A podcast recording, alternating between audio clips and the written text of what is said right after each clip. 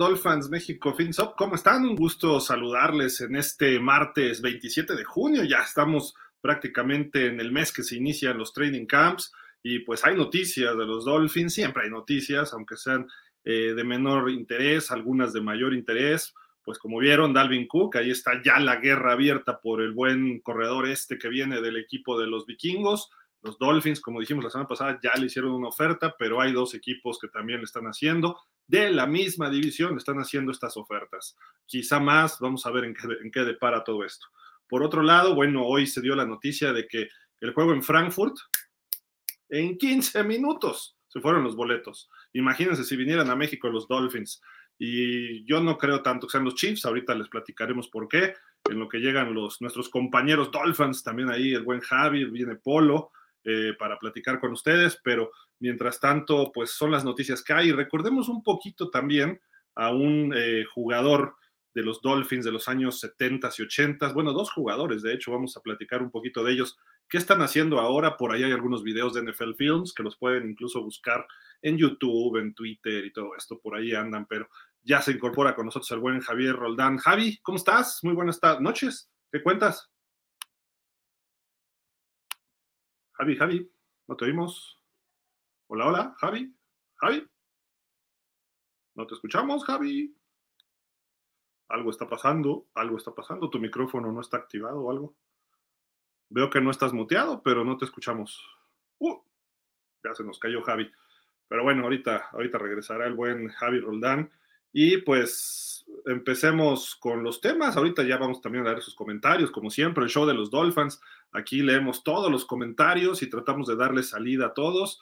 Eh, pero bueno, ¿qué, ¿de qué se trata? Como la NFL anunció precisamente en, hace unos, pues ya meses, eh, Miami va a jugar en, en Frankfurt en esta, este año, enfrentándose al campeón defensor, a los Kansas City Chiefs, el 5 de noviembre, ahí en el Deutsche Bank Park, que antes se llamaba Commerce, Commerce Bank. La última vez que la NFL pisó ese, ese terreno fue el Tazón Mundial, el World Bowl número, eh, fueron 14, 15, el World Bowl 15, donde los Sea Devils de Hamburgo le ganaron a la Galaxia de Frankfurt con dos mexicanos en, en Hamburgo, estaba Juanito Wong y estaba este linebacker Jonathan Hurtado ahí, que por cierto, grandes personas, tuve la oportunidad de cubrir ese partido. Eh, un estadio compacto de 50 mil personas, bonito, dos pisos, obviamente instalaciones de primer nivel. Ahí juega el equipo de Frankfurt de fútbol soccer las instalaciones son más para soccer, pero es un estadio muy práctico, tiene por ahí una, eh, pues afuera, tiene una especie de parque donde pusieron inflables y todo esto, ¿no? Ahí está el anuncio que hicieron y los Dolphins son imán de taquilla, ya jugaron en, en Alemania en la pretemporada, fue en los años, creo que principios de los noventas contra Denver, pero jugaron en Berlín, en el Estadio Olímpico, allá John Elway contra Dan Marino. En pretemporada Miami ganaba, ganaba y ganaba todos sus partidos, nunca perdió fuera de Estados Unidos en la serie de American Bowls, pero en temporada regular no nos ha ido tan bien y ahorita les vamos a platicar un poquito de eso porque ya otra vez se incorpora el buen Javier Roldán. Javi, ¿cómo estás? A ver si ahora sí te escuchamos. No. Algo está pasando contigo, Javi, porque déjame ver. Vamos a ver, vamos a ver. Uh, uh, uh, no sé si ustedes lo escuchan, pero yo no escucho a Javi y no está muteado. Si le subes el volumen a tu micrófono, Javi, a lo mejor eso puede ser. O activarlo aquí abajo en ajustes del donde transmitimos, a lo mejor por ahí puede ser el problemita. No sé si. También ya se incorpora el buen Leopoldo Ruiz. Polo, ¿cómo estás? Buenas noches. ¿Qué tal? ¿Cómo te va, Gil? Tal, Javi? ¿Cómo estás? Dolphins, buenas noches. Aquí llegando un poquitín tarde, pero pues vamos a darle, ¿no? Sí, sí, sí, claro.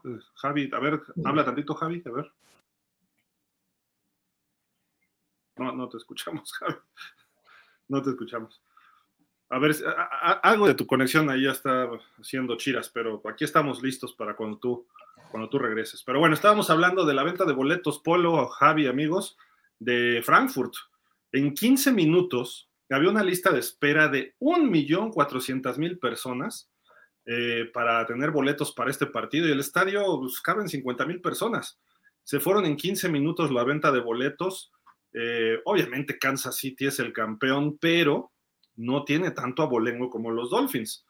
Eh, los Dolphins en Alemania ya jugaron. Creo que Kansas también tuvo un partido por ahí contra los Rams, si no me recuerdo.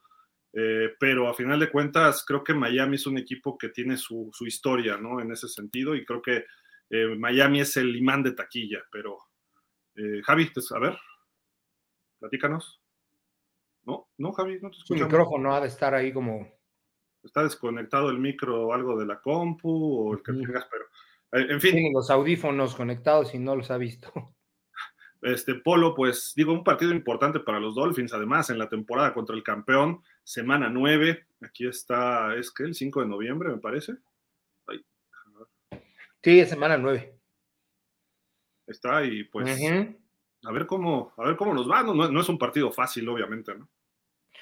No, digo, finalmente, el, siempre enfrentar al campeón eh, eh, significa su, su, reto muy en particular, ¿no? Obviamente Kansas es un equipo que ha demostrado consistencia en los últimos cuatro años, desde la llegada de Patrick Mahomes. No así en el caso de los Rams, por ejemplo, que tuvieron un año desastroso después de haber sido, después de haber sido campeones, pero en este caso, bueno, enfrentar a Kansas eh, hacia la fecha 9. Esperaríamos llegar con un Tua sano, lo cual es poco probable, ya lo hemos platicado eh, con base en, la estadística, que es poco probable que pudiera eh, estar sano. Quisiéramos que si en algún momento se, tuvo que haber lesionado, pues hubiera sido antes y, llegar a este juego este, bien, ¿no? 15 minutos para, para que se vendieran los boletos, pues lo que pasa es que era, era una situación de esperarse. Eh, Alemania es un, es un país que gusta mucho en general de los deportes, ¿ok? Su, su, este, su Bundesliga ahí le jala mucho al, eh, fútbol, pero, pero el deporte profesional en general en, en Alemania eh, tiene, tiene muy buenos adeptos. Entonces, pues la verdad es que yo creo que ellos están felices de que les llegue la NFL ahí. Evidentemente los delfines tienen su, su, público muy en particular. Eh, jalan bastante y yo creo que pues hasta 15 minutos fue, fue mucho tiempo, yo creo que estuvo, estuvo bien, bien manejada la cosa, ¿no? Ahí por la NFL y la mercadotecnia. E, en México, los Dolphins en el Azteca, que es más grande, caben 90 mil ahora, ¿no? Una cosa así. En 10 minutos hubiéramos terminado con los boletos.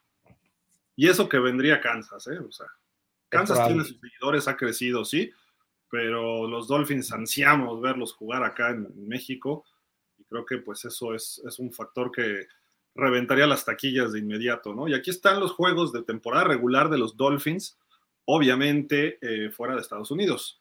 Aquel 2007 en Wembley, 13-10, perdimos con los Gigantes, cuando Eli Manning le ganó una carrera a Jason Taylor, debutando ahí, el primer touchdown de Ted Ginn Jr. en su carrera fue ahí, eh, luego en el 2008 Miami fue a, Toronto para enfrentar a los Bills. Ahí sí ganó Miami 16-3 cuando jugaban en el Rogers Center, que conocemos como el Sky Dome. En ese tiempo se llamaba Rogers Center.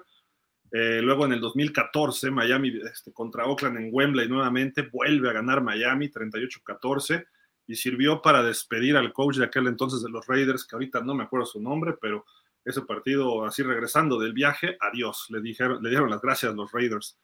Eh, como ven, entradas de 83 mil. Eh, no es la mejor para los Dolphins allá, pero fue bastante aceptable.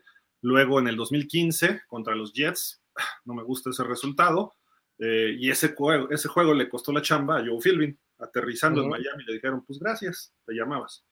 luego en el 2017, otro juego espantoso, 20-0, nos ganaron los Santos con Drew Brees y todo este equipo la mejor entrada hasta el momento en lo que se refiere a los juegos fuera de Estados Unidos de temporada regular de los Dolphins, porque hay que recordar, en el 97 que vinieron al Azteca fueron 104 mil personas. En ese tiempo era el estadio Guillermo Cañedo, pero es el Azteca. Y en el 21, que ha sido el más reciente, en el estadio del Tottenham, ese juego que nos sacó Trevor Lawrence al final 23 a 20, 60 eh, mil personas, ¿no? Se espera oh, en este partido algo así como alrededor de los 50 mil, vamos a ver eh, la entrada, pero interesante porque creo que no nos había tocado un rival de tal envergadura, ¿no? Por, por lo que se refiere a que venga Kansas como campeón. Eh, Patrick Mahomes, sí, Eli Manning era buen coreback, pero no había sido campeón hasta ese año. Ese año terminó siendo campeón. Eh, los demás, pues han sido equipos. Los Santos era buen equipo, pero ya no eran sus mejores años, ¿no? También.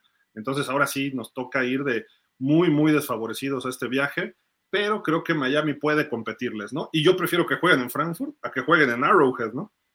Sí, lo hablábamos cuando hicimos el análisis del calendario, que el haber logrado sacar a, a este, a Kansas de Arrowhead fue una enorme, enorme ventaja, porque los dos, los dos juegan de visita, si así lo quieres ver. O sea, la localía no va, no va a ser ningún tipo de papel en cuanto al público, que salvo eh, eh, eh, algún, algún aficionado muy loco que haga el viaje a Alemania, pero pues no van a ser ni 50 mil, ¿no? Entonces creo que sí, este, fue, fue una, una, una jugada inteligente el que, el que se hayan ido para allá el juego.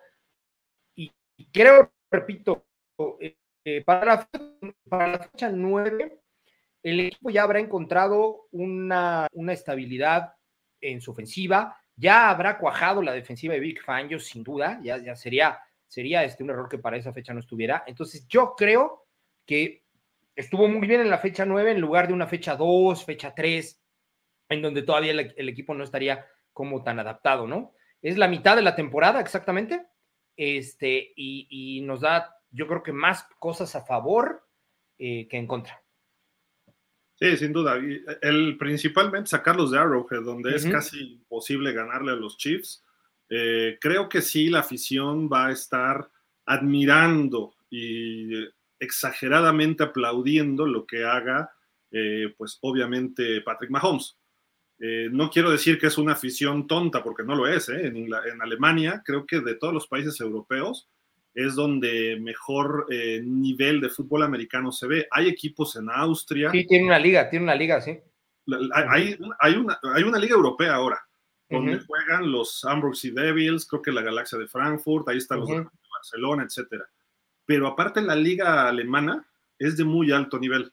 Sí. En, la, en el Euro Bowl, que es un torneo, como, era como la Champions, ahora ya los, esta nueva liga como que les, les robó eso eh, en esa llevaban jugadores de Estados Unidos y de muy alto nivel pagados. Y el fútbol americano en Alemania como que se les da. No han triunfado todavía así en la NFL. Ha habido dos, tres jugadores que han llegado. Eh, primero, ¿cómo se llamaba este hombre que eh, lo, promovieron mucho en los juegos estos que había de México contra Europa antes del Super Bowl? ¿Cómo se llamaba? Del Global Junior Championship. Global Junior, sí, sí, sí, así se llamaba. Ajá, y ahí este, Diego García Mirabete coachaba esos equipos, pero del otro lado de Europa había un, un liniero, este, no me acuerdo el apellido, pero era buenísimo, un Edge. Se, lo, lo, becaron, después de ese partido lo beca la Universidad de Tennessee y en el draft llegó a los Colts. Eh, hoy en día creo que los gigantes tienen un fullback que es alemán eh, dentro del programa de NFL internacional, a diferencia de nosotros, porque él sí juega, está en el roster habitual y no como nosotros que tenemos a dos tackles, pero eh, escuadras de prácticas, ¿no? Entonces, ellos tienen un poquito de ventaja en ese aspecto y son más disciplinados que mucho en México, aunque en México está la historia, ¿no? Pero bueno, todo eso a lo que voy es que la afición allá sí le gusta el fútbol americano y le saben, ¿eh? Sí, claro. Sí, sí, sí, sin duda. Lo que pasa es que, mira, eh, toda Europa tiene ahí su antecedente del rugby, evidentemente más en, en el caso específico del Reino Unido, pero este, eh, el rugby generó sus raíces en muchos lugares de ahí. Entonces, eh, no es desconocido, no es completamente desconocido, se sabe eh, de qué se trata y obviamente la NFL a nivel mundial se encarga de hacer toda, toda esta publicidad y esta expansión que ha generado y obviamente no se desconoce ni el deporte ni los, ni los equipos. Entonces, eso le da le da una difusión, aunque, aunque no haya juego siempre, ¿no? Yo creo que hay mucha gente que lo ve, ¿no? Y, el evento del Super Bowl, pues es el evento más visto a nivel mundial. Y, lo transmiten en los juegos de la NFL allá, no recuerdo cuál es la televisora, este, pero pasan los juegos de temporada regular, eh, entonces están atentos de la, del NFL. El año pasado fue una fiesta ahí en el estadio del Bayern München, en Allianz Arena. Eh, jugó Seattle contra Tampa se la pasaron cantando, bailando, gritando y coreando los touchdowns de Brady, de los Bucaneros, también de Seattle. Fue un buen partido y la gente estaba feliz. Fue, fue, un ambientazo ¿eh? antes de, venir de que viniera el juego a México.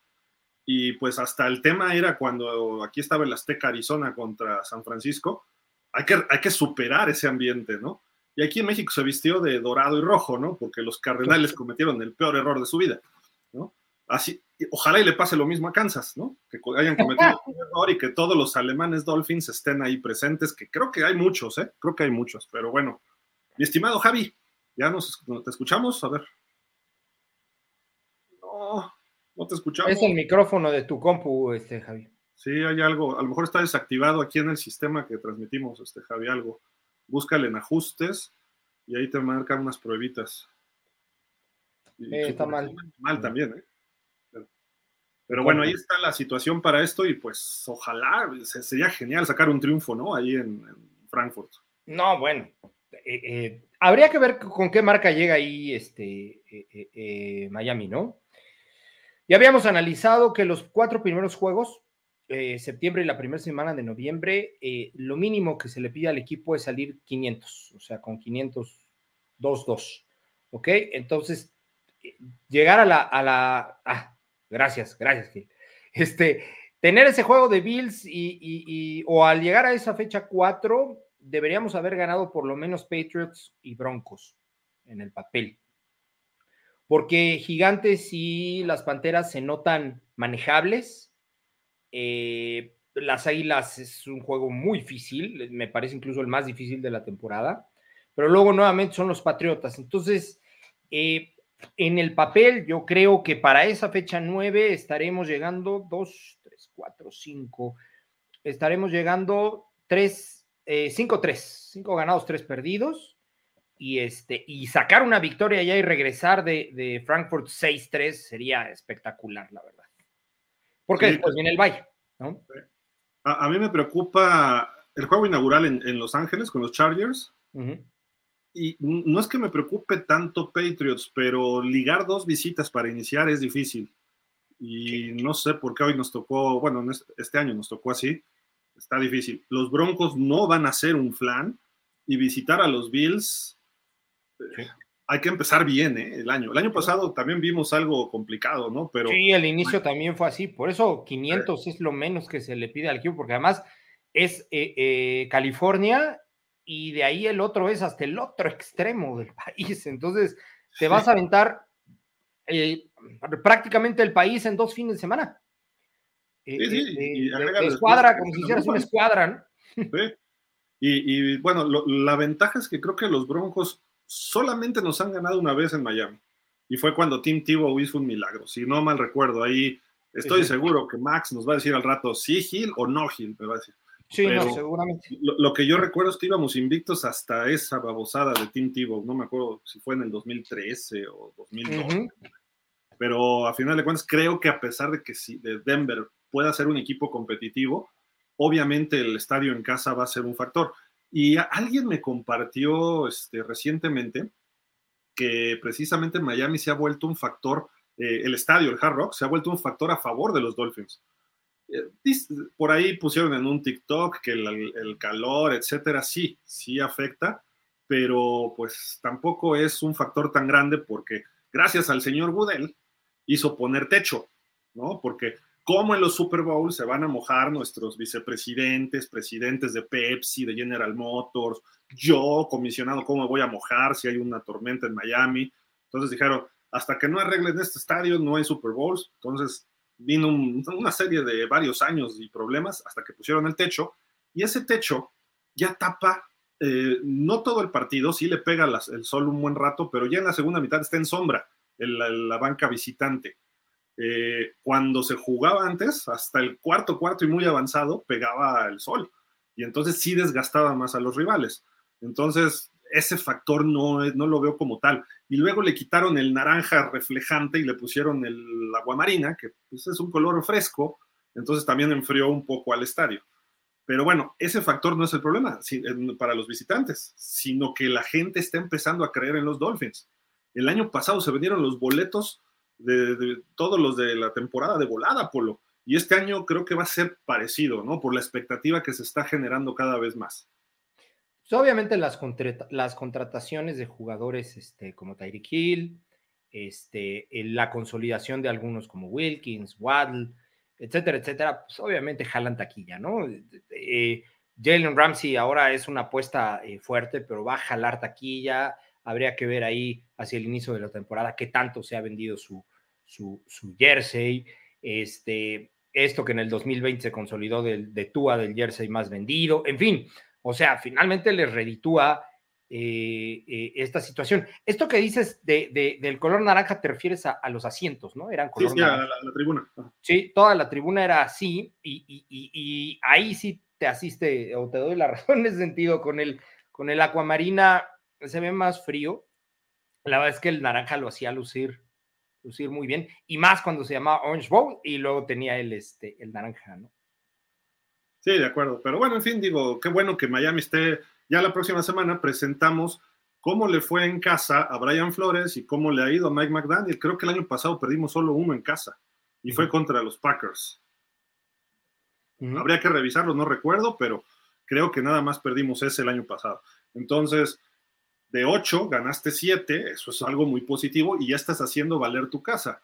Y ese que perdimos, vamos a ponerlo de lado justificable o de excusas, pues fue cuando lesionan a Tua y no sabíamos que estaba lesionado Tua en el segundo cuarto, regresó y tiró tres intercepciones, ¿no? Entonces a lo mejor fue problema médico y no un problema de fútbol como tal, ¿no? Entonces este, echamos la culpa a los médicos y no al equipo como tal, ¿no?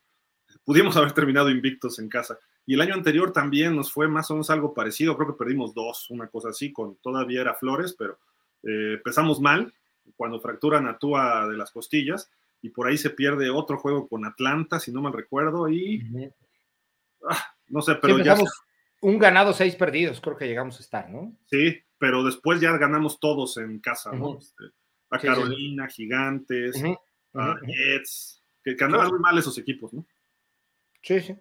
Pero bueno, en fin, ahí está y pues ojalá y Frankfurt se vista de Marina. Tengo mis dudas, yo creo que va a estar Miche Miche pero pudiera darse, ¿no? De que eh, los fans de pues, más viejitos, más chavorrucos, más rucos algunos que chavos, que dijeran, pues yo tengo los euros, voy a ver a mis Dolphins porque no los he visto desde los noventas que vino Marino, ¿no? Entonces a lo mejor así, así ocurre, ¿no? Y sé que hay grupos de fans en Alemania de los Dolphins. Está Miami Dolphins este, Deutschland, y también así como en, Londres, en Inglaterra, también está el Dolphins UK, creo que se llama. Entonces estos grupos sí mueven rápido a la gente. Entonces es, Además, para los fanáticos que son un poquito más superficiales, o sea, los que se fijan en el logo, en el, en el color del uniforme, en el nombre, la verdad es que Miami Dolphins resulta muchísimo más atractivo que los Kansas City Chiefs con un intento de flecha ahí que tienen el casco. Este, y, o sea, en el, en, eh, por eso eh, me refiero a estos fans que son un poquito más este, eh, simples, ¿no? Para, para su afición o que, o que no conocen tanto. El equipo es mucho más llamativo, ¿no? a mi parecer. Y, sobre todo los jóvenes que a lo mejor no conocen tanto de la historia, ni menos en Alemania, pero que pudiera traerles más, ¿no? Llamarles más la atención. El problema es que los villamelones le van a ir a Kansas porque es el campeón. Es probable, sí, sí van a decir, ay, a ver, y van a ir por Mahomes, ¿no? En ese sentido, pero, en fin, creo que Miami tiene con qué pelear, incluso aunque fuera en Arrowhead, creo que Miami pudiera cerrar el partido como lo hizo hace cuatro años que jugaron contra Kansas. Eh, no es cierto, hace tres. hace tres, que fue en la temporada de, novato de Tua. Que le puso un pase touchdown divino a Mike Asiki, pero. No, los, traíamos amolados, ¿eh? Con eh. tres intercepciones, dos o tres sacks y se tuvieron que aplicar como si fuera el Super Bowl los Chiefs. Y eso que todavía el equipo no estaba completo, ¿no? No, no estaba en ritmo, sí buena defensiva, hizo una intercepción fenomenal. Kevin Howard le arrancó un pase a Tyreek Hill de las manos, divino. Sí, sí, fue un gran juego. Y, mi muchacho Baker hizo el sack más largo que le han hecho a Patrick Mahomes. Pudimos ganar, pudimos ganar. Sí, pero nos ganaron porque eran mejores en ese momento, pero hoy creo que se ha nivelado un poco si todo funciona, creo que McDaniel, Tua, Tyreek Hill, Tyreek Hill va a marcar ese partido en su calendario, obviamente, ¿no? Sí, claro. Este, pero creo que pudiéramos hacerle daño a esa defensiva, eh, porque no es tan buena. ¿no? Sí, mira, también a ese punto que acabas de tocar de Tyreek Hill es importante porque no va a tener al estadio encima. En Arrowhead se le hubieran ido encima los fanáticos, ¿no? por, esta, por esta situación de te fuiste al otro equipo, ¿no? Y aquí, pues no, obviamente eso, eso no, no lo va a jugar en contra porque el europeo ve el juego más de espectáculo. sí, obviamente la rivalidad le interesa, pero el espectáculo también le importa. Entonces, no digo que celebre los touchdowns de ambos equipos, pero lo disfruta, ¿no? Sí, sí, de, acuerdo. Creo, que hay oportunidades de, sacar ese partido. Y, más porque es allá, es, zona neutral, pues. Entonces, vamos a ver. Todo eso es con respecto a ese partido. Ojalá, ojalá y nos volteen a ver los Dolphins en los próximos años acá México, ya que este, quede renovado el Azteca. Y a lo mejor no como local, sino como equipo visitante de algún equipo que venga. Pudieran ser los Raiders, pudiera ser Denver, pudiera ser este, Pittsburgh, no sé, el contra el que nos toque, ojalá. El equipo local es el que decide, ¿va? ¿Con quién quiere, ¿con quién quiere jugar? Los dueños. ok. O sea, Arizona dijo, pues a ver, me gustaría llevar a los 49ers. Error. Er, sí, fue, fue un error garrafal, ¿no? Pues, pero eh, hubieran traído, no sé, a lo mejor, Seattle tiene fans, pero no al nivel de los 49ers. No. no. Eh, o hubieras traído un juego contra Tampa, aunque fuera este, Brady, ¿no? Pero Tampa no es un equipo de mucho arraigo en México. O los Santos, no sé, busca, haber buscado un juego más, más ad hoc para que la gente te apoye siendo local.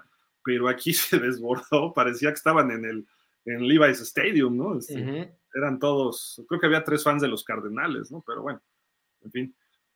Pero pues ahí está, ahí está el partido en Frankfurt el 5 de noviembre. Ahorita leemos comentarios porque la guerra está cantada.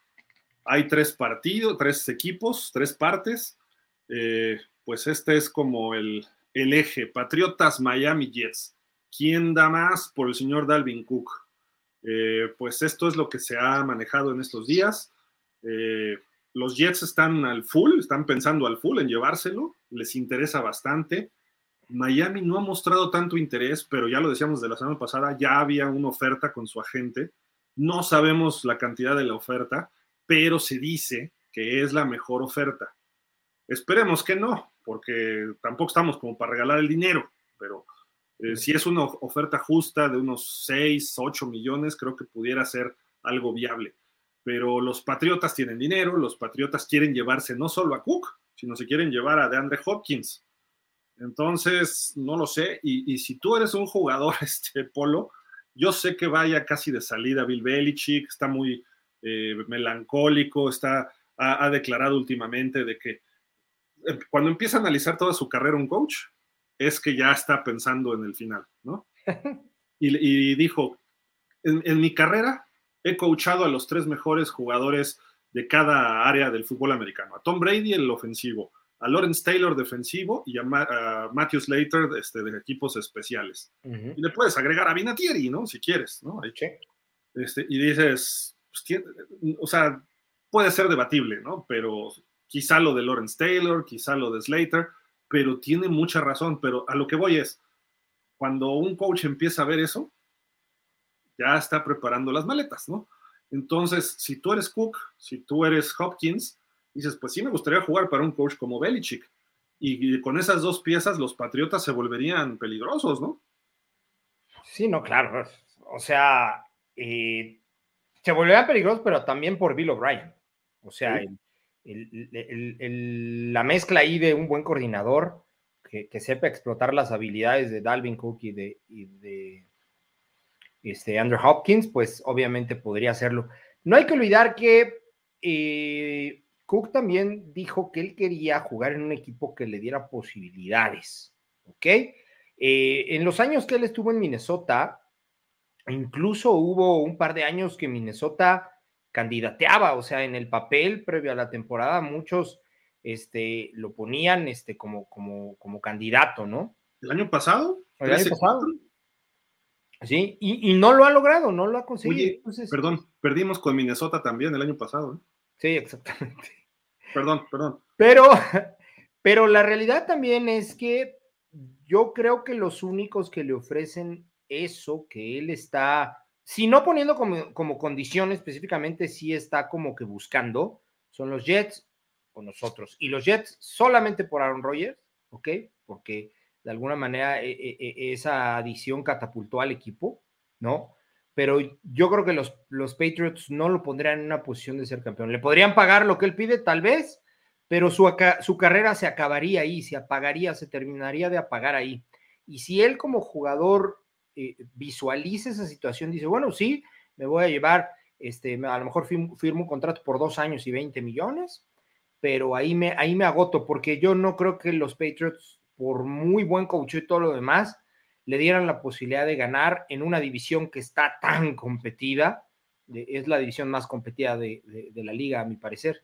Este, entonces, él tendría que irse de los cuatro equipos, se estaría yendo al, de menos probabilidades de la, de la división pero con él llegando creo que pudiera darle vuelta a muchas mesas, o sea, a la, mesa, ¿no? Porque si llega Eli Hopkins, ¿qué tendrían los Pats?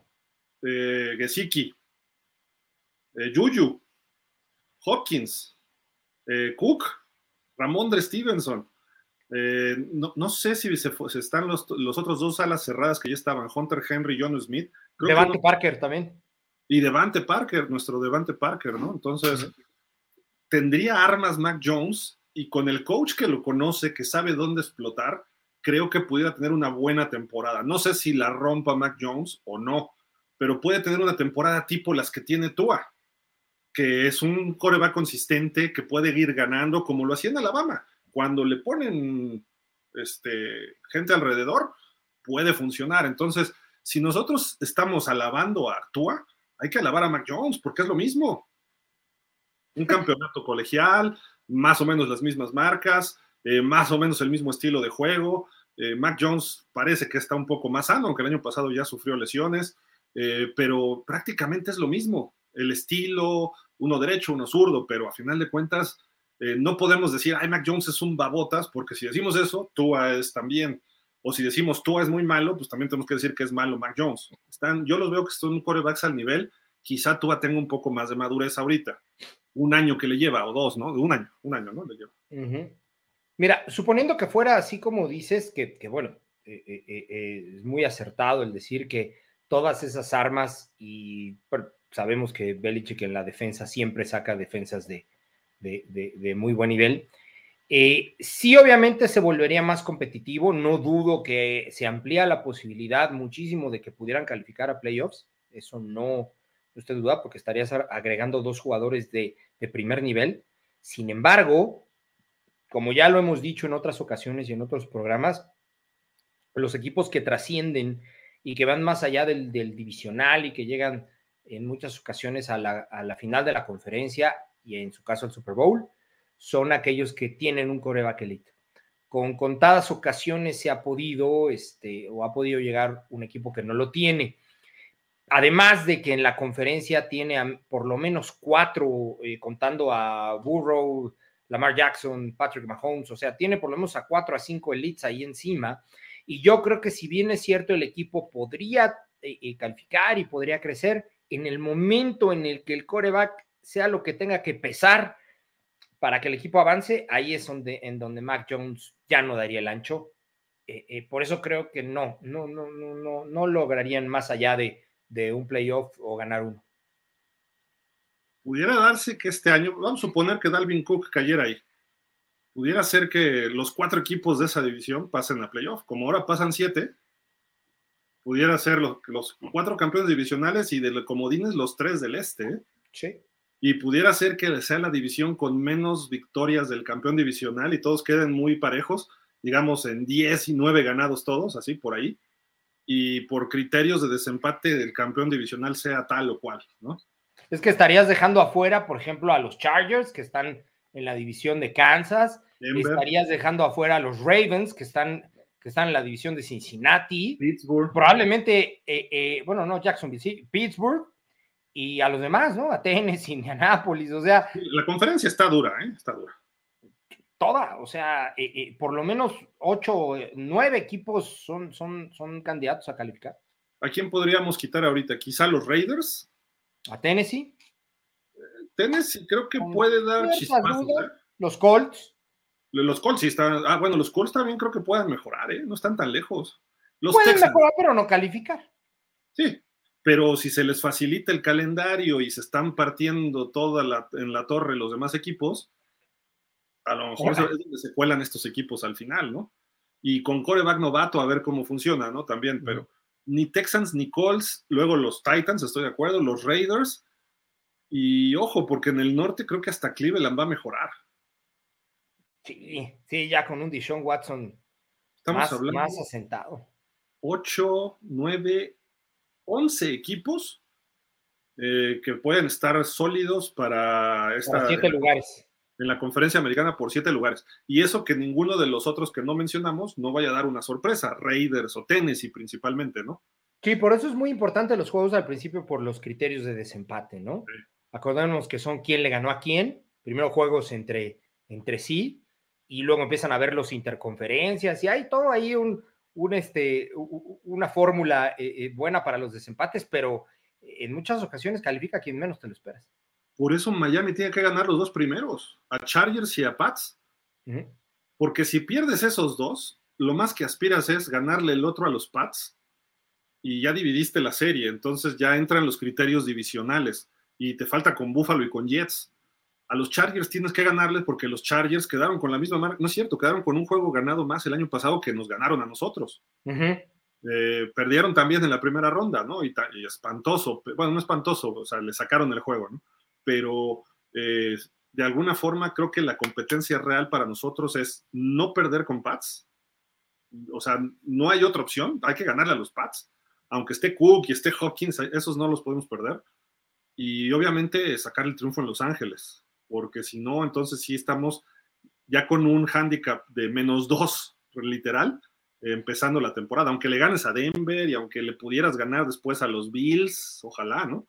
Pero ya desde, ese momento los Pats, que es el equipo que decíamos el menos bueno, se te mete en, los criterios, ¿no? Y eso... que son tres visitas, tres visitas, un local, y el local que tienes es el más flojito en el papel, ¿no? Que es, que es este Denver. Y las tres visitas. a ver cómo vienen, ¿eh? Sí, claro. Las tres visitas son con dos equipos de playoffs, ¿no?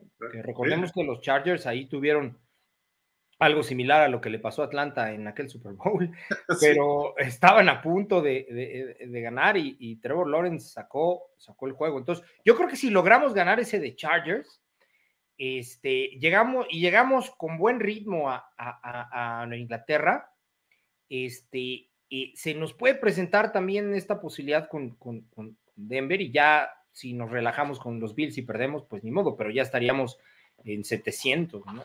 Lo cual ayudaría. Sí, sí, sí, hay que iniciar. Mira, de las dos visitas, si vas a perder uno, pierde con los Chargers, pero no con ah. los... O sea, viendo un escenario conformista, ¿no? Eh, pero todo esto para llegar, porque después de esos partidos viene Filadelfia. Déjame ver dónde andaba Philly. Sí, Filadelfia estaba en el 7. Fíjate, tenemos Chargers, Patriots, Broncos, Bills. Luego Gigantes, equipo de playoff. A lo mejor los Panteras en casa puede ser, en teoría debe ser un partido manejable, pero luego visitas a Philly. Y si los Patriotas te ganaron el primero, estás más que obligado a pegarle a los Pats después en casa. Y después tienes la visita a Frankfurt contra los Chiefs. Entonces, híjole, un escenario optimista, a lo mejor llegas ahí a la semana 8 con un 5-3, ¿no? Como decías. Claro, fíjate que en el NFL Network, en el canal, eh, todos los analistas que han, que han salido, eh, no he visto uno solo que le haya puesto W a ese juego contra las Águilas. Sobre todo porque, porque es visita. Sí. O sea, eh, la localía ahí a lo mejor hubiera emparejado un poquito la cosa, pero sobre todo porque es visita. Eso pudiera cambiar dependiendo la marca con la que llegar ahí en Miami. Si pudiéramos tener la posibilidad de haber llegado, de llegar ahí con 5-1, es decir, nada más haber perdido con los Bills. Sí. ¿Ok? Creo que esa, esa W pudiera empezarse a pintar un poquito. ¿eh? eh hablo de, la apuesta y del, de la línea y como lo empiezan a manejar este, eh, eh, en Las Vegas. Si sacamos ese triunfo en, en, Filadelfia, ya empezamos a pensar en grande, diría el Chicharito. Sí, porque después del descanso, la segunda mitad de la temporada, creo que Raiders no esté listo este año, pero tiene jugadores peligrosos que no te puedes confiar. Luego visitas a los Jets.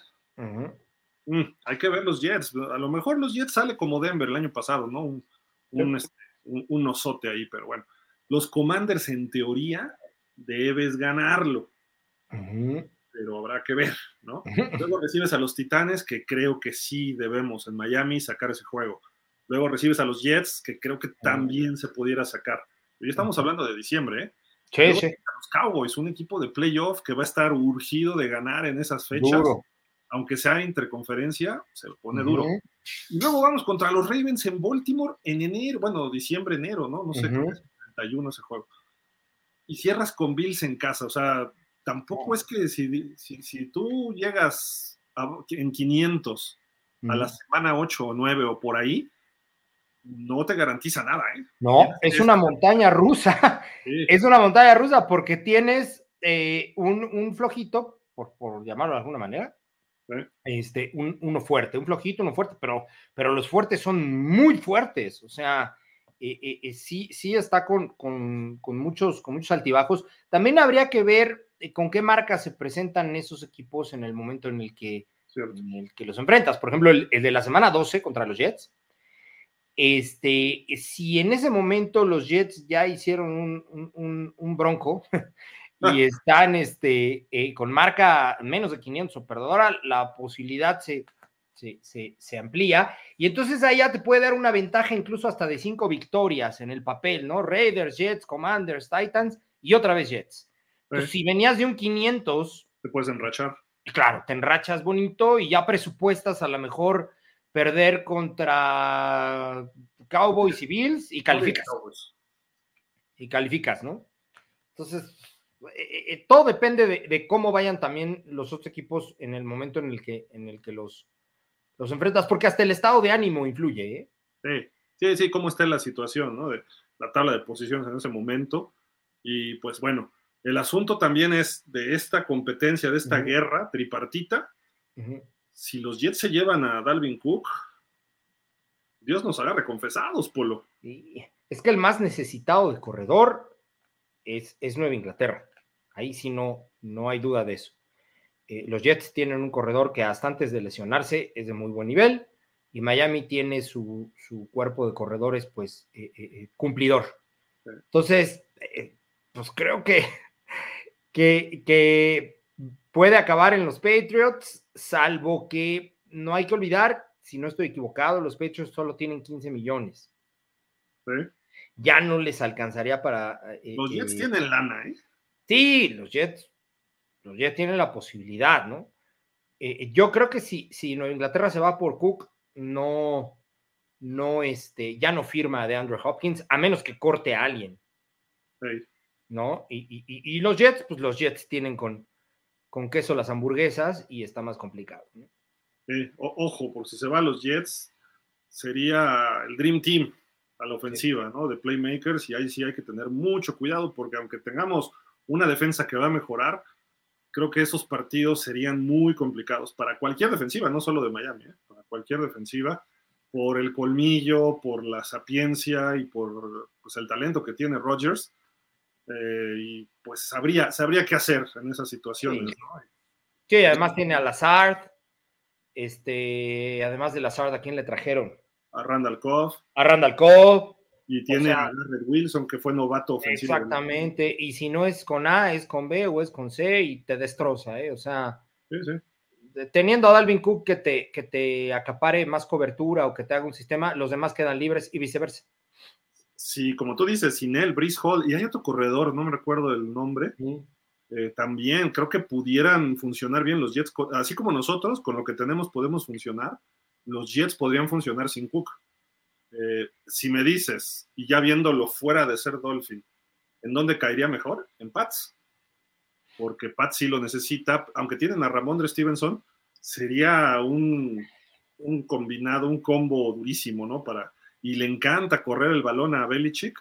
Eh, no sé si te acuerdas, hace que fue dos años, le ganaron a Búfalo en Búfalo, eh, corriendo el balón. Mandó dos pases, Mac Jones, dos pases, porque estaba el y pum, pum, los machacó hasta que los acabó. Sí, sí, sí, lo recuerdo. Entonces creo que Bill Belichick sabe cómo mover sus piezas y ahora tiene un coach mejor, etcétera.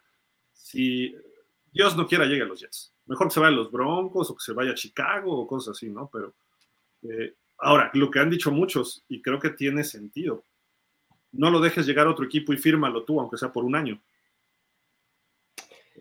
Pues es una estrategia un poquito este, ocupada. De hecho, acá como breviario cultural, en alguna, en alguna ocasión platicando con el coach Borda, que estaba ahí en, el TEC, este, yo le dije, oye, coach, tienes eh, tres, no me acuerdo si eran tres o cuatro, le digo, tienes a tu coreback titular y además los tres que tienes en la banca podrían ser primer equipo en cualquier otro equipo.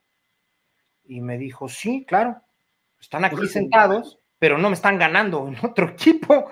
Entonces, yo le dije, hijo, no, está medio, medio, este, pues no sé, medio cañón eso que me dice, me dice, sí, pero pues son las instrucciones, ¿no? Así funciona. O sea, tengo a tres que pudieran estar en las Águilas Blancas, en los Pumas, y me, me estarían ganando.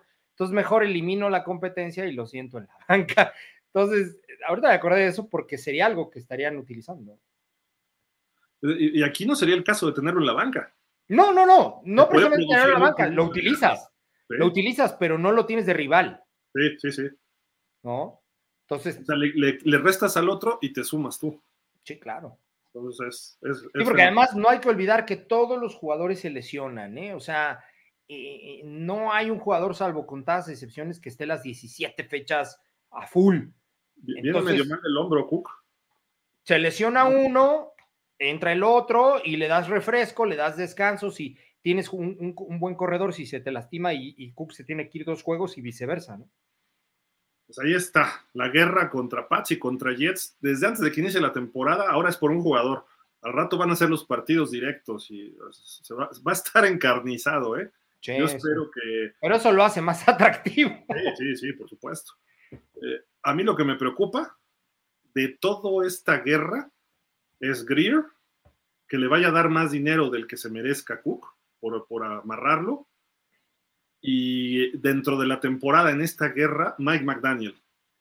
Eh, porque McDaniel es el coach con menos experiencia de todos. Aunque sale, lleva nada más un año más, se ha visto con mejores, eh, ¿cómo se dice? Mejor personalidad para ser head coach. ¿no? Lo, lo, que ha hecho con los Jets, a pesar de que no estuvo en playoff, pero se ha visto más sólido, mucho más centrado, con decisiones correctas, a pesar de no tener a talento, a pesar de X, Y o Z, ha tomado mejores decisiones que McDaniel. Entonces, McDaniel tiene que dar un brinco cuántico este año como head coach.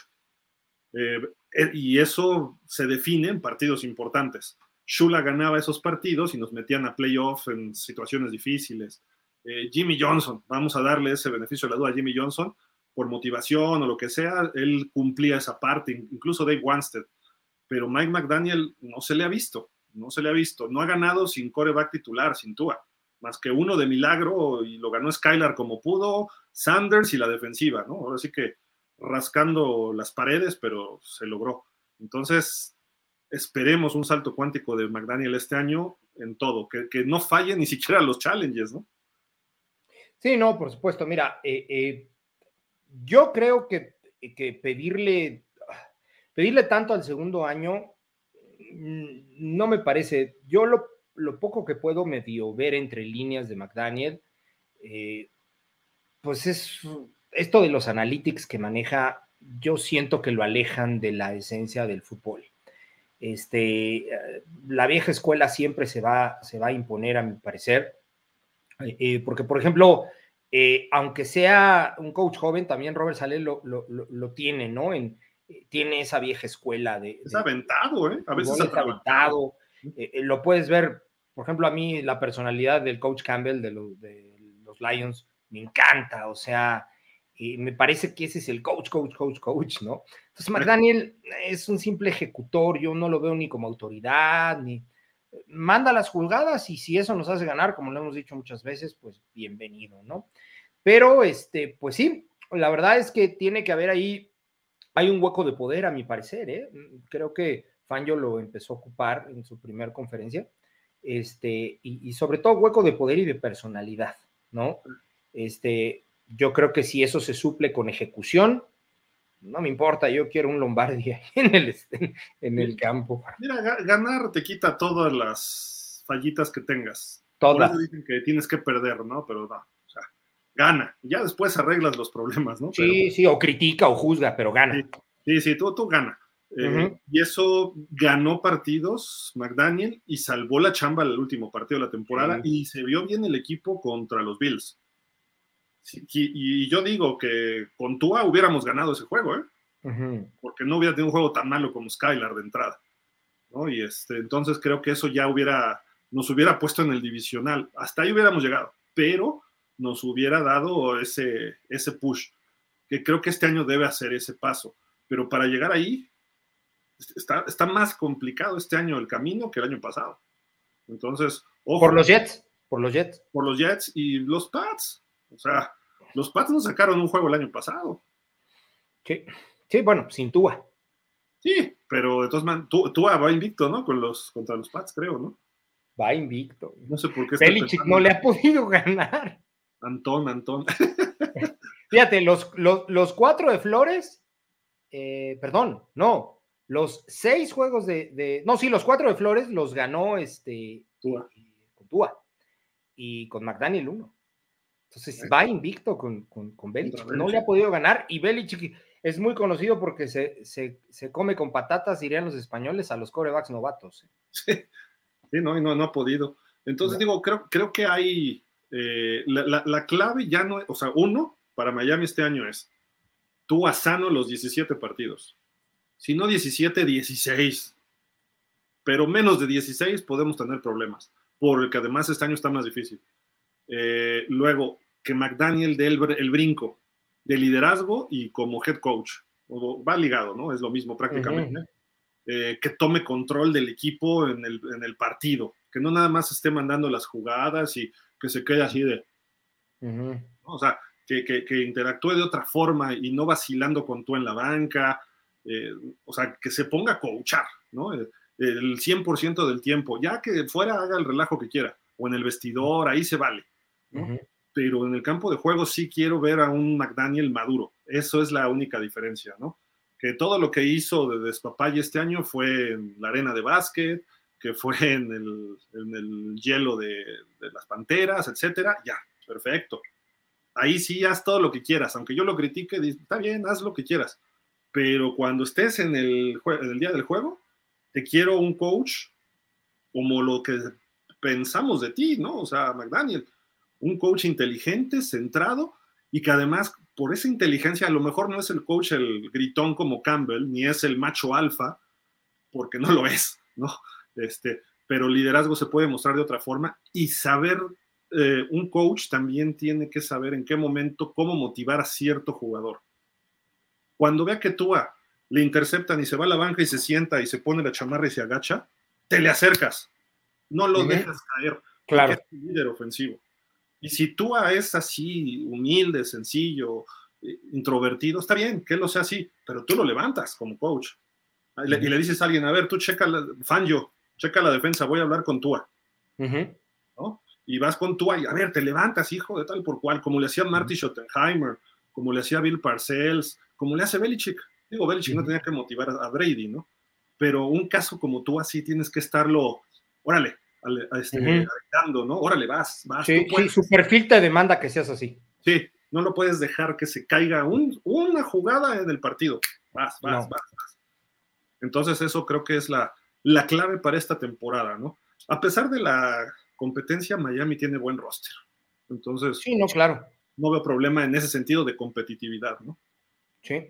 Mira, te voy a decir cuál es, en mi opinión, la mejoría que tiene que haber en ambos. Y hablo de los matrimonios eh, head coach coreback, eh, eh, que son exitosos, generalmente llevan al equipo exitoso, salvo sus contadas excepciones, ¿no? Este, yo creo que la clave es que en aquellos juegos como, como los que tuvimos contra Green Bay, los Chargers, etcétera, el año pasado, que se debieron de haber ganado. Esos son los juegos en donde, que tienen que hacer la diferencia este año. Eh, por ejemplo, eh, perder contra los gigantes o perder contra Tennessee a mí me parecería un doble fracaso, o sea, lo podría catalogar de, doble fracaso. no porque pudiera hacer o no fuerte un equipo, pero en el roster eres muchísimo mejor. Entonces, es común ver cómo hay equipos que le ganan al mejor y pierden con el peor. Y eso es colocarte al nivel del otro equipo. O sea, llegas y, no hablo de exceso de confianza en eso, sino te pones al nivel del otro equipo. Y ese es un vicio que adquieren eh, eh, muchos, muchos, muchos coaches o muchos jugadores, ¿no? Y para cerrar un poquito el comentario que dijiste, Tua es un coreback de una línea distinta, es un coreback que, al que tienes que guiar, lo tienes que llevar como llantitas en, la bici, ¿no? Eh, y, te puede llevar a buen destino, te puede llevar a buen rumbo, pero no lo puedes, no lo puedes soltar. Creo que ahí Darrell Bevel ha hecho eso, pero como no tiene más poder allá del que su eh, eh, cargo como coach de posición le da, yo creo que Darrell Weber debería ser el coordinador ofensivo, ¿ok? Y, creo que eso le ayudaría doblemente a, Tua. Si el staff para el año que entra sigue y Miami tuvo un buen logro este año, Darrell Bevel debe ser el coordinador. Pero, pero McDaniel, cuando está la ofensiva adentro, pues sí le hablas de jugadas y qué hacer a Tua. Le manda señales. Pero me refiero cuando Tua sale y agacha la cabeza, es donde McDaniel, a ver, Fanjo, bebe el pónganse buzos porque me voy a acercar con Tua. Sí. Ay, que exageras con Tua, sí, porque es mi coreback. Y él es el que me va a llevar, voy a llegar hasta donde llegue gracias a él. Entonces te acercas con Tua y le dices, a ver, este, levante esa cara, este, grítale al babotas del receptor que te tiró el pase, eh, hasta le dices qué hacer, porque Tua como que luego tampoco le, le, cae el 20, ¿no? Entonces, a ver, aunque sea Tyreek Hill, vas y le dices, no me vuelvas a soltar el pase de las manos. Y te das la vuelta y te regresas conmigo a cubrir o con los linieros o con quien sea, porque Tyreek Hill está loco. ¿no? o, si es Waddle o si es Monster, tú es el veterano más veterano, vas y le gritoneas y después regresas, que vean que tú eres el líder. Deliberadamente, ¿eh? a veces, así vas y le dices, vas y haces eso. Y, este, y, te levantas. Y no, no te quiero sentado ahí así en la banca con ojos abiertos, que si la nieve, que si los golpes, que no. Te quiero activo hablando con los linieros y denme tres segundos o denme cuatro para hacer el pase, lo que sea, lo que sea necesario de fútbol. Activo, activo como hemos visto a Mahomes. Está la línea ofensiva de Kansas sentados, agarrando aire así de. Y se acerca a Mahomes y les dice: Vamos a ganar este partido. Y no quieren que caigan y bla, bla, bla. No les dice más. Cada quien sabe qué es lo que tiene que hacer. Pero. no, es un coach en la banca, o sea, no llega y les, da indicaciones de fútbol, no, simplemente los, los motiva, ¿no? Como, como en alguna ocasión comentaste que Marino les decía, ¿no? Sí, tiré el pase mal, pero es tu obligación agarrarlo. claro. ¿No? O sea, Tua tiene que tomar esa postura este año y McDaniel tiene que apoyarlo. Puede que Tua no, no pase de este año, puede que Tua se retire, puede que Tua no nos lleve lejos, lo que sea. Pero ese cambio, si no se da, no va a servir de nada tenerlo. No. Entonces, McDaniel, si no se pone las pilas, a lo mejor Tua se queda y el que se va es McDaniel, porque si Tua nos deja con marca de 9-8, van a decir, ah, pues es bueno, jugó 12 partidos, ganó 9. Pero el que no nos puede llevar a playoffs es este cuate porque no sabe ganar con corebacks reservas. Y se corre el grave riesgo, Gil, de caer en la mediocridad. Es decir, que duremos tres, cuatro, cinco años con Tua y ganemos 10, califiquemos uno, nos quedemos ahí y así. Como, como le pasó a Cincinnati muchos años que calificaba y calificaba y calificaba y no pasaba de ahí. Y seguían manteniendo el coach porque tenía récord ganador y calificaba, ¿no? Algo similar a, Tomlin. No, no, lo invoques, no lo invoques. califica, califica, califica, pero te gana uno, dos, inclusive llega a, perder la final de conferencia, pero no más. Y eso, a mi parecer, sigue siendo mediocridad. No, de acuerdo. O sea, depende cómo califiques, ¿no? Yo no calificaría de mediocre a los vikingos, que tuvieron 13 ganados, y llegaron los gigantes y les dieron un juegazo y los echaron. Dices, bueno, ok, tuvieron buena temporada, ahora que lo mantengan. Si no lo mantienen, entonces dices, no, pues sí fue un garbanzo de a libra. Claro.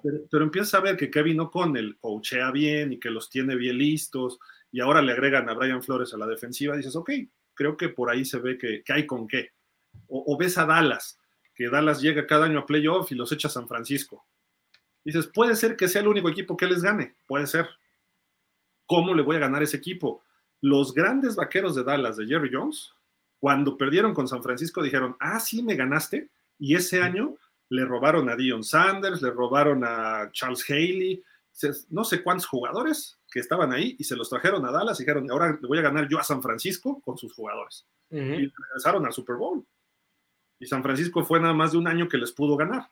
Y San Francisco lo había hecho un año antes. ¿Qué necesito para ganarle a Dallas? Y también hicieron movimientos, ¿no? Entonces, hoy en día con la agencia libre tienes que actuar así. ¿Quién es el equipo que me está eliminando? ¿Búfalo? ¿Qué necesito para ganarle a Búfalo? Y eso es lo que tienes que traer y atacar eso. Fangio, está bien, Fangio sabrá cómo parar a Josh Allen, me parece bien, razonable, creo que puede ser algo interesante, pero necesitamos generar más puntos de todas maneras. Entonces ahí es donde esos factores tienes que irlos sumando. Y pues ahora viene Kansas también, Cincinnati, a ver qué nos toca, ¿no? En el camino, ¿no? Sí, pero, claro. pero bueno, a final de cuentas, yo creo que la clave no tanto es Tua este año, porque a Tua lo van a proteger y Tua quizá esté todo el año, ¿eh? Si vamos a la tendencia, no, pero vamos a suponer que sí esté todo el año. El problema puede ser McDaniel en los partidos clave contra Belichick, los partidos clave contra Sale o contra McDermott, que por cierto ya le dieron una extensión de contrato hasta el 27, algo así, ¿no? Entonces, vamos a ver, pero en fin. Vamos a, nada más una, not, bueno, no notita, esto ya es lo que sabemos que eh, dos exjugadores que están, eh, cómo están viviendo hoy en día, no sé si se acuerden, a lo mejor esto va más para los de mi edad para arriba, eh, había un liniero ofensivo muy bueno en Miami, Ed Newman, número 64. Eh, pues este cuate, eh, por ahí hay hasta videos en YouTube de NFL Films y todo, se volvió juez. o sea, acabando de jugar, eh, pues él dijo, ¿sabes qué? Voy a practicar, estudiar leyes, estudió leyes, hizo su, pues, su examen para pasar en la barra de Florida, barra de abogados, y pasó, y es un juez y pues ahí tiene su, juzgado en el condado, en un condado de Miami, eh, todo muy bien. Pero después de varios años, eh, curiosamente él eh, llama a un ex compañero de equipo porque estaba, no le veía, o sea, fue coach, ahorita van a saber quién es, muy fácil. era, era coach, mm, no lo hacía mal, coachó varios equipos en la posición de corredores, ya les estoy otra pista. Eh, fue un jugador muy aceptable, llegó de la Universidad de Alabama. Eh, por ahí hay una película ahorita en Netflix que véanla, se llama Goodlong, eh, cómo llega este jugador a la Universidad de Alabama con el Oso Bryant. Y después el Oso Bryant, bueno, Don Schuller lo reclutó en su momento, un jugador importante en los Super Bowls de Miami de los 80s, Tony Nathan. Y Tony Nathan, pues de repente, pues ya no la hizo, ya no lo contrataban en la NFL de coach y que se lo lleva ahí, se lo lleva de alguacil a su, juzgado. Entonces, ah, no sé si han visto cómo son los juicios en Estados Unidos, de repente entra el poli, el alguacil, dice, silencio, su señoría, el señor Ed Newman, el juez Ed Newman y todos, todos de pie. Ah, los que han visto películas es el famoso All Rise, todos de pie. Entonces entra el juez, cuando se siente el juez ya todos se sientan, ¿no?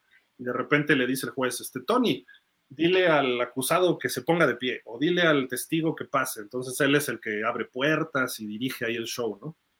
Eh, trabajan juntos, es el alguacil de él y pues aplican muchas cosas. Si, si ven un video por ahí de NFL Films, está creo que en YouTube, eh, pues de alguna forma es, muy interesante. Y eh, el juez de repente, el juez Newman, dice, como decía Don Shula, si no llegas a tiempo, mejor ya ni llegues. Entonces es tu juicio, es algo muy importante. O sea, empieza a aplicar cosas de fútbol y dice, acabando los juicios, dice a veces hasta los que incriminamos nos piden autógrafos. Oye, Tony, dame un autógrafo, ¿no? Pero ¿a, qué voy? De que cómo forma el fútbol americano y en qué termina, ¿no? Muchos jugadores, algunos terminan en desgracia, ¿no? Y a lo mejor Tony Nathan pudo haber terminado así, pero lo jaló Ed Newman, ¿no? Eh, se ve ya una persona pues, más grande, Tony Nathan, que tendrá sus 60 años, pero si, vemos las fotos, pues, no se ve así muy, muy fuerte, que digamos, ¿no? Se ve que es buena persona, se, ha mantenido delgado ahí, ¿no? más, o menos, hay, fotos de él que cuando coachaba por ahí, creo que en los vikingos estuvo de coach, se ve como traqueteado, ¿no? Entonces, eh, pues no sé, digo, creo que eh, pues esto es interesante de exjugadores de los Dolphins. Lo encontré y por eso se los quería presentar hoy, nada más así rápido para que lo vieran. Y quien se acuerde de ellos, pues coméntenos algo, ¿no?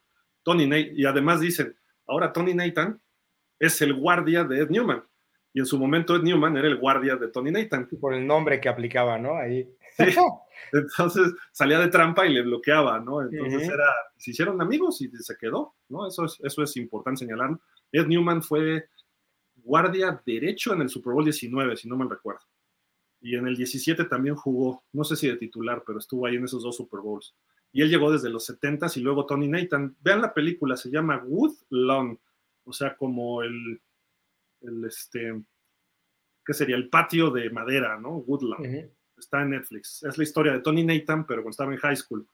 Y es una historia muy eh, cristiana, porque él es cristiano y todo, y cómo, cómo competía contra Jeff Rutledge, que fue coreback de los gigantes.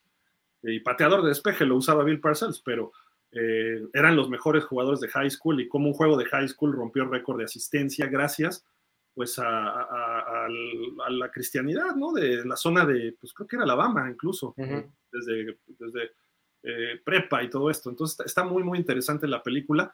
Eh, quien sea cristiano, bien, quien no, no hay problema. O sea, nosotros no nos metemos en ese rollo, pero es la vida de Tony Nathan, ¿no? Que por cierto, un jugadorazo y creo que muchos lo recordamos por el hook and lateral, ¿no? Sí, claro. Sí, la jugada, todo el mundo le dice, Polo, hook and ladder, o sea, el, gancho y la escalera.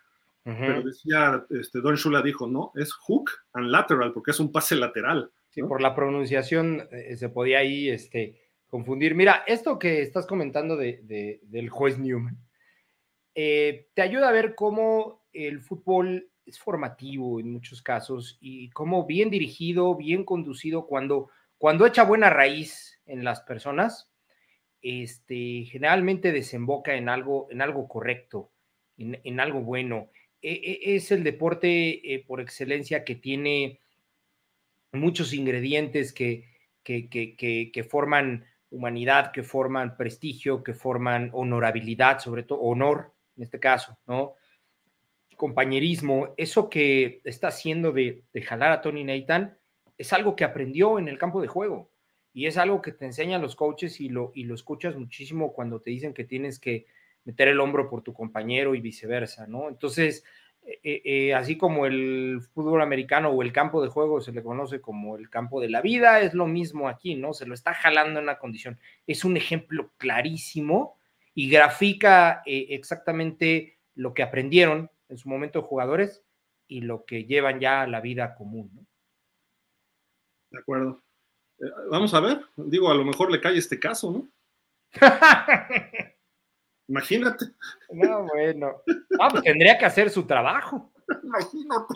Tendría que hacer su trabajo. Tener que decirle, tienes que pagarle 100 mil dólares al señor que, golpeaste un zape. Ya, ya, ya encontraron que finalmente fue el zape y que además le dijo este, que lo podía comprar a él y al barco, ¿no? Sí, y, yo soy el número 10 de los Dolphins, por si no sabías. ¿no? Y en inglés, perdón, en Estados Unidos eso ya es este, agresión. Con eso es suficiente. Y, le pone un, un zape. Y digo, para empezar, cobardía, ¿no? ¿Por qué no lo hace de frente? Y aparte es un señor de 58 años, o sea, tampoco es que fuera alguien de su nivel que, ¿qué traes? No, o sea, en fin, es la prepotencia, ¿no? son, son tonterías que se alocó, ¿no? Y ya, pero bueno, imagínate que le cayera el caso al juez Newman. No, bueno. Yo, yo, creo que tendría que dejarlo, ¿no? Por su historial en los... A lo mejor lo declaran, este, hay, hay un concepto para, para llamar eso que es, este, que no tendría, no que no tendría jurisdicción, sino que no fuera competente porque hay una relación o puede haber un conflicto de intereses. Conflicto de interés, claro. Por el equipo pues y donde jugó. Ayudo a mis Dolphins, ¿no? Pues sí, claro. Ya, ya, Javi se disculpó que no puede regresar, me está diciendo, porque un problema en su computadora. No, no, lo oíamos, pero veremos a ver si el jueves o el martes que entra también se vuelve a conectar con nosotros. César Thomason dice, Gil, pandilla, saludos a todos. Igual, igual, César. Raval dice, bueno, a todos los Dolphins este martes y con la noticia de que solo unos minutos bastaron para agotar el boletaje y ver el partido contra los jefes. Gracias a Tyreek Waddle y toda la maquinaria, a la defensiva y también a Mahomes. es que el juego es estelar desde donde se le vea, ¿no? Potencialmente es un juego de playoff. Sí. Francisco Roldán nos dice, buenas noches amigos Dolphins, ¿qué tal Francisco? ¿Cómo estás? Mauro Alejandro, buenas noches a todos los Dolphins a 75 días del estreno. Ahí vamos. Mauro siempre nos está haciendo el, ¿cómo le llaman? El countdown, ¿no? Nelson Mellado, buenas noches, amigos Dolphins. Igual, Nelson. Bueno, Alejandro, ¿ustedes creen que Dalvin Cook eh, cree esa diferencia significativa a la ofensiva que nos lleva a pelear al menos el juego de campeonato? Esa es buena pregunta. Sí suma, mm. sí suma. Sí, pero aquí eh, eh, la pregunta de Mauro es si genera esa diferencia significativa. ¿Ok? Es un poquito subjetiva, pero eh, sí, así puede generar, sí suma, como, dice Gil, ¿qué tanto? Aquí hay algo que no estamos tomando en cuenta. habría que ver qué tanto se adapta al sistema de McDaniel. O sea, él puede ser muy bueno en lo que nos ha mostrado y lo que hemos podido ver, pero tiene que adaptarse al bloqueo de zona, tiene que adaptarse a varias cosas. Entonces no sería como tan, tan, tan rápido. ¿Dónde podría verse si esa diferencia es significativa cuando ya esté apretada la temporada, cuando los juegos ya eh, representen eh, eh, ganar o morir este, antes de playoffs y ganar o morir en el playoff? Ahí sí creo que Dalvin Cook pudiera hacer una, una, una diferencia, pero sobre todo en el plan de juego porque como ya lo hemos dicho otras ocasiones, los, los coordinadores defensivos de los otros equipos buscarían eh, ajustar contra él y eso abriría las puertas de, otras, de otros jugadores. Yo aquí a los que veo pidiendo a gritos que lo contraten es el número uno, el número 72, el número 58, el número 68, o sea, toda la línea ofensiva y Tua, porque esto le quita presión a ellos como tal, porque ya no van a enfrentarse contra eh, o sea, pueden abrir un pequeño hueco y por ahí va a pasar Dalvin Cook, a diferencia de a lo mejor los otros corredores que no tienen esa versatilidad. Eh, quizá y Shane se vuelva un fenómeno, no lo sabemos. Puede ser, tiene el talento, ¿no? Pero esto le va a ayudar porque la defensiva, sobre todo los linebackers, van a estar leyendo a Cook, no a Tua. Entonces, cuando vean que Tua hace un engaño, los linebackers se le dejaban ir o decían, vámonos con todo contra Tua y a pegarle, porque esa era la clave para ganarle a Miami el año pasado y cerrar los espacios en el centro y ya. Pero ahora no sabes si de repente Cook se queda a bloquear y sale a un pase pantallita y todos están en la bolsa, lo suelta tú y este cuate te, te corre 40, 50 yardas. Exactamente. Mientras los otros receptores están a 50 yardas en sus trayectorias. Entonces, ese, ese es el factor ofensivo que te da extra. No digo que no lo pueda hacer Mostert, ¿eh? o Wilson, o A. Shane, porque entre los tres creo que pudieran cubrir ese espacio. Yo personalmente personalmente yo no veo la necesidad de traer a Dalvin Cook, pero el puro nombre a los coordinadores defensivos rivales les va a causar un miedo que no les causa Mostert y Wilson y Shane. Entonces van a decir aguas. Entonces ya van a estar por lo menos en jaque con la carrera. Y si empiezas a correr bien, entonces de repente Hill va a estar más libre, ya no va a tener dos contra uno, Waddle va a encontrar otros espacios y a los otros receptores que, sumemos, los que se queden, ¿no? Es Wilson, eh, Berrios o Anderson, ¿no? Entonces, sí te da otro factor a la ofensiva. Y además él también puede recibir pases. ¿Sabes qué creo yo que sería lo que despuntaría eh, de manera eh, verdaderamente significativa? El play action, Gil. Los play actions, porque simple y sencillamente son jugadas que, que, buscan hacer que, que, el perímetro pierda un tiempo, determinando si espacio o carrera. De, la línea es quien te marca esa pauta. Pero si tú tienes un sistema de carrera que te está funcionando y de repente sacas un play action, la posibilidad de que, de que el jugador esté, esté libre es, es, grande. Y, hoy en día, Polo, la ofensiva, normalmente los corebacks ya no están en el centro, ¿no? O sea, no, el snap no es directo, sino están en formación escopeta. Entonces, yo estoy viendo a un Tua que recibe el centro, le pone el balón en el estómago a Cook, está viendo al safety, voltea a ver a Cook, Cook se arranca, Tua esconde el balón y hace su play action, que lo hace muy bien, y entonces el safety jala y el brazo de Tua ya puede vencer esas 15 yardas, no las 30 que tiene que vencer normalmente, porque están atrás esperando a Tyreek Hill. Entonces ahí sí se puede volver muy vertical la ofensiva, vertical profundo, porque es vertical la ofensiva de Miami en aire, pero corto. Entonces, ahí creo que ya podría ser de repente bombazos de 30, 40 yardas y con la velocidad de Hill y Waddle, adiós. Veríamos touchdowns. Si el año pasado vimos algunos, este año creo que veríamos más contra equipos de mayor calidad.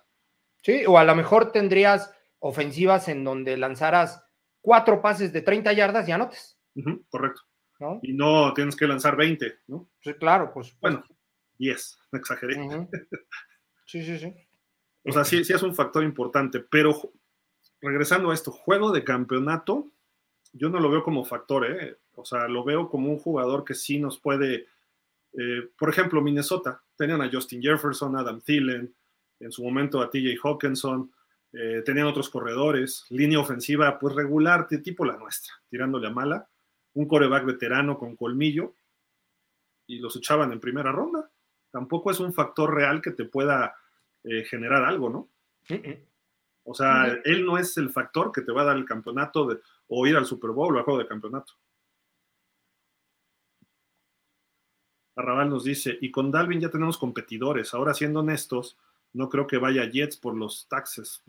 ¿Taxis o taxes? por los impuestos.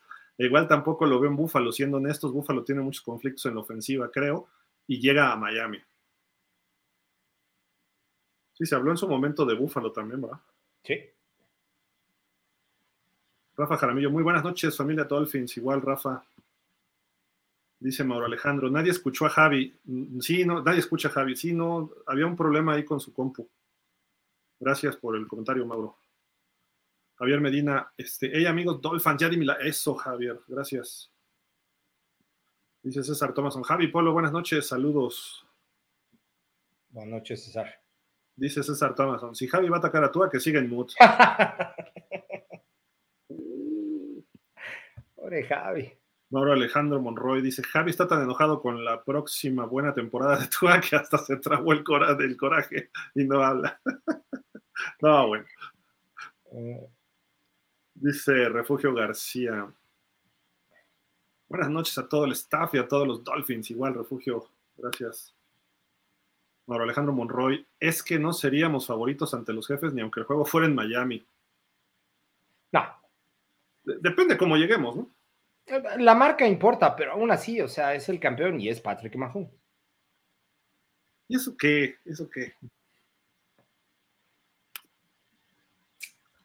Enrique Valencia Boites dice, según CBS, Cook ya está cerca de Miami con la mejor oferta. ¿Es correcto? ¿De cuánto fue la oferta? Yo no he visto ninguna filtración, no sé tú por lo de dinero, mm, pero... No. Sí había escuchado ¿eh? que la oferta creo que la de Miami es la mejor económica para él. Se comentó de que no, o sea, sí oferta como tal el nombre, pero se comentó que estaban en, pláticas, en negociaciones, o sea, que ya se habían acercado eh, ambas partes a la, negociación.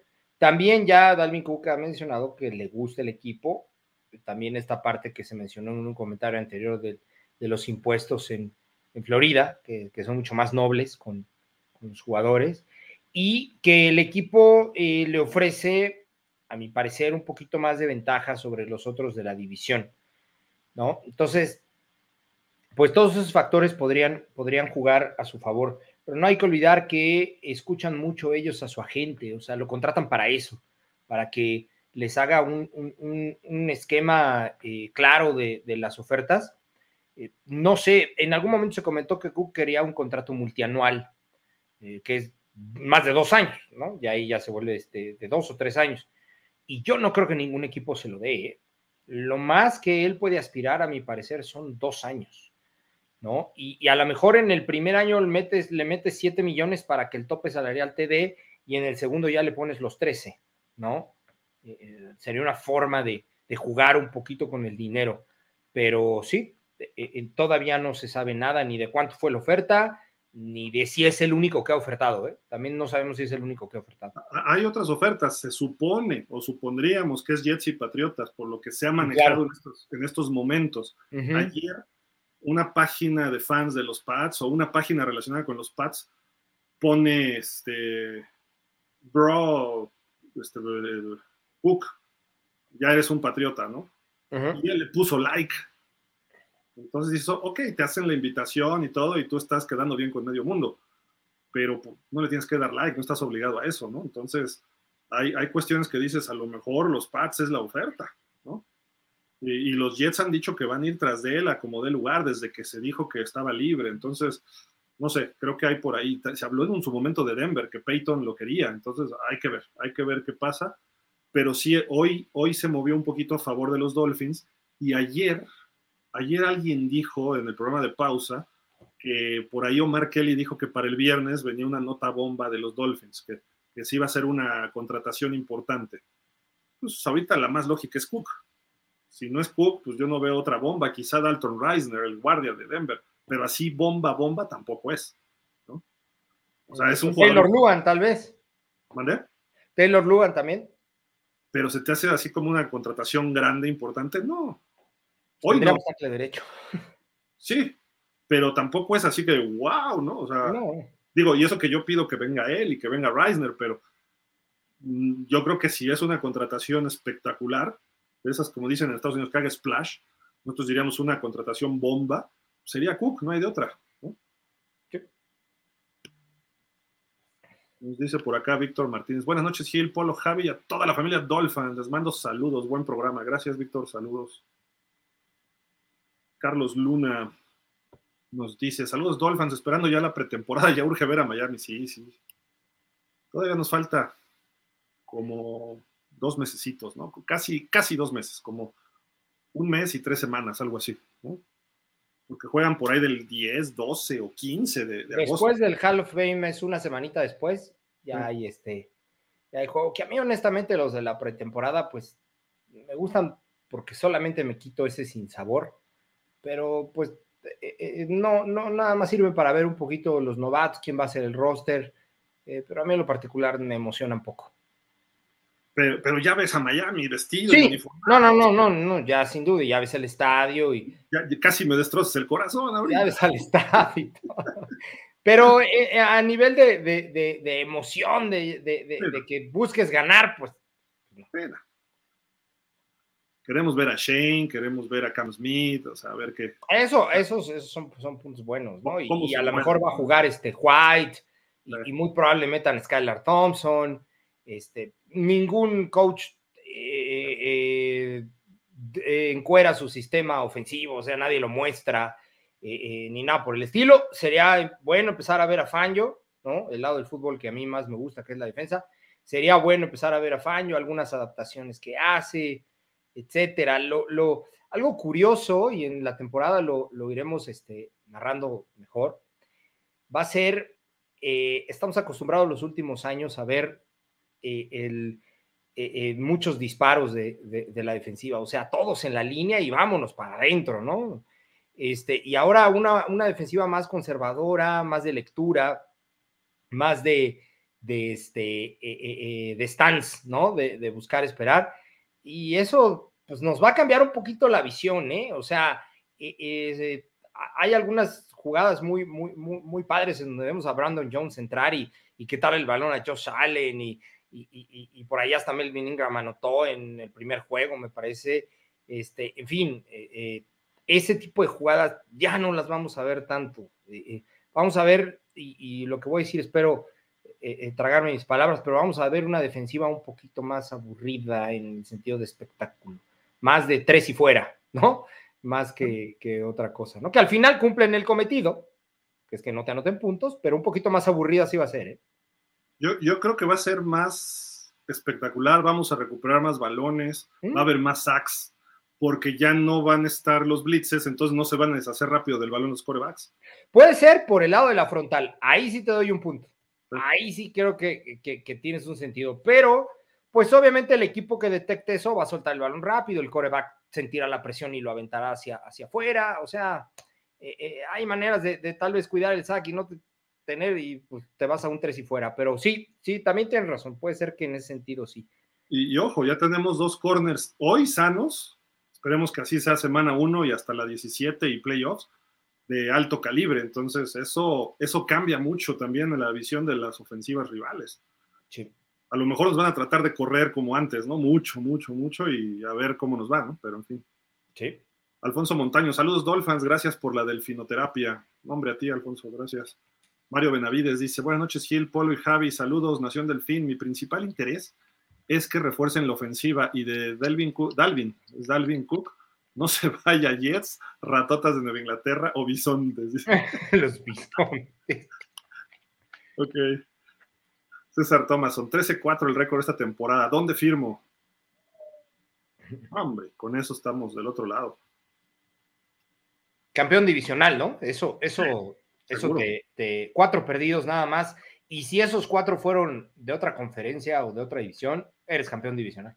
Mira, pierdes con Philly, pierdes con Kansas, uno con Buffalo y dejaste ir un partido con los gigantes o con Panteras, te sorprendió. En, tus cinco minutos. Sí, te agarraron en la baba, ¿no? Y los demás, ¡pum! Sí, ahí sí te la compro. Sí, sí,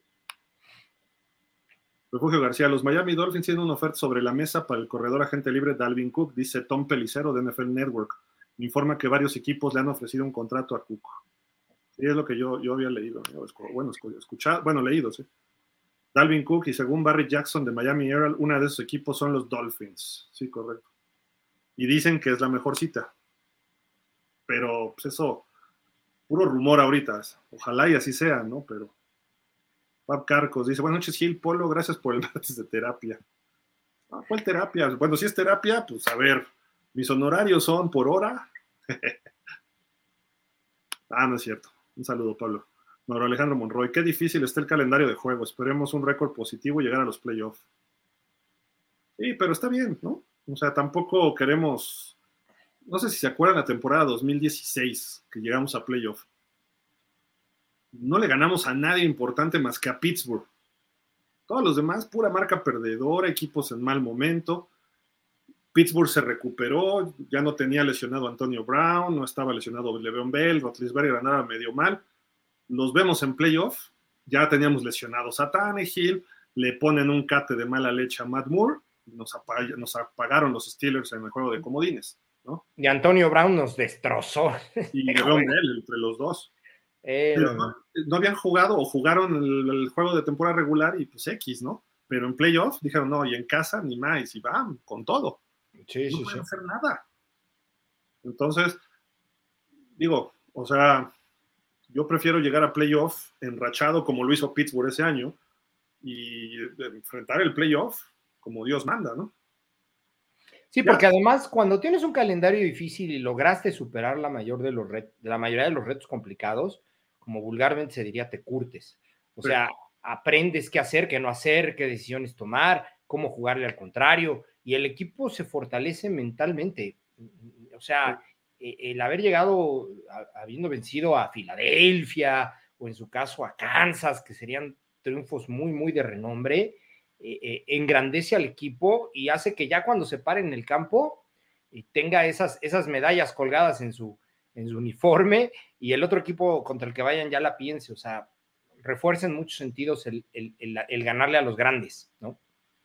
Yo recuerdo años que le ganábamos así al campeón defensor, al otro que llegó al Super Bowl y perdíamos con el peor. Sí. Y quedamos fuera de playoff, pero bueno, en fin. Eh, espero que no pase este año, ¿no? Capaz que le ganamos a Kansas y a Filadelfia y perdemos con Panteras, ¿no? Sí. Que fue el primer pick global. O sea, no, no, ¿cómo es? No, no, Cruz Cruz, ¿no? O sea, Pap Carcos dice. Ahí está. ¿Me brinqué uno? Ah, no. No, no. Eh, vuelvo a repetir. aseguran que Miami ya hizo una propuesta formal a Cook. ¿Cómo ven? ¿Es real o es rumor?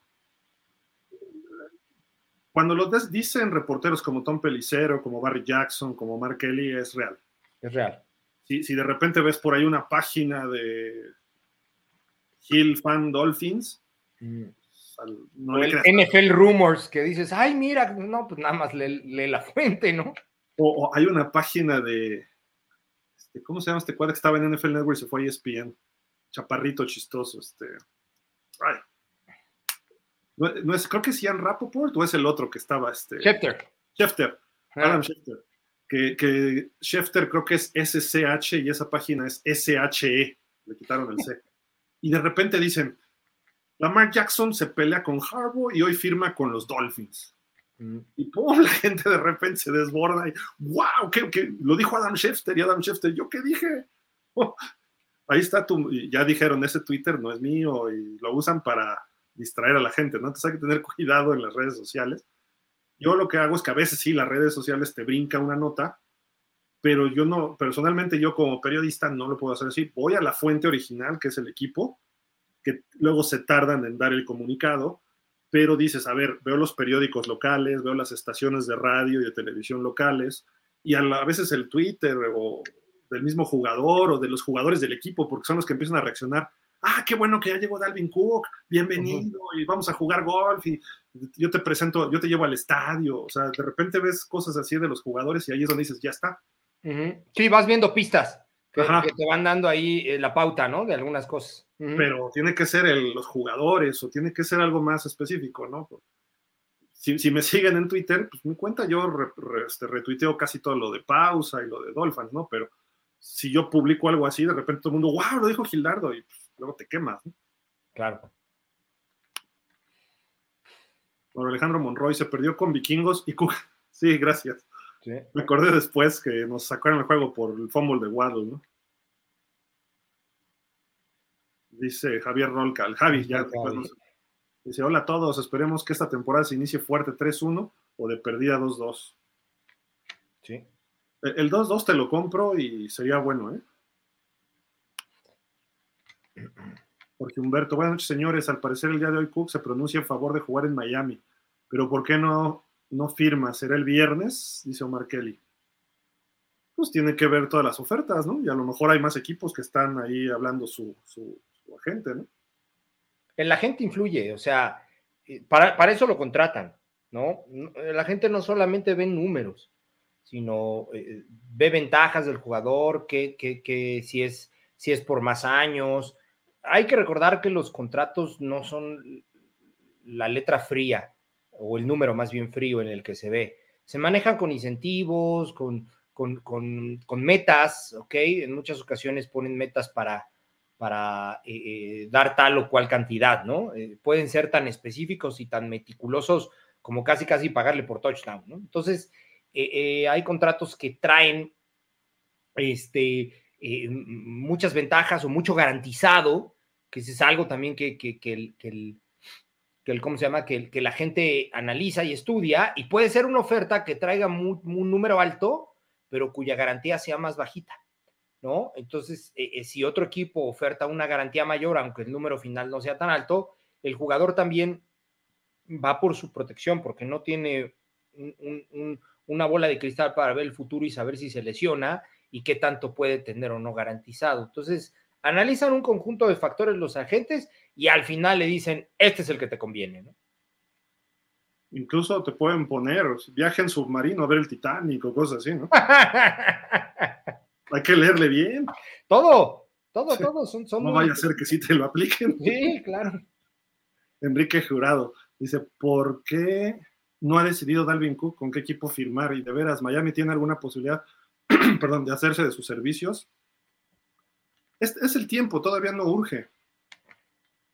Ya no hizo los minicamps, no tiene problema, es un corredor que además viene, creo que de una cirugía, de una buena temporada, segura, está entrenando en Miami él con sus preparadores, los mismos de Tua, me parece, los de Perform, eh, está en condición física, con que, se, con que esté a tiempo para el training camp, más que suficiente. Y el training camp lo abre en Miami, no sé, no, no, no, sé si esta es la fecha, porque he visto que varios ya anunciaron, pero por ahí del 20, 25 de julio, quizá más, más adelantito, pues tiene todavía un mes y cachito para, para firmar, ¿no? Para decidir.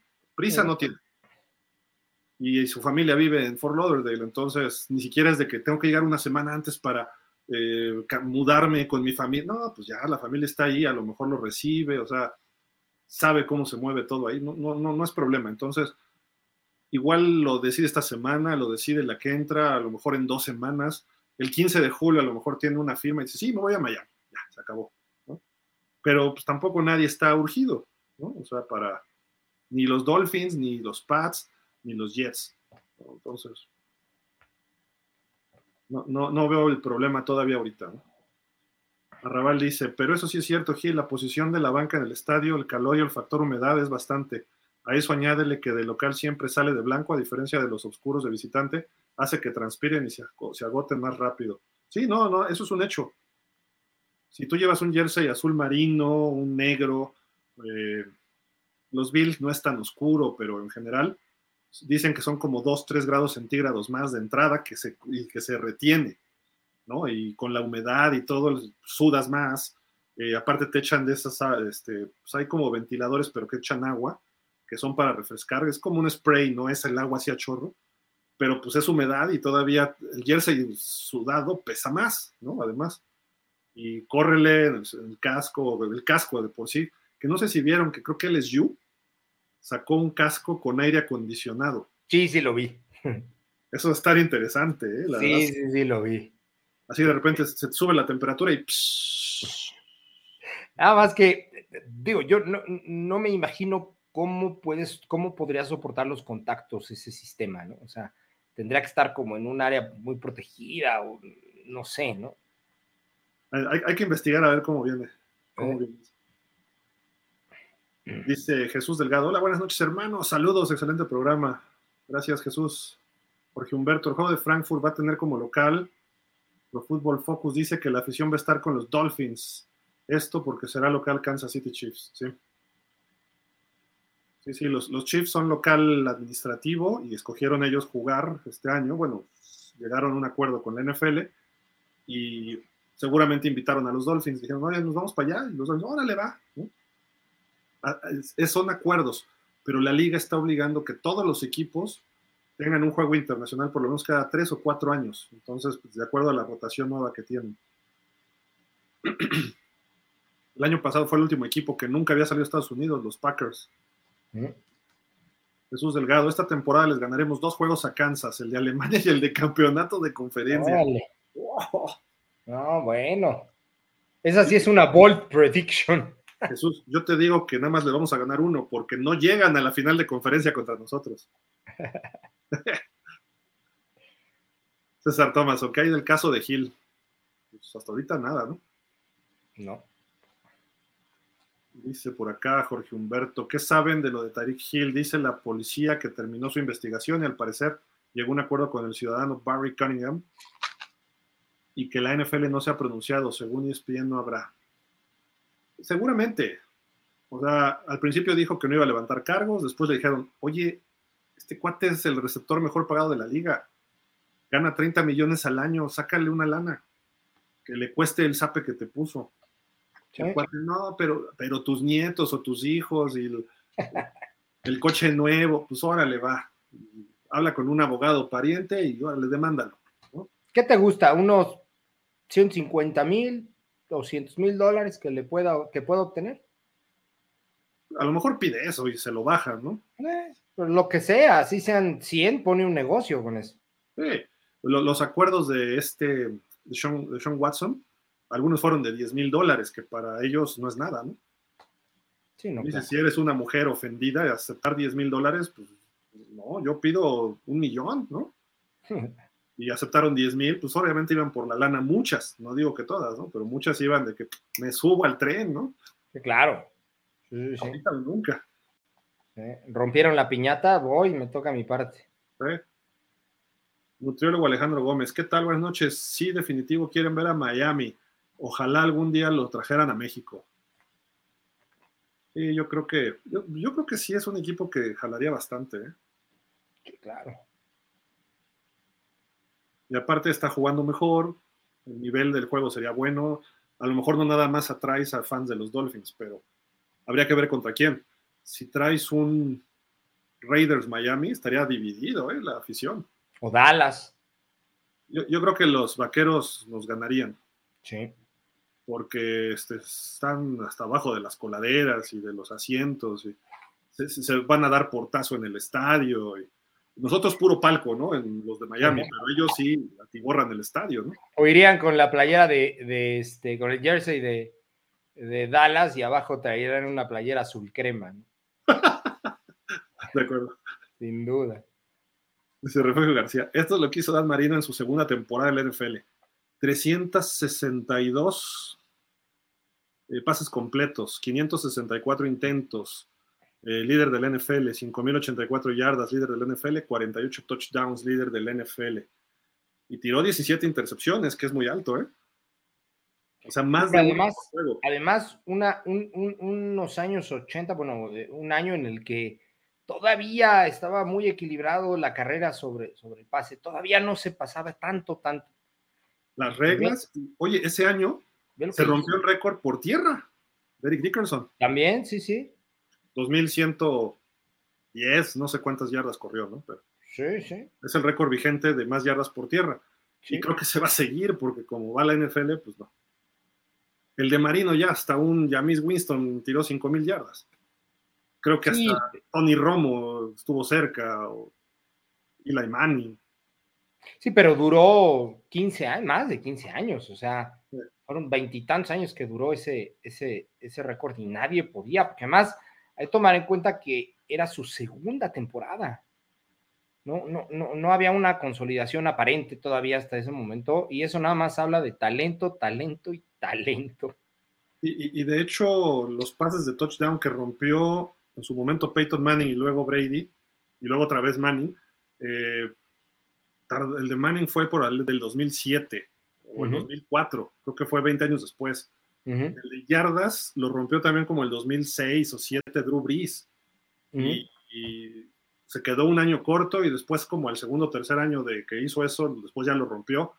Y hoy en día creo que hay como seis corebacks que han hecho más yardas en una temporada que él. Pero todos esos son del 2007 para acá. Con reglas nuevas y además el porcentaje de pases que lanzan con respecto a las yardas, el promedio de yardas por intento de Marino de esa época es que eran puros pases largos. Sí. Eh, por eso a lo mejor tiene más incompletos en ese año, pero Marino fue un espectáculo de bombas. Eh, no, no, no era un jugador de pasecito de 5 yardas y otro de 5. Y además, cuando Miami iba paleando, Don Shula le daba el balón a Tony Nathan y corre, ganamos dos yardas, no importa. Y Andra Franklin, otras dos yardas, o Woody Bennett y, le valía gorro, dice, ya vamos a acabar el partido y vámonos. El señor Sean Payton y Drew Brees iban ganando 38-3, 38-7 y seguían fum, fum, ¿Sí? Sí, ni siquiera le daba descanso, lo seguía metiendo. Entonces, pues no, no, no es la misma, o sea, yo he hecho comparaciones, me acuerdo que hice una vez una en el esto, en una columna, porque todo el mundo, ah, Drew Brees, que rompió el récord de Marino, sí, pero vean las, las proporciones. Y él, era 6.8 yardas por intento contra 8 de Marino. Eh, tiró 200 pases más que Marino y completó 150 más, pero todos pasecitos, el tiquitaca, ¿no? Pero en fin, dice Jorge Humberto, ¿qué opinan? Dicen que la mejor oferta está en Denver, pero Cook no quiere ir ahí y lo de los Rats es más un tema de hogar. Ok. Dice, creo que estos, eh, es, creo que está solo dando tumbos, ¿no creen que se dé mucho a desear? Está dando tumbos, ¿no? Este Cook. Pues fíjate que es un poquito contraproducente que se esté inflando tanto o que se esté tardando más bien. Eh, eh, también el jugador llega, puede llegar un poquito sobrado, ¿no? Este, yo no sé ahí cuál vaya a ser la, la reacción de Jeff Wilson, ¿ok? Este, porque a lo mejor Miami decide hacer un trade por él, ¿eh? por, Jeff Wilson, o lo empieza a ofertar, ¿no? O inclusive al mismo Monster. Entonces, genera tensión también en el equipo el saber que puede llegar alguien así cuando, cuando tú todos los días, eh, eh, hasta hace semana y media, dos, estuviste, estuviste entrenando, etcétera, etcétera, etcétera. O sea, tampoco es tan cómodo saber que en cualquier momento llega alguien y te quita la chamba.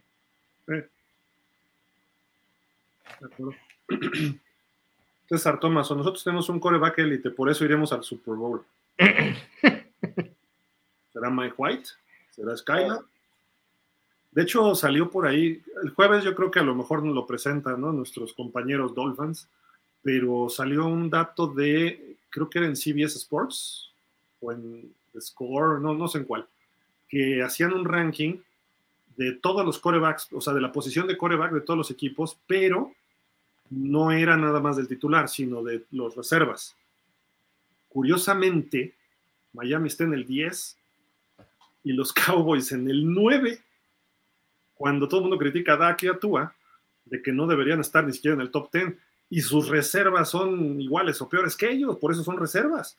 Entonces dices, ¿cómo es posible que estén en esos rankings tan altos? Yo creo que deberían estar un poco más abajo, pero habría que ver los reservas de otros equipos. Yo lo resumo muy fácil. Sin Tua, Miami ha ganado un partido el año pasado, un partido hace dos años. No estoy diciendo que Tua sea Mahomes, ni estoy diciendo que sea Burrow, ni mucho menos, pero el problema es quiénes están detrás de él. Si de por sí Tua de repente tiene sus partidos malos, entonces dices, pues tienes que ponerle a alguien que le dé batalla. y si no le da batalla a alguien que pueda este, sacar las papas del horno, ¿no? ¿Cómo dicen? Este, del fuego. Del fuego. Entonces dices, Shula siempre tuvo a Moral, tuvo a Don Strock, eh, la temporada que Marino se rompe el tendón, hubo 3, 4 corebacks y aún así Miami quedó con marca ganadora, que no se calificó, pero como pudo lo sacó. Entonces dices, necesitas otro coreback de otro nivel. Mike White, a mí no se me hace que sea un coreback que nos vaya a sacar las papas así del fuego, ¿no? Está muy delgado, ya, ya en otra ocasión habíamos este, comentado esa situación. Yo no creo que por ahí hay un antecedente en donde Matt Milano ya me lo quiebra en una jugada. Este, y yo no creo que sea alguien que pueda soportar este, los contactos. Skylar, pues tiene ahí la experiencia un poquito, pero hemos insistido en que el chavo eh, eh, le pesa mucho esta situación de ser, de ser séptima ronda. Eh, la semana pasada comentábamos algo referente a este tema, y es cierto, el equipo siempre debe ir por corebacks, ¿no? Pusimos de ejemplo cuando estaba Montana y se fue por Bono y luego pudieron traer a Young, en fin, siempre debes ir por coreback, coreback. El coreback reserva es tu seguro de vida, ¿ok? Y, pocos equipos como San Francisco, por ejemplo, pueden hacer lo que hizo con el tercero, ¿no? Entonces, e, eso habla de un buen coach y un buen sistema, pero tu coreback reserva es tu seguro, tu seguro de vida. Y definitivamente corebacks como Bridgewater no lo son, ¿no? Entonces tienes que irte por alguien con experiencia como Matt Ryan o Nick Foles, no hay más. Y, y, Tua, o sea, Tua dijeras, ha jugado todas sus temporadas, y dices, bueno, me la juego sin un buen coreback reserva.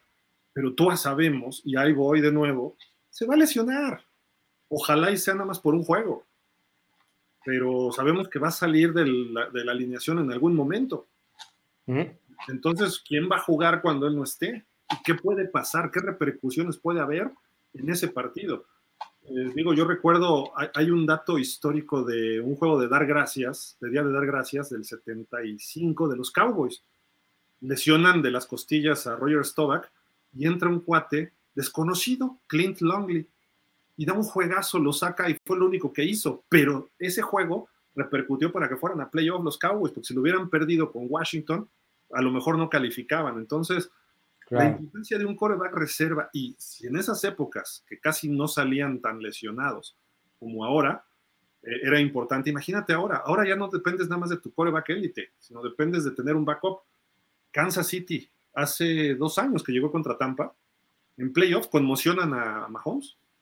¿Y qué pasó? Entró Chad Henney, nuestro Chad Henney. Claro. Hizo dos jugadas, pero dos jugadas muy buenas, y con eso hicieron un primero y diez y se acabaron el reloj y ganó Kansas. Pero iban a perder con Cleveland. Así es, así es, así fue. Eh, Dallas llegó a un Super Bowl porque conmocionaron a Troy Aikman y entró un viejito, colmilludo, un tal Bernie Kosar, y sacó ese partido y ya regresó para el Super Bowl Aikman y ganó, pero por poco y se quedan fuera de otro Super Bowl por la lesión de Troy Aikman. Esa es la importancia de un quarterback. A lo mejor tú aguantas la temporada, pero en playoff los cates, los catorrazos no son igual. Entonces, a lo mejor en playoff, pum, lo que le pasó a Matt Moore contra Pittsburgh. Ahí ya no se tientan el corazón. Dice, si me van a multar, me multan, pero saco al coreback del juego. Y fue este, este ¿cómo se llama este cuate? Bob Dupree. Muy sucio ese jugador en general. Llegó y pum, lo planchó. Sabían que sin Matt Moore, si Miami tenía así de posibilidades, sin él, cero. Y dijeron, pues truénalo.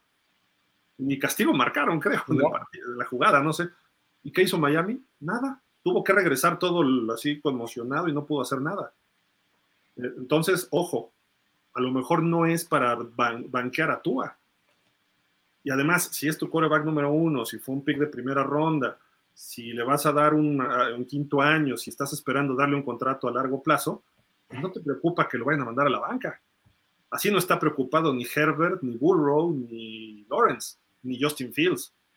O sea, ellos no tienen problema de que, ah, que van a ponerme a Matt Ryan y me van a mandar a la banca. No, tú así tienes ese problema. Entonces, si lo lesionan, ¿quién va a entrar? Mike White en un partido de playoff. Mejor meto a Skylar, que jugó el año pasado uno. Mal, pero lo jugó. Entonces, ese factor es clave para Miami. O sea, sí que tú estés sano y que McDaniel, repito, lo de hace rato, y McDaniel dé el brinco y que sepa claro. a un coreback de segundo o de tercer equipo y que son de segundo y tercer equipo y malos porque no son de los mejores de segundo y tercer equipo. ¿no? Sí, claro. Jorge Humberto, Coach Polo, ¿qué pasó con los análisis de la defensiva 4-3, 3-4 de Don Big Fangio? ¿Para cuándo? En NBC hablan de nuevas formaciones y que es posible que antes de agosto llegará un linebacker que quiere Fangio y que puede venir de Denver o Chicago. ¿Qué opinan y si saben los nombres? Pues mira, Jorge Humberto, eh, ya lo habíamos platicado, ya, ya, este, ya por ahí Gil la tiene, tenemos que, este, ver cómo la, adaptamos bien para que la puedan ver ustedes aquí, ¿ok? Este, y hacia la pretemporada, temporada, la, hacemos ya, Gil nos dirá eh, eh, qué, lapso del programa dedicamos hacia, eso, pero de que va a haber ese análisis, lo va a haber, ¿ok? Vamos a tratar que sea, que sea detallado y de que sea eh, muy digerible para que lo puedan entender y en la temporada se plasme todavía, todavía mejor, pero ya en el papel ya está, ¿no? ¿Vamos a ponerle fecha? ¿Dos semanas? Ya lo haremos. ¿Mande? ¿Dos semanas? ¿Le ponemos fecha? Sí, si quieres, en dos semanas le ponemos fecha, ¿no? Y ya vemos cómo lo, cómo lo podemos este, graficar, porque es, es, como la parte un poquito complicada, porque ya está, este, Jorge Humberto, ya, ya está hecho, nada más hay que adaptarlo a, como lo muestra aquí Gil, por lo general, mucho más este, eh, noble, ¿no? Eh, o más digerible. Y una vez que lo tengamos, este, ya lo, lo analizamos este, eh, bien y bonito para que no solamente tú, sino todos los demás podamos entender en la temporada qué pasa, ¿no? un poquito más, más aterrizado. Somos Jaguars México. Saludos, Gil, y a todos los amigos de Dolphins. Gracias, saludos a, bueno, obviamente a René, que es el de los líderes de esta página y grupo, y al buen Dani, Daniel Velasco, también un saludo. Empieza a crecer la afición de los Jaguars, pero seguimos. ¿Dani es quien lleva, Dani es quien lleva esa página? No, la lleva René, este, ay, se me olvidó su apellido ahorita, René, perdón, René, discúlpame. Este, eh, René lleva esa página con otras personas y Dani, pues, Dani vive en Estados Unidos ahorita, entonces pues, está más difícil pero luego colabora con ellos. Y, pues, sí, claro. Digo, entre jaguares se entiende, ¿no? Digo, no, sé qué se entienden, pero... Los, cuatro que hay, este, pues, pues, se entienden bien. Uno maneja la página, el otro organiza los eventos. Claro, no, no tienes así como que tanto problema. Seguimos siendo el mejor equipo de, de, Florida. Sin duda. Así como que apenitas, pero ahí vamos. Ah, por lo menos en el corazón, sí. sí. Refugio García dice 8.5% de touchdowns encabezó la NFL, 9 yardas, fíjate, 9 yardas por intento encabezó la NFL. Claro. 317 yardas por juego encabezó la NFL. Rating de 108.9, también líder del NFL. Esto fue en el 84. En todas fue líder. Claro. Todo eso lo, traduces a números actuales y son cosas brutales. ¿eh? Por eso han dicho que es la mejor temporada que un coreback ha podido tener sin, calificar exactamente más o menos yardas. No, no, no. En términos generales, es la mejor temporada que un coreback ha podido tener. Hoy fíjate que chateando con este Rodolfo Vázquez Chacho, eh, me dijo, oye, que es cumpleaños de Joe Rose, que es de la Universidad de California, y publicamos algo ahí en, en pausa de los dos minutos. Y le dije, el Super Bowl contra San Francisco, me acordé que el pase más largo de Marino fue con Joe Rose, como de 38 yardas y Marino tiró dos bombas que le interceptaron. Eh, por ahí hubo un pase largo también con Tony Nathan, pero fue un pase escape y Tony Nathan se escapó como 15, 20 yardas, pero hasta ahí, ¿no? Y este, lo bien que jugó la defensiva de San Francisco contra Marino y la presión que le pusieron, lo que no vio en toda la temporada. Pero aún así Marino ese, ese juego lanzó 300 yardas y tiró 50 pases porque como se fue abajo Miami, tuvo que estar viniendo de atrás a todo rato y no corrían nada. Entonces, eh, rompió récord de más pases lanzados en un Super Bowl. Ya se lo rompieron después varios, ¿no? Pero también duró un buen rato esos 50 pases. Yo creo que ahí, Gil, eh, eh, ese juego se perdió más que nada por la defensiva de, Miami. Jugó muy mal. Y, la verdad es que Joe Montana lo hizo, lo hizo excelente, ¿no? En ese juego. Yo creo que fue un juego que perdió la defensiva más que la ofensiva no cuajara tanto. Si, hubiera existido la repetición instantánea ahí, nos robaron un touchdown defensivo legítimo. Sí, sí, sí, sí, lo recuerdo. creo que era Freddy Solomon. Lo había levantado ya uno de los Blackwood, iba solito hasta el touchdown y estaba down. Y hubiera marcado diferencial, ¿eh? Porque el partido todavía estaba sí, sí, en, rango. En, el ánimo y todo lo demás, en el momentum, como le llaman por ahí. Si no mal recuerdo, iban 14-10, tiene ese fumble y luego ya nota San Francisco 21-10, 28-10, ya el partido se había despegado en el segundo cuarto.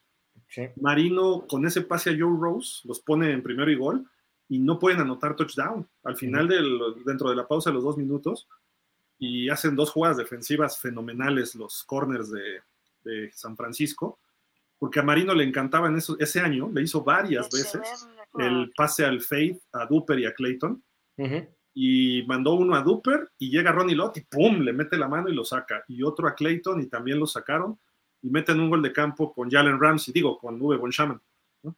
y, este, y 28-13. Luego viene una patada roleteada.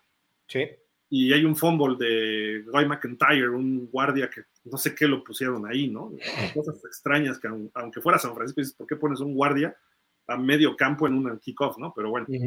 Y llega Jim Jensen y le pone un planchón, fumble y lo recupera y viene otro gol de campo. Y ya no volvió a hacer nada Miami. En la segunda mitad ya le interceptaron dos pases en la zona de anotación a Marino, porque ya estaban en plan más desesperados, ¿no? También. Sí, claro. Pero sí, este, se comió, Bill Walsh se comió a Don Shula. Sí. Eso es una realidad que duele decirlo, pero sí, así es. De hecho, el video de NFL Films de ese Super Bowl dice Masters of the Game, refiriéndose a los Niners. Y sí, fue, y Joe Montana lo que hizo fue destrozando, Roger Craig destrozó a un linebacker novato, a Jay Brophy. Iba Jay Brophy para acá, y estaba cortando Craig para el otro lado luego Wendell Tyler, o sea, nos acabaron con pases cortos a corredores y a la cerrada. Sí, el sistema, el sistema se impuso, ¿eh? el sistema eh, eh, de, San Francisco se impuso por mucho. Sí, sí. y, quiero recordar, entonces ya, otro tema. Hace 40 años de eso, una cosa así ya. 42. No, perdón. No, sí. No, todavía no llega a 40. 39. 39. No, 39. 39. 39. Bueno, 38 porque fue en 85.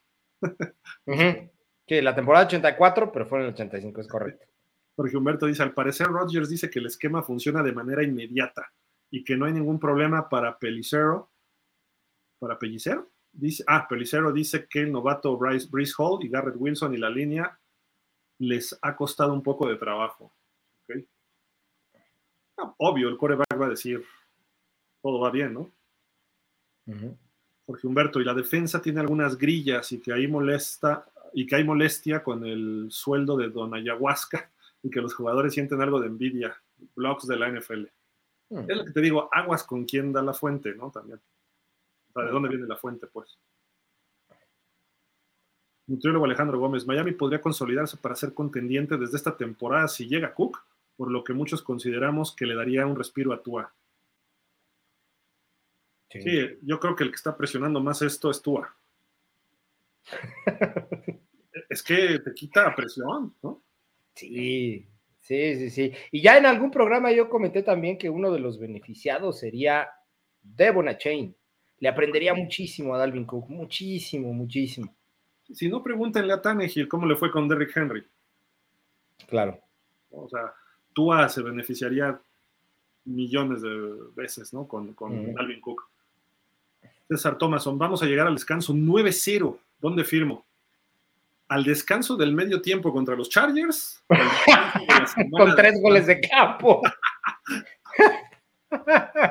o un touchdown y un safety, o sea, no sé. Ojalá, César, eso sería. Me, encanta el optimismo de César, de verdad. Eh, eh, eh, está, está de contagiarse. no, es que eso sí está, Imagínate 9-0 ganándole a Philly, a Buffalo y a No sé hace cuánto Miami no hace eso, pero deben ser muchos años. No, no, bueno. Dice por acá Jorge Humberto. ¿Qué les parece lo de Chase que dijo Pat Hu? Ah, y Kelsey le contestó que es correcto que proteja a su coreback, pero que demuestre en el campo con acciones. Es que salió, le preguntaron a Joe Burrow y Burrow dijo quién es el mejor, le preguntaron quién es el mejor coreback y dijo, no, pues Pat, ¿no? Sí, sí. Diplomáticamente, obviamente yo creo que él piensa yo, ¿no? Pero dijo Pat, ¿no? y, le preguntan a llamar Chase y llamar Chase dice, no, pues Joe, Joe Burrow, ¿no? Y luego salió que luego sale Pat Mahomes cuando le dan el anillo y pone una él sube una foto que dice Pat Who y le dice This is Who y le enseña el anillo, ¿no? En la foto.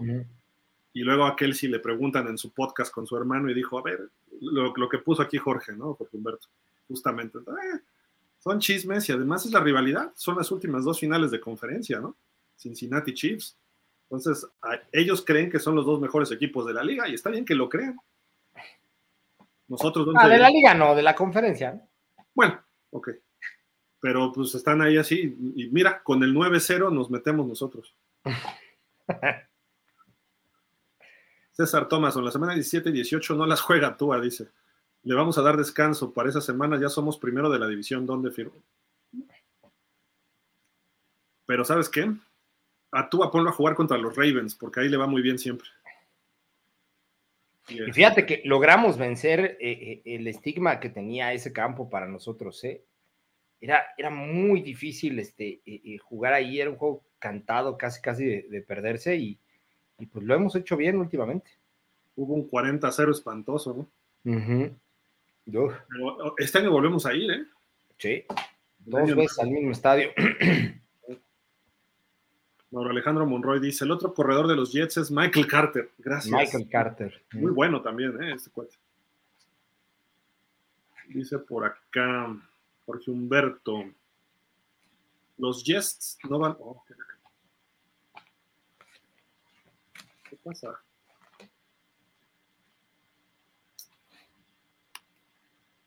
Pero ahí está.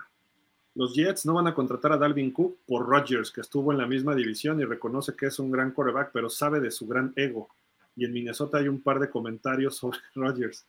Y al parecer no habría química pero dicen que es un profesional. Good Morning Football. Ah, muy especulativo, ¿no? Si, tú le dices a Dalvin Cook, ¿a quién prefieres? ¿A Kirk Cousins o Aaron Rodgers?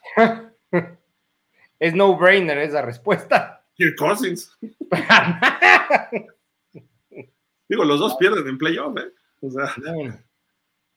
pues sí, pero el otro siempre pierde en prime time. sí.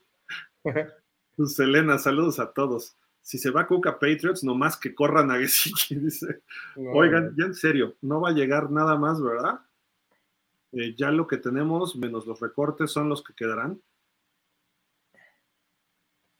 No, sí va a llegar, sí se va a gastar, esos, esos 13 millones se tienen que gastar, se van a gastar. No creo que, que, este, que lo dejen ahí, aunque sean Gatorades, pero se van a gastar y, faltan algunos novatos, ¿no? Este, digo, son baratos, pero faltan. Pues nada más falta Cam Smith del, del, draft. Solamente que falta Cam Smith, que, por ahí se especulaba un poquito por qué no, por qué no se firmó.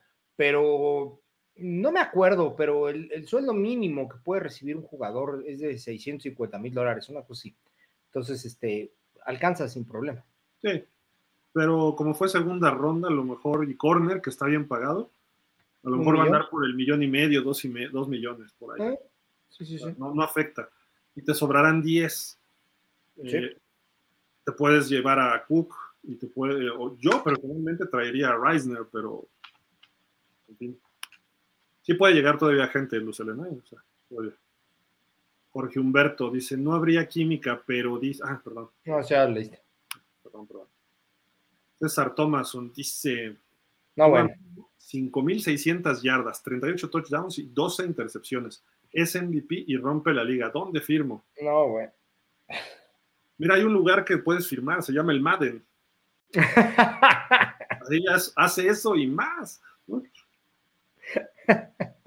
Digo, puede ser, ¿no? Pero. ¿Y, si llega Cook? Menos. No, no, bueno, si llega Cook, no creo que ni pase las 4000 nos vamos a dedicar a, equilibrar o a balancear más bien mucho el, el juego. Pero 5.600 yardas, estás hablando eh, eh, de un promedio de 400 aproximadamente, 350 más o menos, perdón, por juego. Este, 350 eh, por, por, juego son más o menos cuatro pases de touchdown, más o menos. Este, en esa proporción tendría más pases de touchdown, ¿eh? Sí, claro, más de 38, a menos que, claro, Por lo menos unos 45, por lo menos. Por lo menos 45. Entonces, 5.600 yardas, César, es, es, brutal, o sea, es demasiado para, para las capacidades de Tua. O sea, sí, sí, sí se lo puedo poner a otro, a otro quarterback como, como Joe Burrow sin problemas, pero a Tua no lo creo. Y de esas 5.600 serían 2.100 de Tyreek Hill. Y eso de Waddle.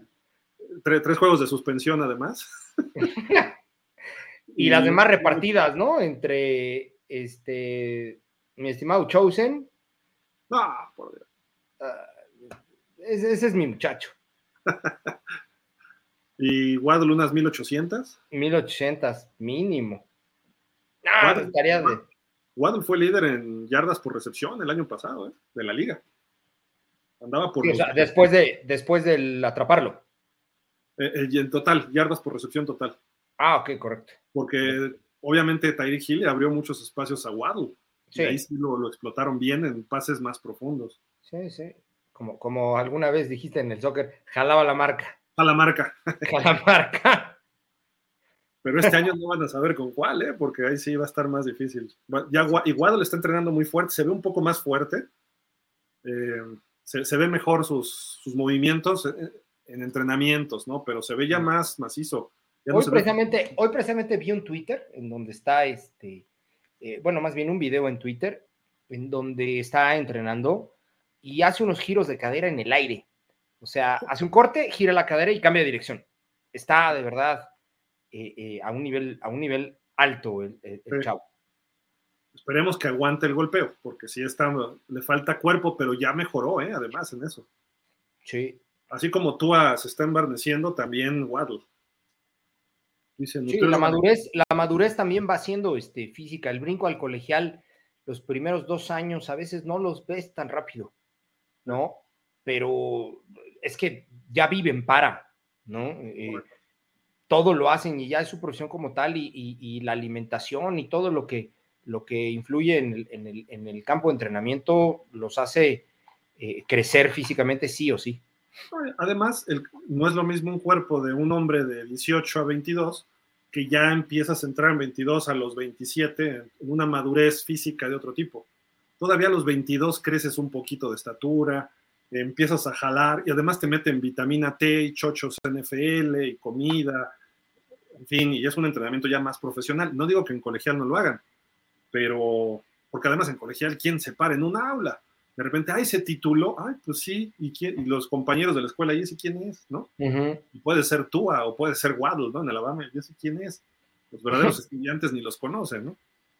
Hay casos muy contados. Eh, el de Ed Newman, que estudió después de jugar. O el de, o el de Fitzpatrick, creo que también. Acabó. Harvard, ese, cuate es un genio que juega. Sí, sí, sí. Nutriólogo Alejandro Gómez, creo que Miami podría ser contendiente esta temporada para llegar al Super Bowl, si llega Cook. Pienso que es importante las ganas que tiene él por llegar a esta franquicia y porque le daría un gran respiro a Tua, además de tener múltiples opciones a la ofensiva y dejarías de ser predecible. De acuerdo. David Ruiz dice, buenas noches Dolphins. Dice, ¿cómo ven la cantidad de demanda del partido de Alemania? Todos quieren ver el futuro GO de esta liga. Tua, lesiones, locas, Taigo Bailo. no, bueno. Ay, Dios mío. Jorge Humberto dice, ¿qué pasó con el señor Javi Bailo Roldán? O ya se lo cambiamos por Javier Skylar Roldán Thompson. Le dio frío, ya no se conectó y extrañamos a Anto I Love You, Selvac. Este Antón va a estar el jueves. Isra dijo que también a ver si el jueves se podía conectar. El que me sorprendió porque creo que lo esperaba ver a Tony, pero tampoco se pudo conectar. Y Javi, pues ya vieron que le falló su compu. La, verdad, se están haciendo majes hasta que empiece la pretemporada. Sí, claro, por supuesto. Ahí vas a ver que va, va, va, a haber como ocho aquí en la pantalla al mismo tiempo. pero no se los digan, ¿eh? Por favor. No, pero, pero eso es ser poser, hay que estar en todo momento. Refugio García, Miami tiene que ir por Dalton Reisner. Ah, pregunta, tiene que ir por Dalton Reisner. 2022 stats, 967 snaps, un sack permitido, tres sacks permitidos. Tres sacks permitidos. Seis golpes permitidos, 20 apresuramientos. y su, calificación por tierra 53.4. No, no fue muy buen año, ¿eh? según lo que he visto, pero su calificación de Pro Football Focus por aire, o sea, en cobertura, bueno, en bloqueo de pase, estuvo como en el 78, algo así. ¿eh? Entonces, unas por otras, pero en Denver a todo el mundo le fue mal el año pasado. sí, pero también, también ve esa versus eh, Eichenberg, por ahí lo sacaron y creo que no llegaba ni a, ni a 30, estaba pésimamente. O sea, no es que Dalton Reisner sea el mejor, pero es de lo que hay es lo más rescatable. Sí, no, y además sus promedios de carrera y la experiencia ayuda más de lo de Eichenberg, ¿no? Que, que dicen que está jugando bien y que se ha fortalecido, pero pues dicen los rumores, chismes, ¿no? O sea, eso no, no nos sirve, hasta no verlo en el campo no nos sirve, ¿no? Ed Muñoz dice, totalmente en desacuerdo con lo del coach de Jets, que fue muy criticado por lo de Wilson y las decisiones de los linebackers interiores titulares. Pero en desacuerdo con lo del coach de Jets. Refiriéndose a que comentabas tú que lo estaba haciendo bien, quiero creer que es. Ah, ya, ya, ya, ya, ok, ok. Pues es que no tuvo corebacks el año pasado. Zach Wilson, Mike White y estaba hasta flaco, jugó, ¿no? Por ahí. Sí, al final, contra nosotros jugó flaco. Sí, y pues realmente sin un coreback, y lo, que decíamos todos el año pasado, con un coreback este equipo de los Jets cambia. Y los linebackers interiores a lo mejor tuvo fallas. Y yo creo que Robert Sale pues, también espera tener linebackers como en San Francisco y pues no, no es tan fácil. O la frontal que tiene, que tiene San Francisco, que está cañoncísima. acá sí creo que le estén cubriendo, ¿eh? los linebackers es el punto débil de esa defensiva. Y tienen un veterano que, era de los Ravens, este. Ay, el 57, este. Sí, sí. E, e, es bueno, pero ya está veterano y se lesiona mucho. Y hay otro Williams, porque está un Williams de liniero y hay un Williams de linebacker que también es brutal, este cuate. Sí. Y aparte el corner, que fue novato defensivo. Creo, creo que los Jets, o sea, es, para nosotros es fácil minimizarlos, pero ya analizándolos de lleno, dices, este equipo quedó 6-11 o, algo así. Pues se cayó al final porque no iba mal. Sí. Más o menos como nosotros, solo que nosotros sí sacamos el último. Iván Hernández, saludos, Fins, igual Iván. Dice, Tua es el coco de Nueva Inglaterra. Espero Cook llegue a otro equipo si no es a Dolphins, Chicago o Leones correcto. Dice por acá. Porque Humberto, el ganar no es todo, es lo único, pero nuestro nerdo se va, se va a ver opacado por Fangio. Yo espero esos juegos, Mr. Ratota. Va Big Genio Fangio, va a ser un juego de ajedrez igual con Broncos contra Peyton, contra Brian Dable. Contra Peyton y contra Brian Dable, sí. Sí, no, a Fangio lo trajeron porque sabíamos que hay que frenar a los otros equipos y no lo estaba haciendo Boyer. César Thomason dice, Tua cuando comete errores regresa más fuerte y preciso en la siguiente serie ofensiva. Pues yo he visto series ofensivas que dicen todo lo contrario. bueno, los Chargers, el juego de Chargers, el juego Green Bay, tres intercepciones seguidas, o sea, por drive. o sea, lo interceptaron un drive en el siguiente y en el siguiente. Con los Packers. Sí. Tua tiene que hacer cosas distintas este año en sus pases y en sus lecturas. Ya no ser tan predecible, más allá de lo que diga McDaniel y el sistema, ¿no? Sí. Dice Ed Muñoz, Gildardo, te quedaste con la etiqueta de coaches de antaño. Es obvio que los jugadores aman a McDaniel. McDaniel no va a cambiar su forma de entrenar y con la mejoría que mostró Tua perdón, este año, está demostrando que ningún entrenador anterior está a su altura, al menos en ofensiva. Mm. Pues, los números de Tua no son tan brillantes con respecto a los años anteriores. Y Tua tuvo su peor juego como profesional el año pasado. Y fue el peor de la temporada contra los Chargers. No dio una. Y Tua cuando se empieza a sentir ya presionado empieza a fallar. O sea, y lo de los coaches de antaño, yo creo que un head coach tuvo que haber jugado en la NFL. Pudo haber sido malo, pero tuvo que haber pasado por la NFL y saber lo que es ponerse un casco y unos shoulders. Y pues Mike McDaniel no tiene ni cuerpo de jugador de fútbol, ni siquiera de juvenil, ¿no? y es un coach de esos de Madden, que salen del Madden y del Fantasy, y de repente, ay, sabes, y estudias, pero en su vida se han puesto una, la corcholata, como dicen, ¿no? Y digo a ese nivel o a un nivel importante. Él jugó en Yale, creo que estudió en Yale. En Yale, sí. Y fue un corredor regular son, según lo ha dicho. dos años. Sí. Entonces dices, bueno, puede ser, pero es la Ivy League. Ahí van a estudiar, no van a jugar. Sí, claro. Que salga de ahí un jugador de NFL es Fitzpatrick, es, hay otros dos por ahí y parle de contar. Entonces yo, yo no le creo a McDaniel. Y no porque sea el nerdo, no porque sea el fantasy coach o porque sea el coach este. Una cosa es ver los toros desde la barrera y otra cosa es ya estar ahí. Y el año pasado lo superaron las situaciones de un head coach. Los challenges, que a lo mejor no le ayudaron sus asistentes, no, pero a veces ni siquiera tienes que voltear a ver al asistente. Dices, sé que lo voy a perder, pero lo aviento para qué? Para que se, se enfoquen mis jugadores y yo estoy peleando por ellos. Eh, no sé, Dan Campbell es un ejemplo. El, coach Mike Bravel, Mike Bravel es un super coach porque sabe de fútbol, puede ser igual de brillante que Mike McDaniel, pero aparte sabe cómo hablarle a los jugadores. Mike McDaniel no sabe ni hablarle a la prensa, no sabe ni hablarse a sí mismo, no sabe su lenguaje corporal. Tiene que cambiar eso, porque si llega y se queda así, eh, la babota, a ver, despierta, ¿no? Si estás pensando, piensa, pero habla al mismo tiempo otra cosa y da una instrucción y levanta a tus jugadores que se están cayendo, especialmente Tua. Si tu carrera depende de lo que haga Tua, pues yo estoy encima de Tua los 60 minutos del partido. Porque sí, porque además fue la bandera con la que llegó, ¿no? Claro. Y aquí, aquí, por ejemplo, dice, está demostrado que ningún entrenador anterior está a su altura, al menos en ofensiva. Un ejemplo de esto, este, Ed, es, es Doc Peterson. Peterson es head coach, al igual que McDaniel, y manda las señales, al igual que McDaniel. Y perdóname, pero a mi parecer es muy superior a, Doc Peterson a, McDaniel. Por lo menos ya tiene un Super Bowl. Y digo, Brian Flores no se metía en la ofensiva. Le pusieron dos coordinadores ofensivos. Fue una estupidez, perdón la palabra, fue una estupidez lo que hicieron los Delfines ese año. Pero estuvo antes Chad O'Shea, iban a traer a Mike Caldwell, que es un tipo con mucho coco, pero se enfermó, tuvo una operación y se fue. Muchas circunstancias, no estoy justificando, pero muchas circunstancias le pusieron muchos coaches, pero que salga tú. Ah, y, tuvo a Chan Gailey. Es un genio ofensivo. En cuanto a cartas credenciales, yo me quedo con Chan Gailey mil veces, ¿eh? por encima de, de, Mike McDaniel. No sé, no sé cómo lo veas tú.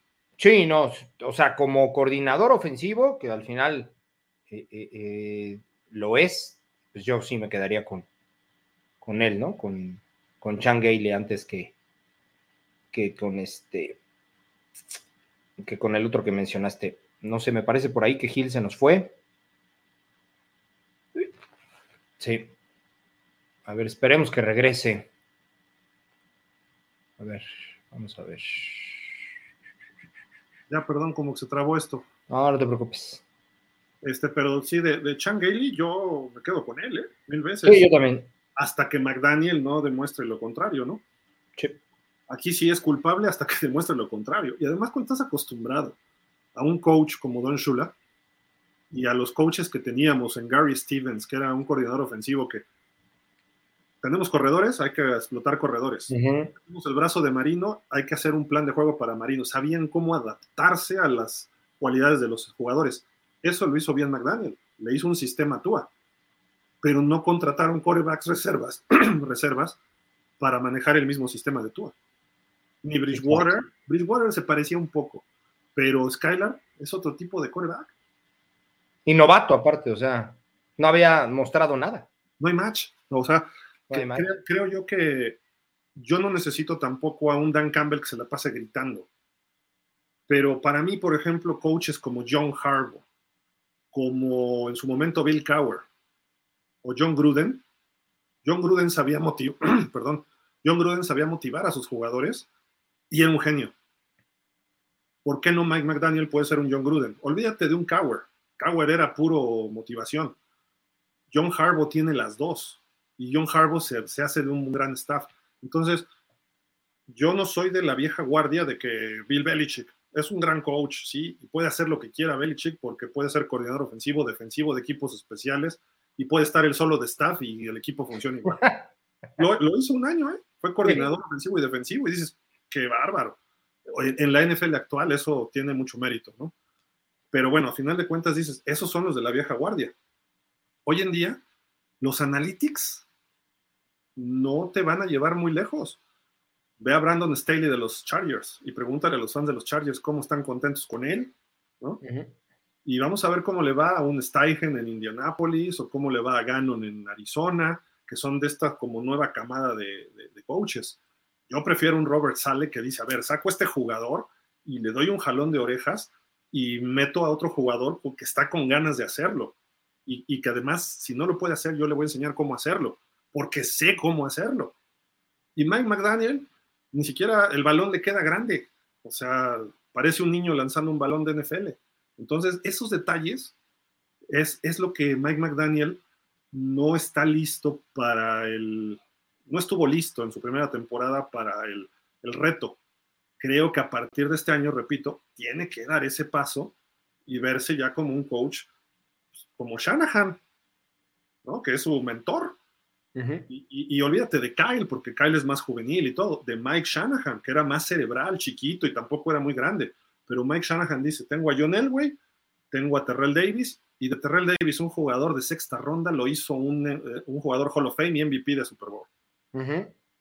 O sea, ¿por qué? Por su capacidad. Vamos a ver si puede hacer eso a partir de su segundo año, ¿no? Claro. Tampoco me niego a que lo pueda hacer.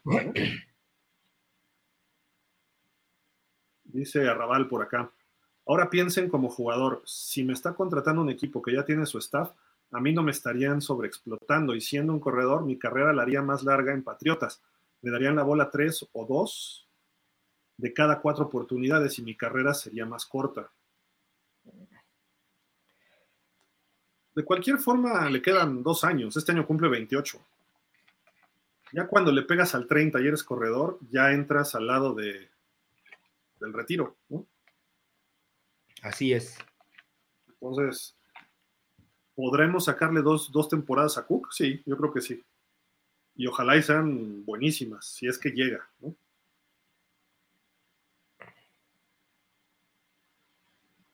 Jorge Humberto, contra Reed, contra Lamar, contra Del Río y más, van a ser juegazos. Si no la. la mierda, claro. Jorge Humberto dice: según Daily News Florida y el Herald de Miami, la semana que entra, el liniero Reisner visitará Miami. ¿UD? Órale. Eh, que creen, creen mejor que sea Ustedes. Ah, ¿ustedes creen mejor que, sea el Luan y llegará? Son posiciones diferentes, ¿no? Necesitamos más a Reisner, ¿no? Mm. Guardia izquierdo. Sí. sí, sí, sí. O sea, ese sería titular indiscutible porque nada más está Robert Hunt. Sí. Y estaba Eichenberg, ¿no? De guardia izquierdo, que no. Pero pues eso lo, han puesto hasta de señuelo, de tacle y nada. Creo que hasta manejado el autobús cuando van a la. y, y, se pasa a los altos. lo mandan para atrás, ¿no? Lo mandan para atrás. De nachas. Bueno, Alejandro Monroy, el liderazgo transformacional requiere en muchas ocasiones de un grito que despierte y ubique a, los a las demás personas que están alrededor de un líder Bajo ese argumento, tú estás obligado a ser ese líder si el coach no tome ese papel y no quebrarse en el intento. Sí, no, de acuerdo. Tampoco puedes pasártela gritando todo el tiempo, ¿no? Tienes que saber cuándo hacerlo. Y a veces tienes que... El liderazgo, decía Vince Lombardi, es con el ejemplo y con el trabajo y la disciplina, sí. Y llegas temprano, eres el coreback y casi casi recibes a todos los jugadores y, oigan, hoy vamos a hacer algo divertido y vamos a aprender y Sí, eso es lo intelectual y lo amigable. Pero ya que entras al campo del juego, tú eres el jefe. El jefe es el coach, pero ya dentro, de las, dentro del emparrillado, ahí tú mandas. Entonces ahí es donde tienes que decir, a ver, y si alguien se equivoca, a lo mejor el coach le va a decir, oye, bloqueaste mal, lo que sea, pero tú llegas y le dices, oye, lo practicamos, tú puedes, hazlo. ¿Qué pasó? Platícame, ¿qué te ayudo? ¿Qué hacemos? No sé, algo. Tienes que irle cambiando cada vez más. Tua no es ese líder. Tua es el líder, el Hakuna Matata. Repito, tiene que despertar y tiene que hacer el ¿no? Tiene que rugir y decir, yo soy el rey de la selva en, en la ofensiva de Miami. Cuando lo haga, entonces vamos a ir al Super Bowl o vamos a ir a ser campeones. Pero mientras no lo haga, se va a requerir en algún momento y va a estar sentado en la banca con los ojos abiertos así. ¿no? Sí, claro. Luz Elena dice, esta temporada cualquier cosa menor a final de conferencia es simplemente un fracaso. Eh, no, tampoco. O sea, Miami está obligado a ir a playoff y puedes ganar un juego de playoff y estás en divisional. ¿Eso lo verías fracaso? ¿Sería no, Miami no logra desde el 2000? Pudiera ser si nos trajéramos a Cook y a Taylor Luman. No sé si nos alcanzara, pero eh, eh, pudiera ser eso sí, se podría considerar un fracaso porque a mi parecer, eh, si bien Cook no es una pieza que falta, sí afinaría mucho las, las, tuercas ofensivas del equipo, las afinaría mucho. Y Taylor Luan le vende, sí vendría a cubrir un, un hueco que se necesita. Si esos dos jugadores llegaran a Miami, me parece que sí estaría rayando un poquito eh, de razón en, tu afirmación, este, tu Selena. Yo, no, ¿eh? yo no lo veo así. Yo creo que estar en playoff sería quedar tablas y a lo mejor llegas a playoff con marca de 10, 11, mejoras lo que has hecho los últimos dos o tres años a lo mejor te toca ir a Kansas, a lo mejor te toca ir a Cincinnati, o a lo mejor, supongamos que no eres campeón divisional, o a Buffalo o a Jets, y ahí pierdes, dices, bueno, y depende cómo pierdas, ¿no? Sí. Si, pierdes como el año pasado, el año pasado creíamos que podíamos ganar. O sea, eso es lo que tiene que hacer un equipo bien coachado, bien motivado, listo para jugar. Siempre va a jugar. Te pueden ganar, como dirían en la película un domingo cualquiera puedes ganar o perder en un domingo cualquiera, pero lo haces como hombre. Y como hombre no significa soy macho, no, sino significa significa siendo el, carácter, es el carácter. Correcto, la, la, la este, la estamina, ¿no? Y los deseos y la inteligencia y la combinación, y a veces dar un golpe y a veces jugar elegante, no sé, o sea, hay, hay muchas formas, ¿no? Pero yo, yo por eso diría, si llegas a playoff y te enfrentas contra un equipazo y pierdes en su casa en tiempo extra y te sacaron el juego por milagros de un super como Mahomes o como Josh Allen, dices, no podía hacer más, ¿no? O sea, digo, no es conformarse, pero si, si, ganas un partido, visitas a Jacksonville y le sacas el juego a Jacksonville y después te toca ir a Kansas y pierdes con, con honor, que no hay una derrota con honor, pero me refiero, pierdes así jugando con... peleando, peleando, peleando. Peleando y todo. bueno, llegamos a la divisional. ¿Qué nos falta? Tienes que apuntar y ver qué falta. Y el año que entra tienes que romper esa barrera. Tienes que ir brincando. A veces puedes brincar dos, tres barreras de jalón. Que eso es lo que se esperaría, ¿no? A mi parecer. Pero regresemos al punto medular. Todo funciona bien. Y regresamos a McDaniel y a Tua. El matrimonio coach coreback, ¿no? Esas dos partes son las que tienen que mejorar. Primero, tú a estar en playoff. Tú personalmente tiene que estar en los playoffs. Si está en playoff, nos da mejores oportunidades de ganar. Y luego jugar en playoff y no jugar como jugó contra Chargers o contra Packers, o, no, jugar normal. Tampoco le vamos a pedir que gane el juego, porque sabemos que no tiene esa capacidad él solo, pero tiene con qué hacerlo, tiene talento alrededor. Y a McDaniel, pues tener listas las jugadas cuando quedan segundos. O sea, eso no, puedes perder un partido de esa forma. O sea, puedes perder porque te ganaron, pero cuarta y uno, a ver, Titan Sneak o el rugby Scrum, ya después quemo el tiempo fuera y a ver qué hago, ¿no? Pero primero tengo que hacer el primero y diez, ¿no?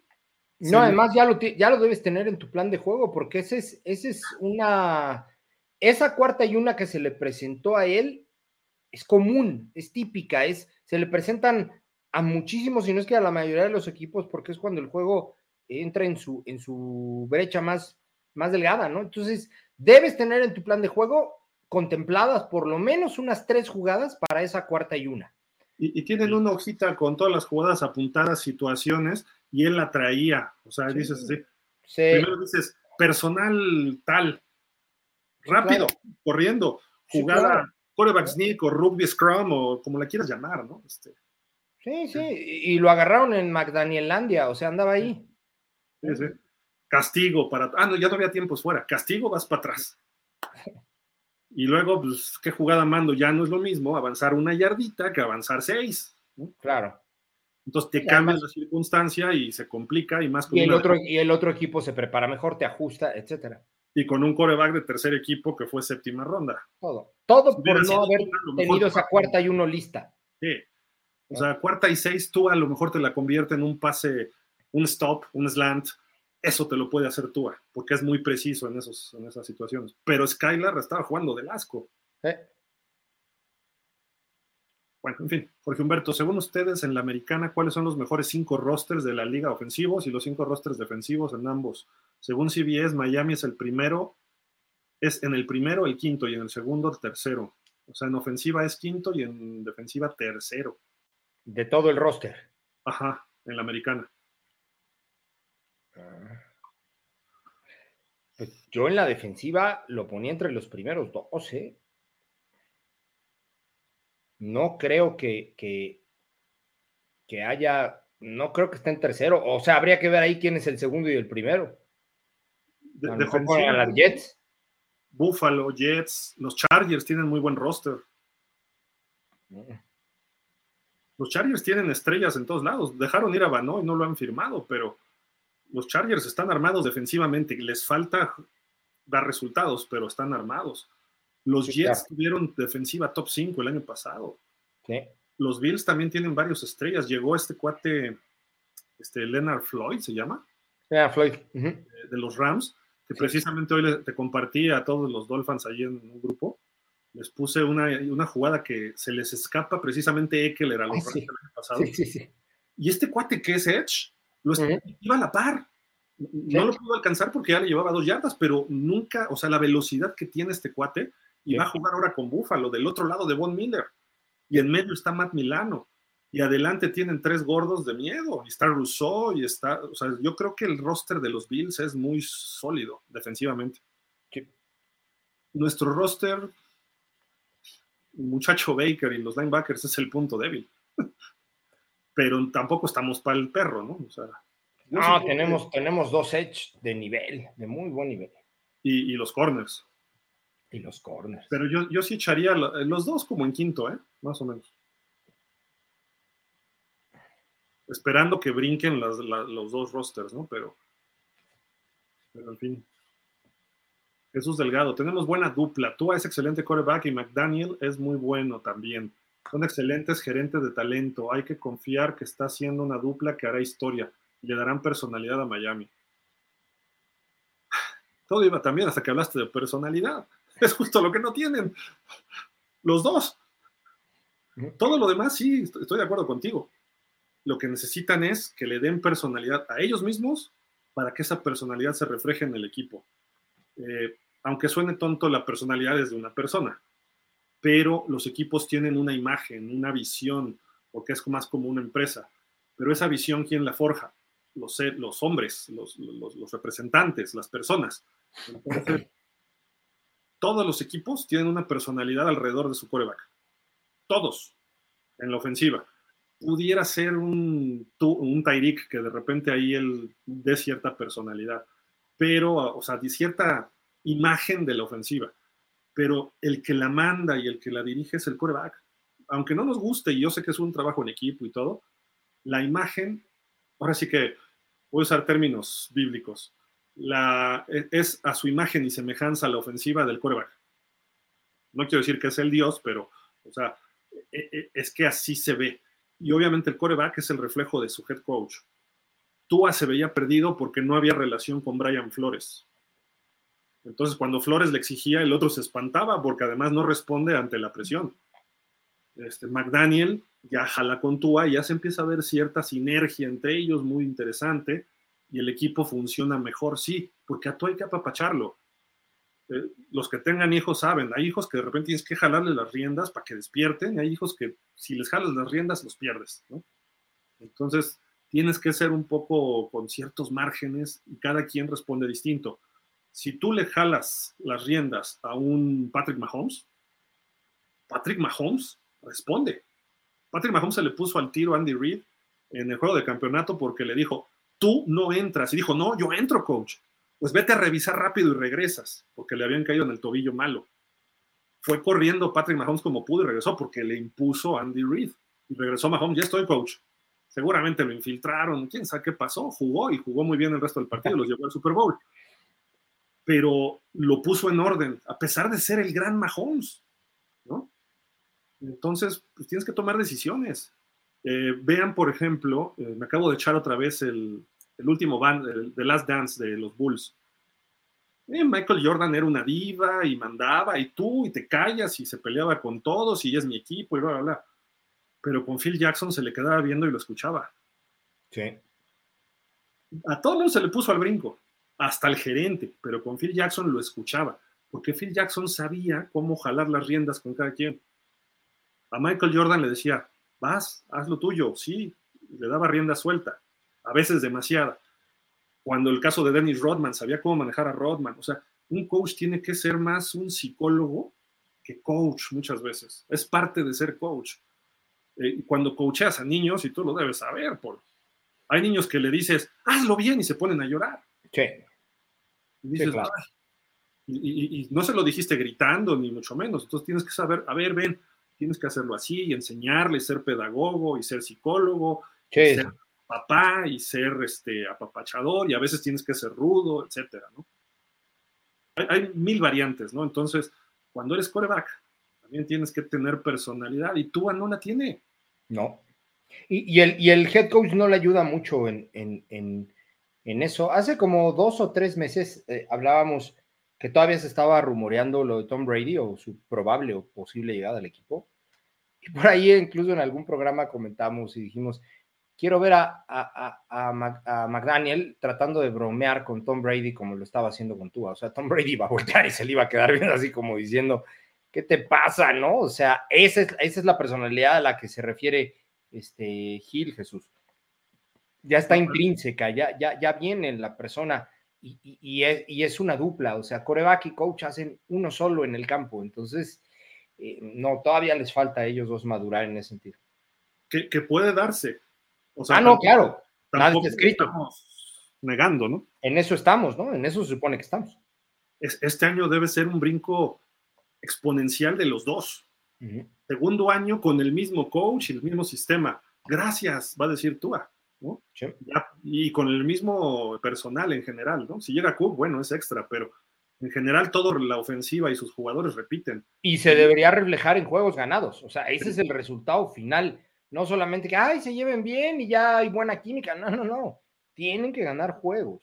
O sea, las Ws son lo que importan al final. Y, repetimos, puedes ganar o perder, pero que se vea ya un estilo, que se vea esa personalidad, ese, esa esencia, esa imagen de ofensiva. Eh, cuando haces una empresa, lo primero que quieres es, esta empresa tiene una misión clara, unos objetivos, una cultura. Eh, cuando tú entras a las instalaciones de los Dolphins, lo primero que ves es un letrero de Don Shula.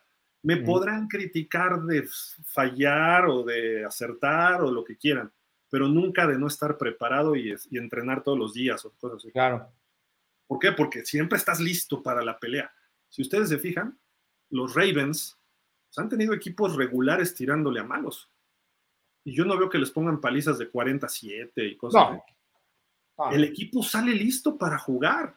Va a perder, pero pierde 23-17, 23-20.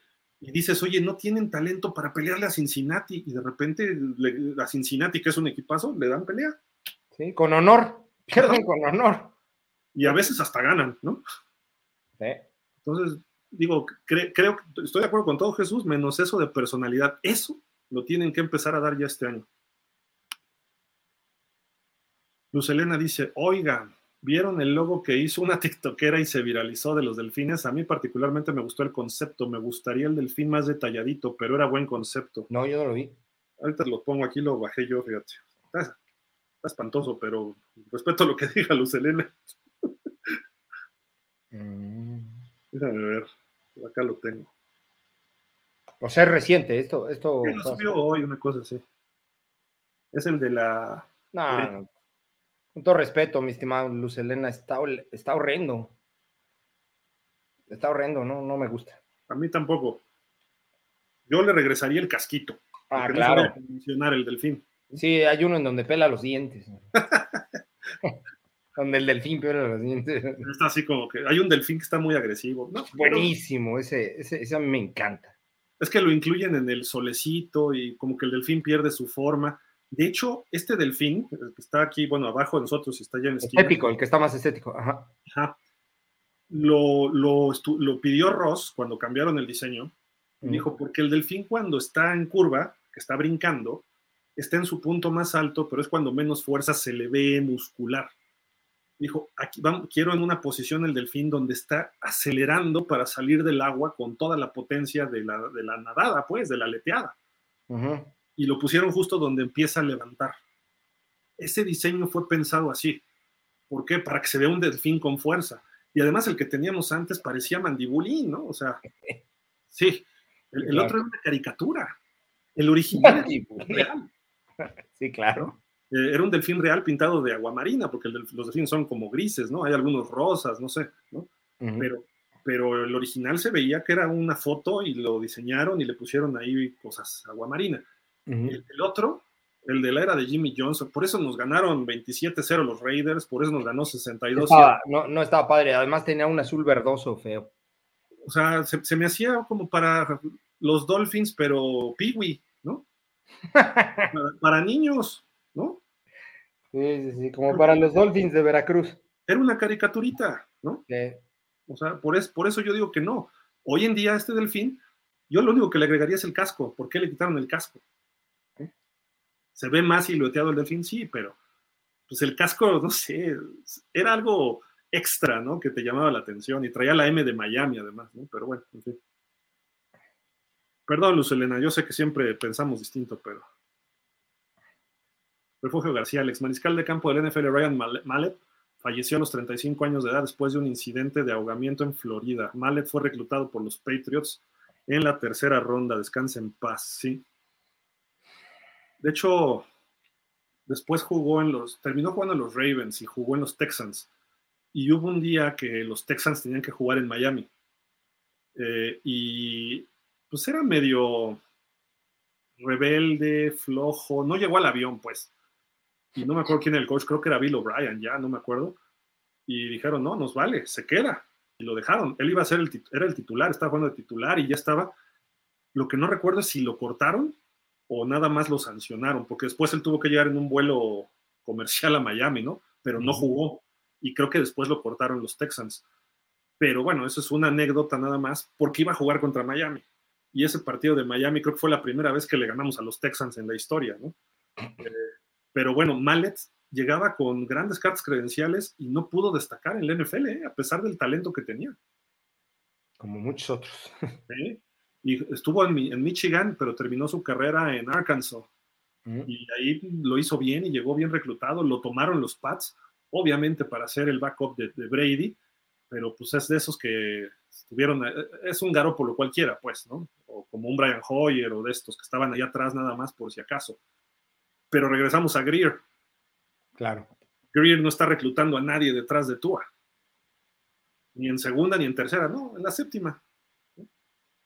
Pero bueno, sí, lamentable lo que pasó con Ryan Mallet y jovencito, ¿no? Jorge Humberto, según Rich Eisen, los dúos más importantes de coach y quarterback, el décimo es Tua y el nerdo McDanny. ¿Ustedes qué opinan? Se han de andar por el décimo, doceavo, por ahí. Está, está, bien, está bien evaluado, a mi parecer. Es que para, pa- para poder decirte algo de eso, tienes que escribirlos. Dices, es que te los puedes saber de memoria, sí, pero, por ejemplo, la número uno, pues es Mahomes y, y Andy Reid, Ajá. pero está, eh, ¿cómo se llama? Burrow con este Taylor. Pues a mí me gusta mucho Siriani con Jalen Hurts. Ahí está otra. Sí, ¿no? sí, Este, sí. La de Harbaugh con Lamar Jackson. O Doc Peterson con, Trevor Lawrence. Con Trevor. Hay varias Digo, Herbert no se lleva también con Staley porque Staley su, idea es más defensiva. Se va, se, va, se va a llevar mejor con Kellen Moore, vas a ver. Sí, no, pues seguro, seguro. Y lo va a hacer bueno, vas a ver. Tenía unas ofensivas en Dallas buenísimas, lo va a despegar. Ahí es en donde nos va a doler todo, vas a ver, espero equivocarme. Oye, pues tenía la ofensiva número uno con Dallas. Su problema es que recibían muchos puntos también. Su problema eran los playoffs y las jugadas tan que mandaban para definir partidos, ¿no? Pero... Sin duda. Jorge Humberto, el gran Tony Nathan, gran jugador y representante de los derechos civiles en Estados Unidos, pero con muchos fantasmas y muchos, muchas historias. Soy su fan. No, yo también me agradaba mucho el buen Tony Nathan. Jorge Humberto dice que pasen buenas noches, fins up, igual. Dice Jorge Humberto, Dolphins forever, all time. Sí, no, de acuerdo, ahí estamos todos. Eso es lo que nos une. Luego Jesús Delgado dice por acá, a lo mejor no va con ningún tema del día de hoy, pero quiero expresar, la temporada pasada me, divertía mucho ver al fullback Ingold. Se hizo uno de mis jugadores favoritos. Y, y Jesús estuvo un poco lesionado, ¿eh? Pero hizo una fullback sneak y anotó. Sí, no me acuerdo. Sí, sí, sí, Ahorita te digo contra quién fue. Contra Detroit, si no estoy equivocado. Este año puede verse más, ¿eh? Si está sano y todo. Y además fue su primer touchdown de, su carrera como profesional, ¿eh? Esa fullback sneak. ¿Con los Raiders nunca anotó? No, al parecer no. Y creo que atrapa bien pases también, entonces. Sí, es bueno, es bueno, es bueno. Ojalá y lo usen, pues, más al estilo de Shanahan, ¿no? Ahí un poco. Mauro Alejandro Monroy, ¿cómo verían a Bill Belichick de juez? ¿Haría justicia o cubriría Esa estuvo muy buena. depende a quién esté enjuiciando. Si es, si es este Tom Brady, pues obviamente lo va a perdonar. Pero si es cualquiera de los otros 31 equipos, pues con todo les va a dar. Bob Cargos dice, Gil, ¿y cómo va el tema de Gil? Lo van a suspender porque si es así, es tu arma más letal y se debe contratar a Hopkins o a Cook, ¿no creen? E insisto, en la línea ofensiva élite para poder aspirar a postemporada. No, pues quieres todo, pap. Oye, pero yo, yo creo que si hay suspensión es un juego, ¿eh? O dos. Y no es tan grave. No es tan grave. Si se queda en.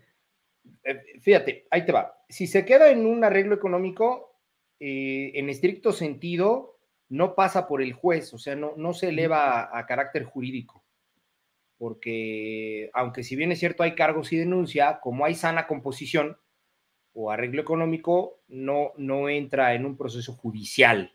Ese, ese es el, el término correcto. Entonces, sería muy extraño o muy raro que la liga juzgara por un proceso que no fue judicial o que no llegó ni siquiera a ser judicial, independientemente de que lo declararan o no culpable. ¿No? Entonces, ya con esa connotación, ya lo puede sacar un poquito de la jugada. Cuando mucho un juego, no creo que pase más. Lo que pasa es que ahorita en, temporada baja, pues todo, todo es tema. ¿no? Lo que sí, yo, yo sí veo probable una, hay, que ver el video, ¿no? pero sí veo probable una suspensión porque ya ha tenido sus incidentes. Si yo fuera este, Troy Vincent de la NFL de jugadores o el comisionado, diría, sí échale un partido y métele una multa de 15 mil, 20 mil, no sé. de acuerdo al reglamento de multas, ¿no? O sea, y sanciones. Pero le daría la sanción mínima, un juego, dos. ¿Por qué? Porque ya tuvo el asunto con su, la mamá de su hijo, ¿no? Este, el colegial tuvo un problemita. Acá hay antecedentes, hay antecedentes. Ajá, por eso nada más. Y porque la vez pasada lo criticaron mucho a la NFL de que le dieron luz verde cuando estaba en Kansas además hay una grabación donde amenaza a la mamá de su hijo. Entonces, dicen, pues ahorita ya no fue amenaza, sí, ya le puso un... después de eso, ¿qué viene?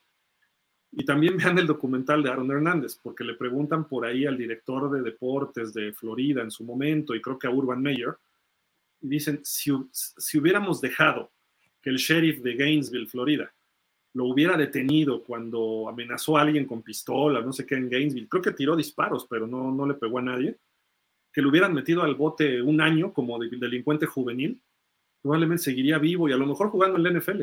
Pero como nosotros lo cubrimos, entonces lo, lo, arropamos en donde no debía. Y estos jugadores, pues muchas veces vienen de barrios bajos, tienen unas vidas muy duras, de chavitos.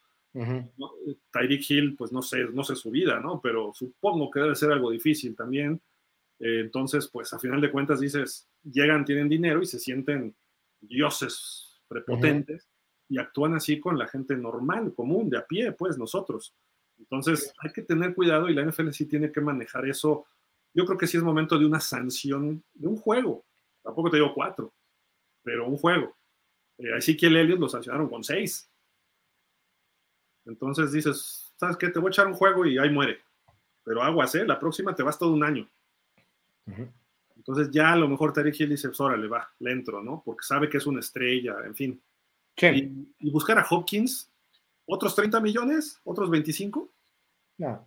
No puedes. Cook, Cook sí es una opción. José Pablo Gómez Gómez dice: Staff y Dolphins, buenas noches. Cook ya está apostando al mejor postor. Y se, está viendo como que interesado de lana, ¿no? Más, más que. Pues sí. Ahí está. Dice, los Dolphins han hecho una oferta al cuatro veces Pro Bowl Dalvin Cook, dice Pablo Carcos. Eh, dice Florida Sports Boss eh, del Miami Herald. Hay interés mutuo. Cook ha llamado a Miami el, la situación perfecta, ¿no? Dice Grandizer. Hola amigos, saludos Gil y Leo. ¿Hay algún prospecto novato de agente libre no, este, no reclutado que espere que esperas formar parte de que espere formar parte del equipo. Órale, vamos, Miami Dolphins. No, esos jugadores difícilmente hacen el roster. ¿eh? hay sus excepciones, pero hasta el momento no. Y, necesita pasar la pretemporada porque ahí es en donde ya ves. Sí, yo, yo creo que Aubrey Miller, el linebacker, ¿no? Este de Jackson State. Ya sé cuál es. ¿Pudiera ser? Lo que pasa es que es chiquito, entonces a ver si eso no le ponen trabas, ¿no? Y, hay un coreback, hay un coreback que mide como dos metros, fuerte, que lanza durísimo y corre como, como ratero, ¿eh? Sí, ya sé quién es.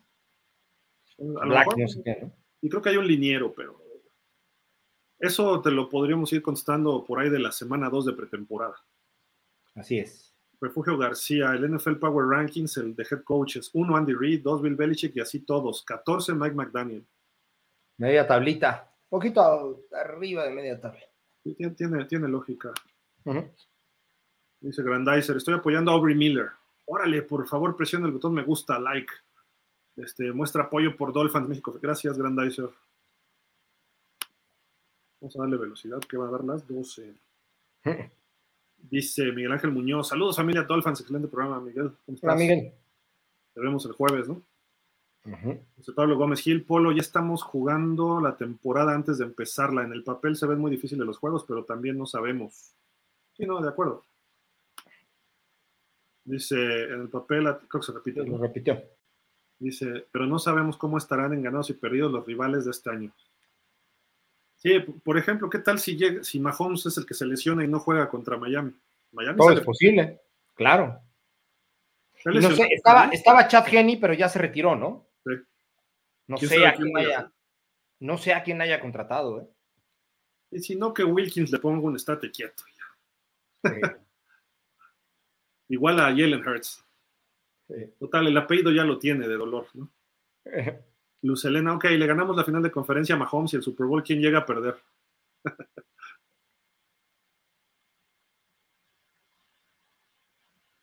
este. Pues debe ser Filadelfia, puede ser San Francisco, Dallas, son los equipos más fuertes. Creo que pudiera despuntar por ahí. Nada más, ¿eh? No, no, no, son los tres fuertes ahorita. Seattle, quizá. Mm. Dice Pap Carcos, Gil y Polo, ¿pudiéramos emocionarnos con nuestro equipo? ¿Qué piezas faltan para dar ese gran salto? Ojo, Gil, sin excluir a Tua, por y en su caso probable hasta un coreback sustituto, ¿qué falta? E, emocionarse, sí, ¿por qué no? O sea, Miami es un equipo de playoff. Eso estuvimos el año pasado y eso debemos esperar este año. Y de ahí para arriba. ¿No? Pues faltan dos lineros ofensivos, un linebacker central de peso. Este, y creo que nada más. Y mucha, mucho corazón, mucha estrategia, mucha, eh, eh, mucho colmillo, que en este caso lo va a aportar Fanjo. Pero piezas eh, de jugadores faltan, a mi parecer, tres jugadores. ¿no? Para, para ser un equipo verdaderamente contendiente, no pretendiente, sino contendiente. Dos lineros ofensivos y un middle linebacker de, peso. Con, eso podríamos competir para ser campeones.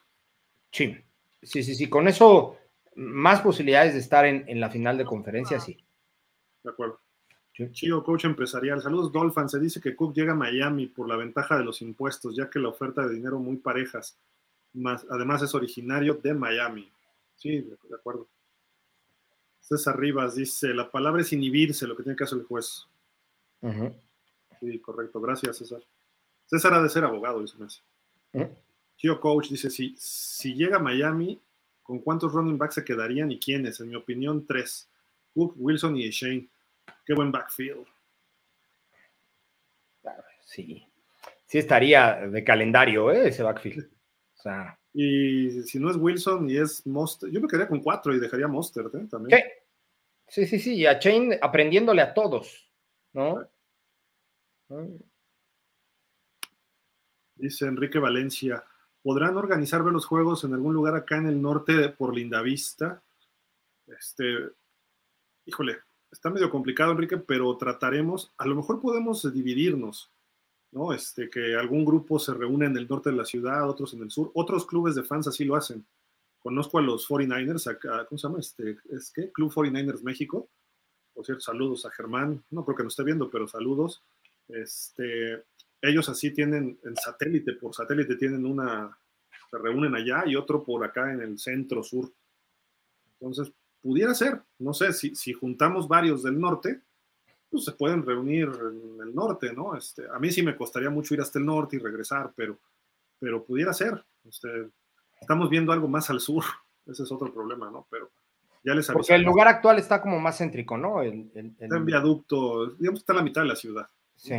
Un poquito más al sur, obviamente. Pero este, sí, sí, si ustedes dicen, si hay, no sé, 10, 15 personas, hay varios Buffalo Wild Wings, por ejemplo, hay uno en Lindavista, precisamente, eh, no me acuerdo cómo se llama esa, esa plaza, está por el metro, por donde están los hospitales, por donde están los hospitales de ahí, este, y ahí alguna vez, este, cuando estábamos en pausa haciendo cosas con Buffalo Wild Wings, ahí también este, hacíamos algunos programas. Es algo linda vista esa plaza y está hasta arriba de esa plaza. Hay un Dicas, creo que abajo además. Está por Politécnico Nacional y es, ay, no me acuerdo el otro. Está entre Insurgentes y Politécnico Nacional. Entonces está bien ubicado en, en la zona norte. Entonces puede ser. Por satélite hay el Mundo E y hay otro más adelante por Atizapán, Buffalo Wild Wings y son del mismo grupo porque hay dos grupos. Entonces pudiera ser pero sí necesitamos que vayan entre 10 y 15 personas de forma constante todos los partidos. Para que vayan 10, 15 allá y 10, 15 por acá y entonces podemos repartir. Para que nos ofrezcan todos los beneficios. Los beneficios. porque puede llegar uno o dos, pero a lo mejor dicen, ¿sabes qué? El break-even es 10 o 15 personas, que es lo que nos ponen normalmente. Sí, claro. Muchas veces nos hacen de, hemos llegado menos de 10, de 15, y como 13, cosas así, nos han mantenido los descuentos. Pero en realidad, si llegas menos de 15, nos quitan el descuento y se paga todo al precio, ¿no? Entonces, este, porque pues, saben que de repente hay partidos que vamos 30 o que vamos este, 20, ¿no? Entonces, se compensa un poco, ¿no? Pero eh, si ya nos vamos a dividir, pues sí nos causaría un poquito de, de conflicto, ¿no? Pero eh, si, juntas, Enrique, igual los que, los que estén del norte de la ciudad viendo satélite, esa zona, ya vemos y vemos qué podemos conseguir, ¿no? Sin, problema. Sí, yo, coach empresarial, creo también hace falta profundidad en el tackle defensivo. ¿Quién les gusta más, Hicks o regreso de Su? Hicks. A Kim Hicks, Pues, son cartuchos quemados los dos, ¿no? Pues sí, pero creo que todavía te pueden funcionar de profundidad un poquito, sobre todo si llegan baratos. Hicks, llegó a Tampa, ¿no? El año pasado. A Tampa, sí. Y también su pasó por ahí. Ah, sí. Y pasaron medio desapercibidos. Bueno, su no, pero Hicks, Hicks sí. Creo que Hicks ya, ya no va a dar mucho, ¿eh? Jugadorazo, pero creo que ya. Ahora, lo conoce de Chicago Big Fan yo, ¿eh? Sí. Entonces sabría cómo explotarlo. Refugio García, los jugadores más rápidos en la NFL: 1, Tariq Hill, 2, Devon Shane, 6, Jalen Waddle, 8, Raheem Monster, de 14 jugadores. La velocidad mata. No, bueno. Dice Diego Carvajal, Miami necesita a Ray Finkel de pateador y a Ace Ventura de coreback, y con eso ganamos el Super Bowl. Ah, porque Finkel lo pone mal, el, este, ah, no, era de las cuerdas, ¿no? Sí. Pues Elena pregunta, que habla más mi corazón que mi cerebro. ¿De plano no puedo soñar que Skylar de un estirón y logre dar la sorpresa?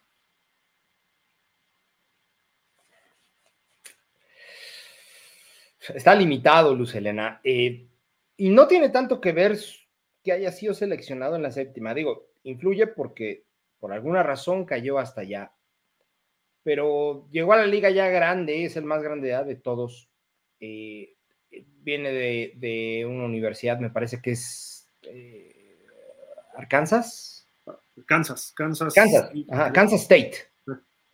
Este, que no tiene tanto renombre y menos en corebacks. O sea, nada está escrito, el chavo pudiera hacerlo, ¿ok?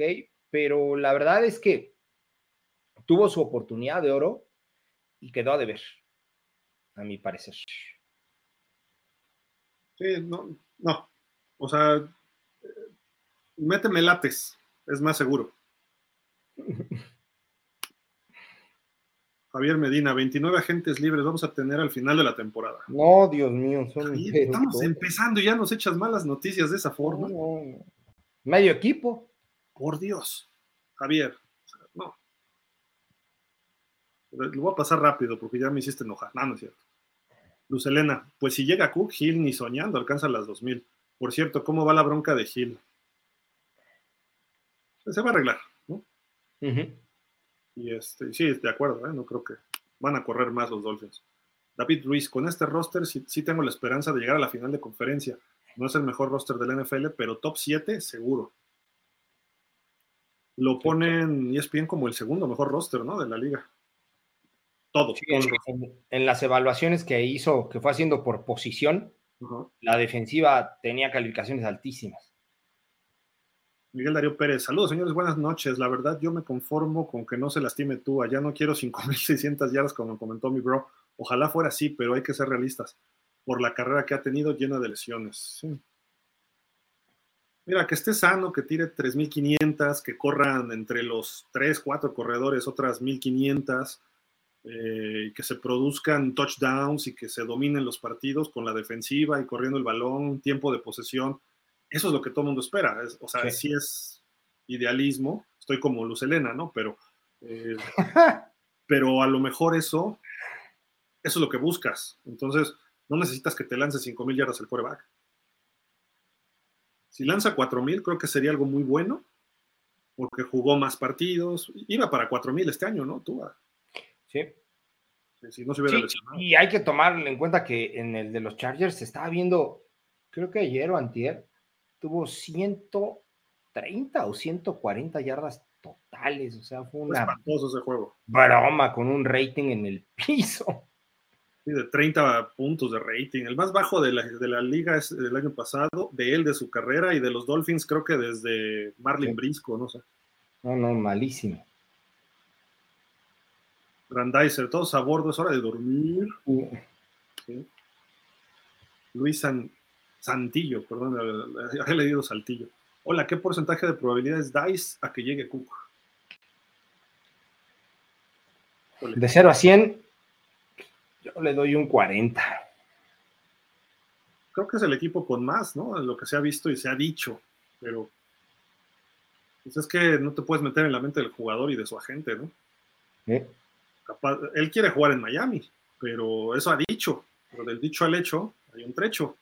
Sí. Capaz de que le dices, no, ¿sabes qué? Me gusta la oferta de los Jets y ahí puedes ser campeón en un año. sácale los dos años igual a los Jets, como va a estar este Rodgers. Y después ya buscas otro equipo. Pero ahorita saca un buen contrato, Nueva York, las, los espectaculares, la ciudad, la prensa. O sea, se, se puede ir por eso, ¿no? Sí. Si, si, ya, yo creo que sí, 40 por ahí puede ser, por sus preferencias de que él vive, vive ahí, ¿no? Y su familia. Javier Medina, el juego de los Chiefs contra Miami la, lo vamos a ver tomando café y desayunando unos huevos con jamón. Va a ser muy temprano, ¿sí? Como a las 9 de la mañana, ¿no? Algo así. Sí, sí, hay que, ese juego hay que ver dónde lo vamos a ver, porque si no, vamos a ver lo que dice Javier Medina. Bueno, ca cada quien en su casita ese. Sí. Oscar Hernández dice, buenas noches, los escucho muy optimistas, pero los demás equipos también están haciendo su chamba. La cadena se rompe por el eslabón más débil, el de Miami. Uh. Sí. Uh. Dice por acá Jürgen Max. Hoy falleció el quarterback de los Wolverines y Razorbacks, Ryan Mallet. Se ahogó en una playa de Destin, en Florida, al atorarse en la arena. Jugó en la NFL del 11 al 17 en Pats, Texans y Ravens. Tenía 37 años. Sí. Qué mala suerte, cara. Julio García, ESPN Herman Edwards también su predicción que Miami va a ganar la división este de la, de la americana. Oh my God. Mm. Dice, ya empezaste Gil con tu Barras Flores. Perdón, pero eso de que Flores le pusieron dos coordinadores ofensivos, ¿qué no se supone que él fue el que los puso? Y si no fue él, no debía ser él. Oigan, por cierto, ¿cuándo pasó lo del tampering de los Dolphins? Ustedes me prometieron que en poquito venía el castigo para Denver y Giants. Sigo sentada esperando. Ah, ya, ya, ya, ya, de todo lo de Flores, ¿no? Que los demandó, ¿no? Por el racismo. Flores fue el que puso a los coordinadores, ¿eh? Ese es error de él. Y se, se equivocó en la ofensiva, es, es, lo que se equivocó Flores. Pero siendo realistas, Flores coachó bien a este equipo. Los sí. jugadores tenían disciplina, los jugadores estaban bien preparados, eh, sobre todo defensivamente, pero también los ofensivos saben que Flores es gente de fútbol, no como McDaniel. Entonces, por eso jalaban con él y lo seguían. Con McDaniel no digo que no lo sigan, porque es tu jefe y tienes que seguirlo. Pero se nota que hay un rompimiento desde que llega Jalen Ramsey y dice, es weird, es raro el, el head coach. O sea, no lo dices eso en una conferencia de presentación, ¿no? Mira, tan simple como esto, eh, los últimos dos años de Brian Flores terminó con la misma marca de McDaniel, en ganados y perdidos. Ganó 10 en la anterior. La, incluso. Uh -huh. eh, la diferencia fue que porque McDaniel tuvo la suerte que este año cambió y fueron 7, eh, eh, por una cuestión ahí de, de, de, factores pudimos calificar. Pero si nos portamos de manera cuadrada en juegos ganados y perdidos, fue muy similar el resultado, ¿eh? Sí, no bueno. hay tanta diferencia y a los dos se les cayó el equipo por lesiones de Tua. Eh, ganaron los otros juegos que debían ganar a los equipos malos, perdieron los juegos importantes, o sea, sí. es lo mismo. Sí, es que Tua, le, le, le, perdón que lo diga así, pero Tua le ha echado a perder a los dos lo poquito o mucho que pudieran haber este, construido. De Denver y Gigantes, que creo que no va a haber sanción, ¿eh? porque de hecho el tampering ¿Qué fue lo que sancionaron? El tampering. El ah. tampering fue lo que nos quitó la selección, Ajá. la multa económica, este, y sí, en la selección de primera y una creo que de cuarta. El tanking lo echaron para abajo. El y, tanking fue lo que echaron para abajo. Uh -huh. ¿Y la, por qué? Porque eso se afecta directamente al fútbol. Ahí tenían que haber corrido a Ross. Sí. Y seguramente no lo pudo demostrar este Flores. Mira, ya llegaron a un acuerdo. Flores ya coachó en Pittsburgh, está coachando de coordinador en Minnesota ya no va a pasar nada. Ya.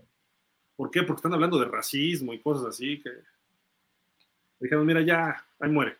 Cuando haya chance, vas a volver a ser head coach en algún equipo, ¿no? O sea, uh -huh. Tú ahorita ya. Pues Elena, en otros casos sé que este programa, pero de verdad espero que los Commanders no ganen ni un solo partido por el asqueroso asesino de su quarterback. ¿Eh? ¿Los Commanders? ¿Quién es coreback ahorita? es Brissett, el segundo, y es Sam Howell, un jugador de segundo año. Sí. Yo creo que a lo mejor se está confundiendo. Un coreback asesino, no sé cuál podría ser. Ah, Carson Wentz, que mató a un oso, que fue. Ah, sí, sí, pero ya no está ahí. Pero Carson Wentz ya está de agente libre. Eh, sí, pero subió una foto ahí, este, con, con, la lengua del oso así de, de fuera y una X en el ojo así del oso. Pero, este, pero feliz, él se vea feliz, caray. O sea, nosotros lo vemos mal, pero en Estados Unidos es normal. Pues sí. Y en Estados Unidos no hubo tanta reacción como acá. La Sociedad Protectora de Animales, sí, todo, pero pues, hay épocas de cacería y está abierta esta temporada de caza, a los patos, a los osos, ciertos osos en ciertas regiones, nada más. O sea, no sé si esté bien o esté mal, no lo estoy juzgando, pero yo personalmente creo que no debe ser, ¿no? Porque pues llegas y matas a un animal sin, con ventaja, digo, pues peleale uno a uno, ¿no? Pero pues ahí obviamente no te pones con un animal, ¿no? Y, matarlo por diversión, pues no se me hace la pesca, digo, la pesca creo que deportiva regresan a los peces, ¿no? Pero, pero, o sea, pescar nada más por pescar tampoco le vería el, asunto, ¿no? O sea, no le encuentro el chiste a eso, por, si, si, si no es para comer, pues, ¿para qué estás pescando, no? La pesca... no, no, no, no puede ser recreativo. Sí, no, o sea, no, no, no le entiendo a eso, es, es, una cuestión personal. En Estados Unidos hay mucha gente que eso le agrada y sé que tiene su técnica y es difícil y eh, convives con la naturaleza y eh, formas parte de otro aspecto distinto a lo que vives en la vida. Hay gente que me lo ha planteado como que es algo maravilloso, pues puede ser, ¿no? Y también se mueren humanos, ¿eh? Cuando van de, cacería. Sí. A veces disparos de tu compadre que, ah, saliste con la comadre y pum, ¿no? No, pero bueno, hay, hay una casa incluso en, en, Estados Unidos en donde de animales que se pueden comer y, y forma todo un ritual el, el, cazarlo y el comérselo, ¿no? Un pato, un conejo, incluso un venado, ¿no? Y, y se alimentan de él. Y no nada más cuelgan la cabeza en, en, la sala de su casa, ¿no? O sea, se, se lo comen, valga redundancia. Sí, claro. ¿no? Pero entonces, bueno, mm, puede o no estar justificado, pero bueno, hay una situación que tiene una finalidad, que es alimentarte del animal, ¿no? Pero cuando nada más es este, eh, eh, recreativa, yo creo que ahí sí ya pierde un poquito el sentido. Sí, de acuerdo, no, no, no tienes por qué matar a un ser vivo, ¿no? Yo estoy de acuerdo en eso, pero es mi opinión. Habrá gente que lo, lo apoye. Yo, por ejemplo, sí apoyo los toros, la tauromaquia. Eh, y la gente, no, pero es que sufre el toro, sí, ¿y cuántos? Y también sufre el torero. Y a veces los toreros sufren lesiones muy graves. Digo, algunos hasta se mueren, ¿no? Pero tiene su, su, su, no es arte, tiene su, su, historia y todo, ¿no? Pero, y es muy bonito ir a la plaza y el ambiente que hay y lo que hacen los toreros es cosa tremenda. ¿Sufre el toro? Sí, pero pues yo he ido a, a, a este, ¿cómo se dice? A, a rastro, ah, de cerdos y de este, reses y dices, ah, pues aquí también sufren, ¿eh? De repente no tanto, pero por lo menos los que salen a hacer este, a, la, a, la, plaza tienen chance de ser indultados. Estos cuates pasan en una filita y ¡prash!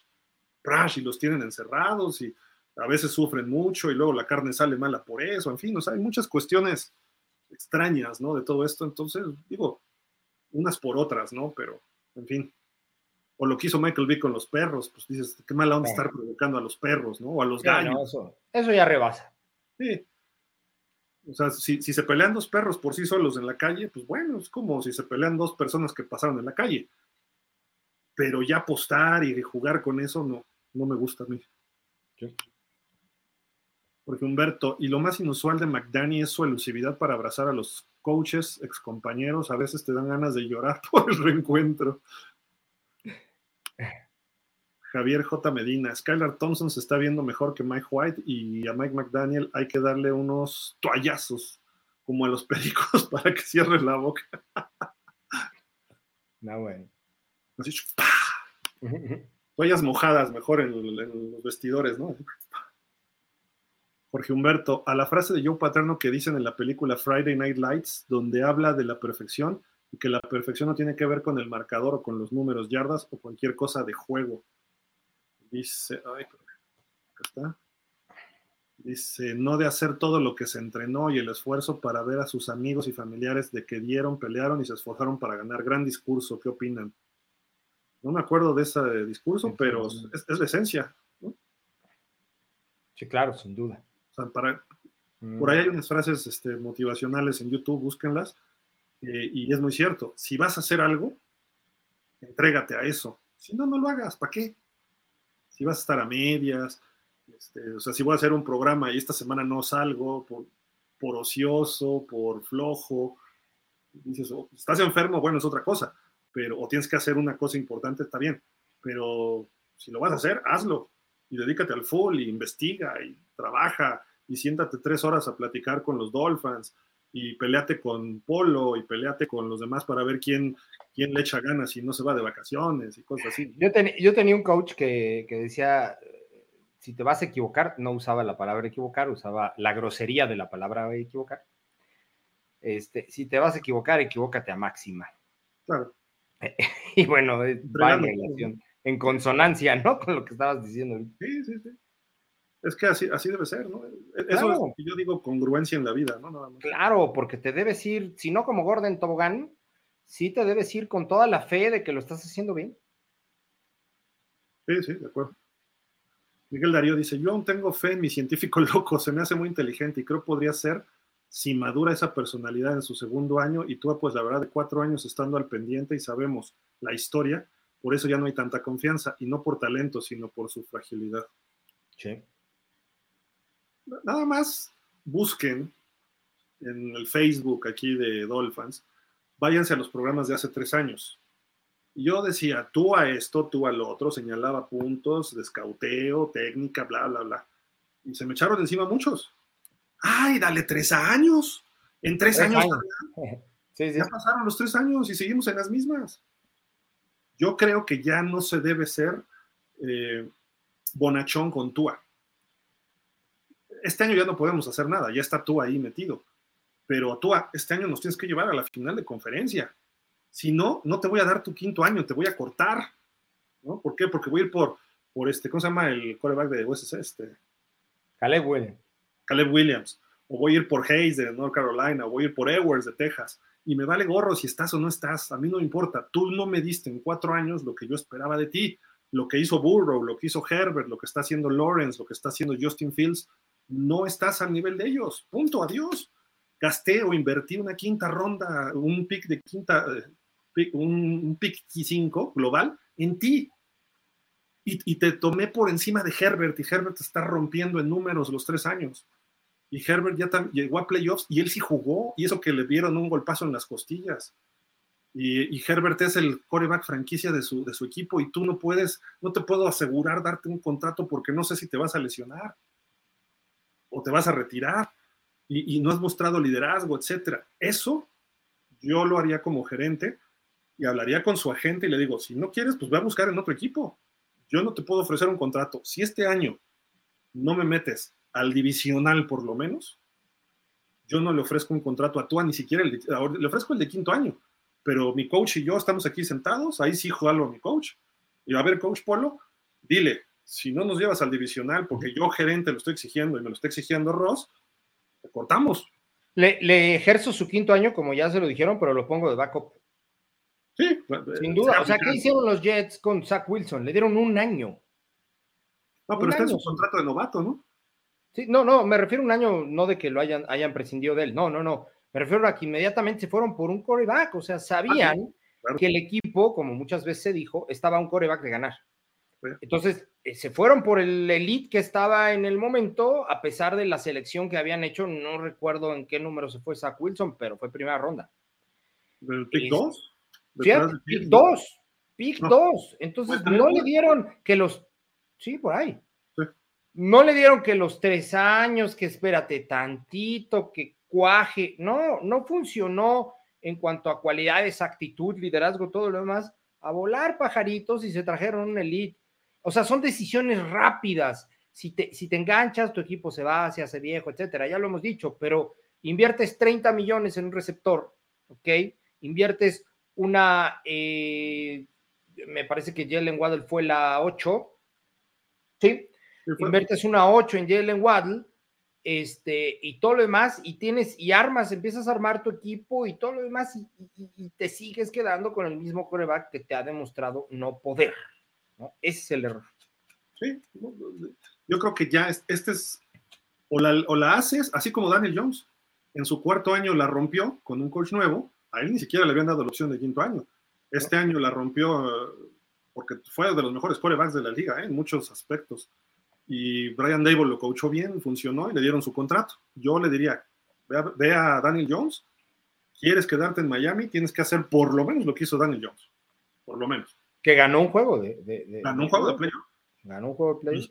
Los, puso en divisional y sí, perdieron feo contra Filadelfia, pero Filadelfia era un equipazo, ¿no? O sea, se puede en un equipo que está en reconstrucción, o, no en reconstrucción, en transición ya a ser un contendiente, creo que se puede aceptar, ¿no? Pero si no das, ya a lo mejor ya no hay para más, ¿no? Claro. Refugio García, buenas noches, ya descansar igual, Refugio, gracias. Luz Elena dice, cierto, Flores jamás se equivocaba, no, no como McDaniel con sus errores tontos. Recuérdenme quién era el coach en Londres contra Juárez, súper inteligente, qué bárbaro. De acuerdo, ese fue un error y esa fue una derrota de Flores. Pero, obviamente, se juzga toro pasado, pero cuarta y uno, y se la juega en su 45 o algo así, y dejó a los Jaguars listos para sacar el partido. Estoy de acuerdo, fue un error. Avientas al coreback novato lo más profundo, por lo menos a la 20 del otro lado y que tenga que recorrer unas 50, 60 yardas para el gol de campo y no lo dejas ahí con un pase de 15 yardas, que fue lo que hizo y nos ganaron. Estoy de acuerdo, es un error, pero ¿cómo coachaba a sus jugadores? E, e, esa es la pequeña diferencia. No, yo no lo veo en el aspecto de toma de decisiones. Te puedes equivocar. Si hubiera hecho el primero y diez, mira, nadie lo criticaríamos, ni yo. E, ese, es, ese es el problema que tiene que evaluar ahora sí que los riesgos un coach. Si me la juego en cuarta y uno y no lo hago, pierdo más de lo que gano. Entonces pateo. Y ahí se equivocó Flores.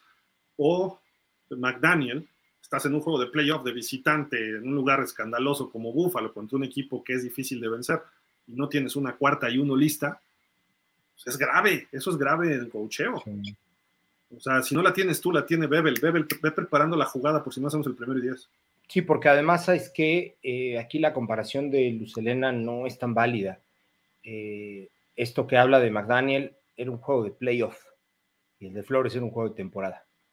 En playoff es el todo por el todo, no hay mañana, o sea, y, no, eso no excusa a Flores, obviamente, pero de alguna manera en un juego de playoff debes ir preparado hasta por si llegan extraterrestres al juego, o sea, debes de tener todo, todo el panorama este, completo, ¿no? Entonces aquí lo que hace Lucelena, perdón, lo que comenta Lucelena, me suena más como hablar de los gobiernos anteriores, ¿no?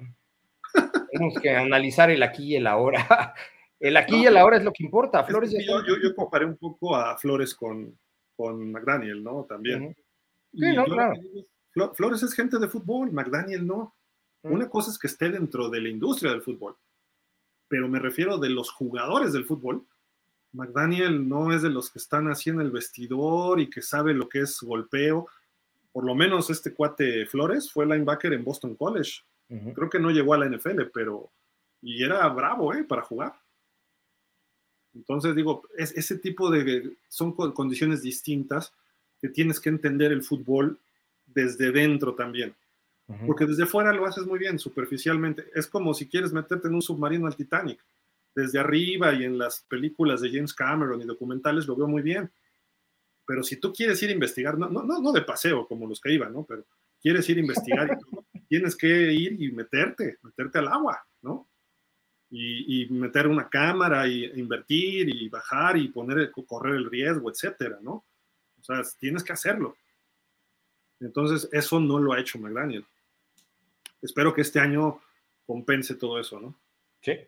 Luz Elena dice, sé que hay temporada de caza, sé que el oso negro no está en peligro de extinción, pero de verdad un coreback es la figura de un equipo y es imagen de niños.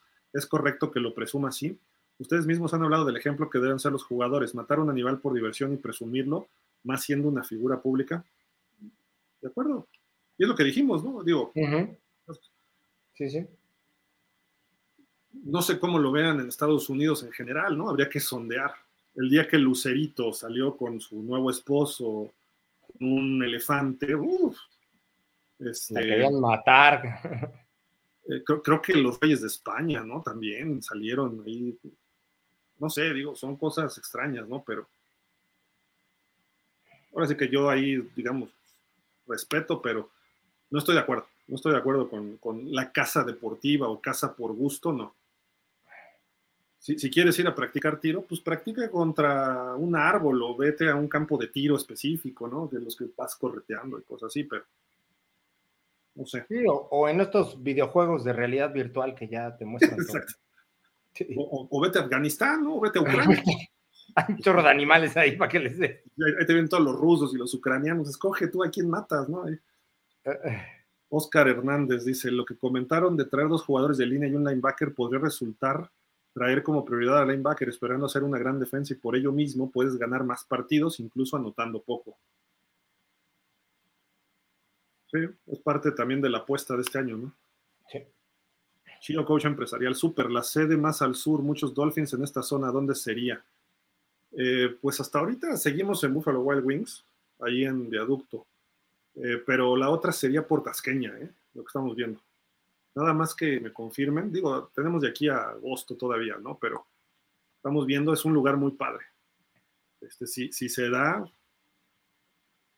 sería, sería muy interesante. déjenme, yo les aviso, no, no, no desesperen, pero ahí les voy comentando. Vamos a ir a hacer scouting antes, este, Chio.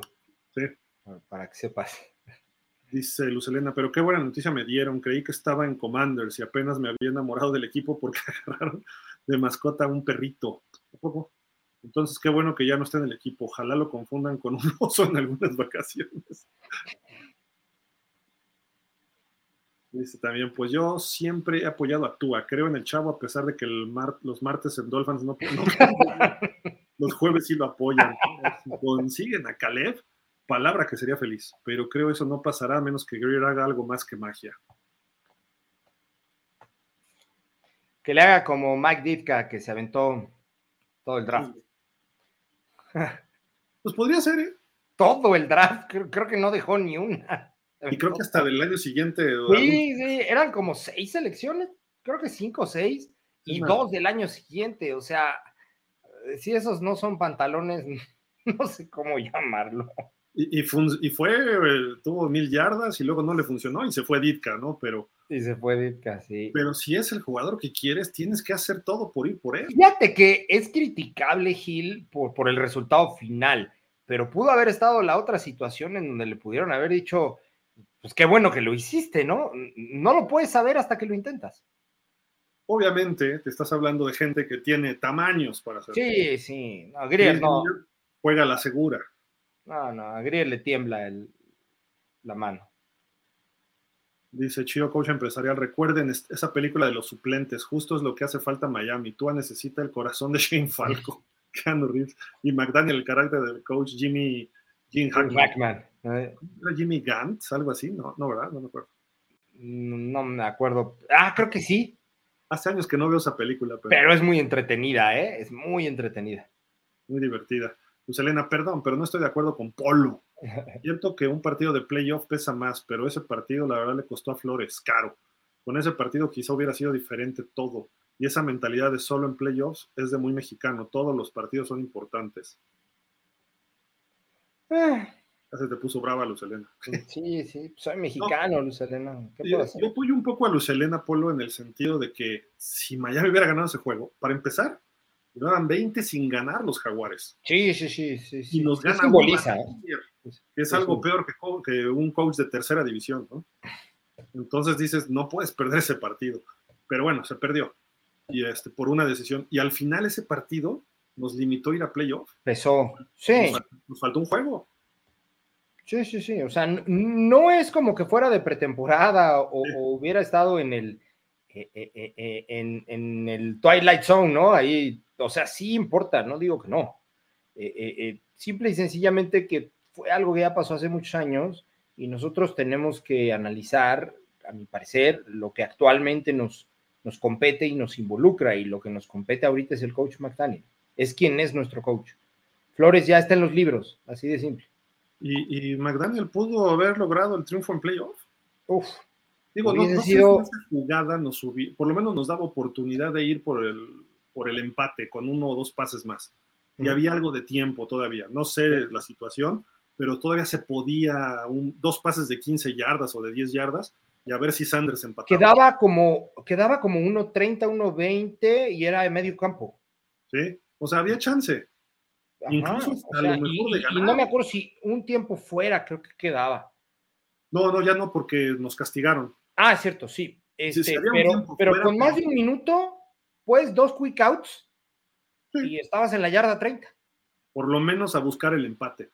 Por lo menos. Había un tiempo fuera que no recuerdo, perdonen ahorita, pero les prometemos que el próximo martes tenemos todas las circunstancias.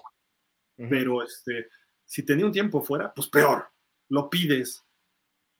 Ya, lo quemas, ni modo, fue mi último tiempo fuera, pero no voy a cambiar. La cuarta oportunidad, si no la haces, se acaba el partido. Como ocurrió, entonces lo quemas. Y creo que no había tiempos fuera, por eso dejaron que los, bueno, no dejaron, nos castigaron. Dice Lucelena, y ojo, no digo que McDaniel no se equivoque, lo que digo es que Flores no fue capaz de, de, creer, de crear un equipo ofensivo digno. Se equivocó muchas veces y eso no justifica a McDaniel, pero también ya chole con eso del Dios Flores. El tipo, la verdad, tampoco era como muy capaz. Si hablas de personalidad, va, pero tampoco era el gran head coach que a veces dicen. Cuando dicen de Dable sobre McDaniel, les doy la razón. Pero Flores sobre McDaniel es como decir Tannehill sobre Tua.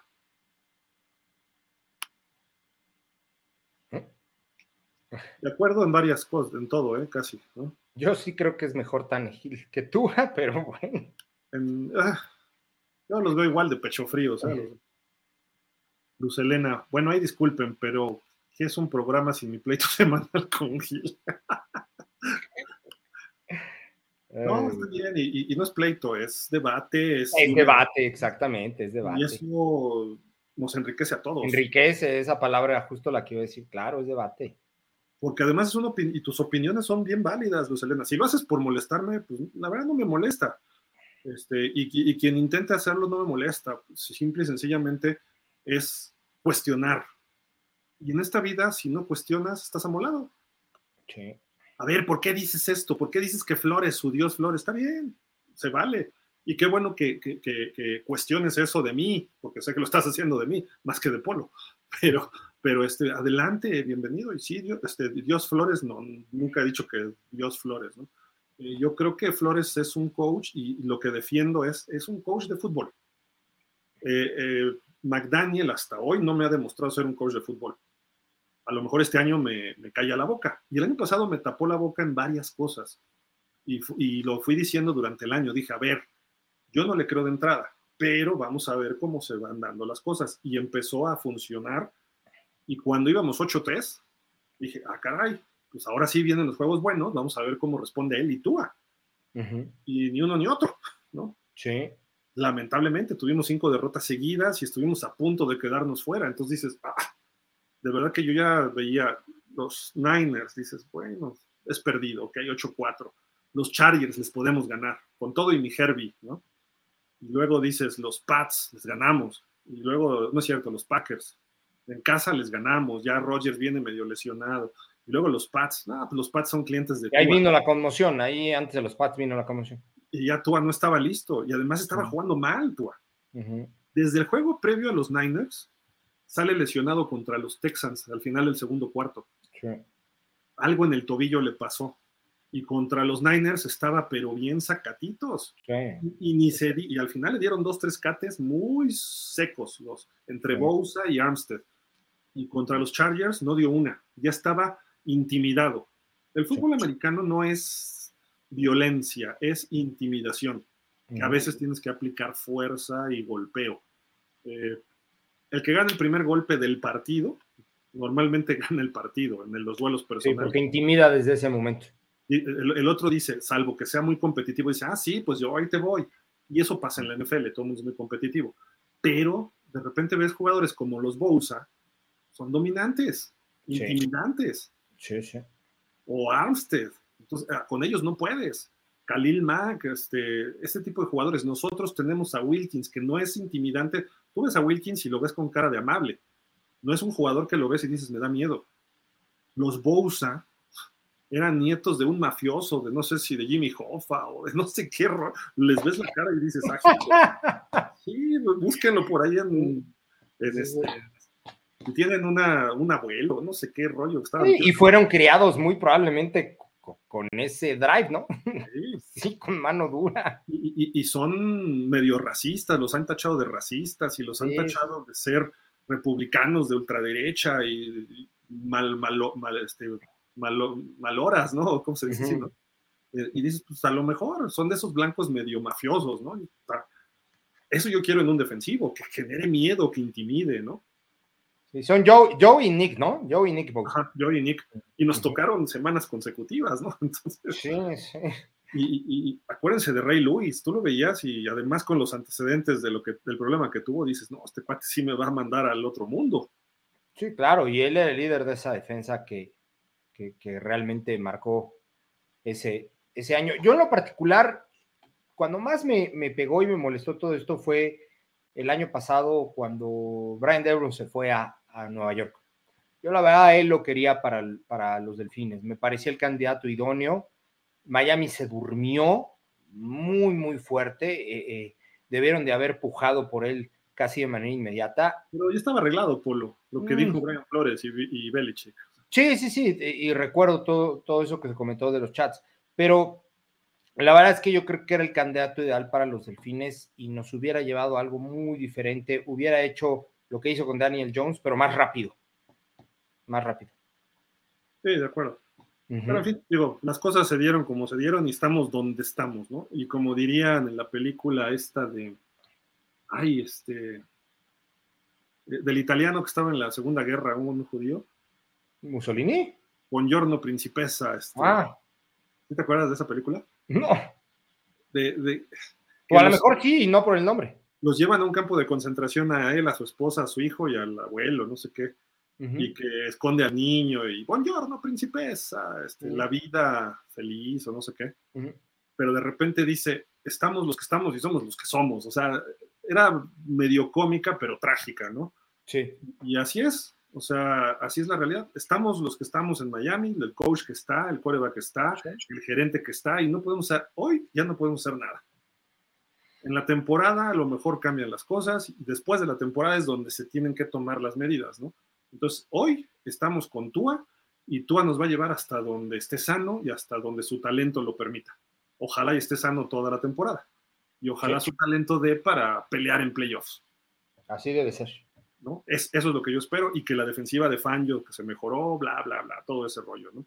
Sí. Entonces, la expectativa puede ser muy alta, puede ser baja, nos puede ir muy mal y no por alguien lo escribió, no porque nosotros no hagamos nuestra chamba. Los Jets mejoraron considerablemente, los Pats están mejorando, los Bills, el año pasado fue un año bajo para ellos. No fue precisamente su año productivo. Terminaron hasta en pleito Stephon Diggs y Josh Allen. No, y, y, los, y Cincinnati le ganó contundente a Bills, ¿eh? Fue contundente su victoria y nosotros les pudimos ganar con un quarterback tercer equipo. Ellos venían a la baja desde los últimos dos juegos de la temporada, el que tuvieron con nosotros una semana, también se los pudimos haber ganado, perdimos por tres puntos. Entonces, este, eh, eh, eh, iban a la baja y, no fue un año bueno este, para ellos. De acuerdo. Entraron dos mensajes más de Lucelena, ya, Lucelena Dice, palabra que no comento por molestar, de hecho he aprendido mucho de ustedes. Algo debo decir, con Flores los Bills nos humillaron, con McDaniel estuvimos a punto de dejarlos fuera de playoffs en el comodín y se ve un equipo más competitivo. Y pongo entre comillas porque ciertamente McDaniel tiene mejores jugadores y lo acepto. Correcto. Y, fíjate, estábamos diciendo que Buffalo fue un año a la baja. Claro.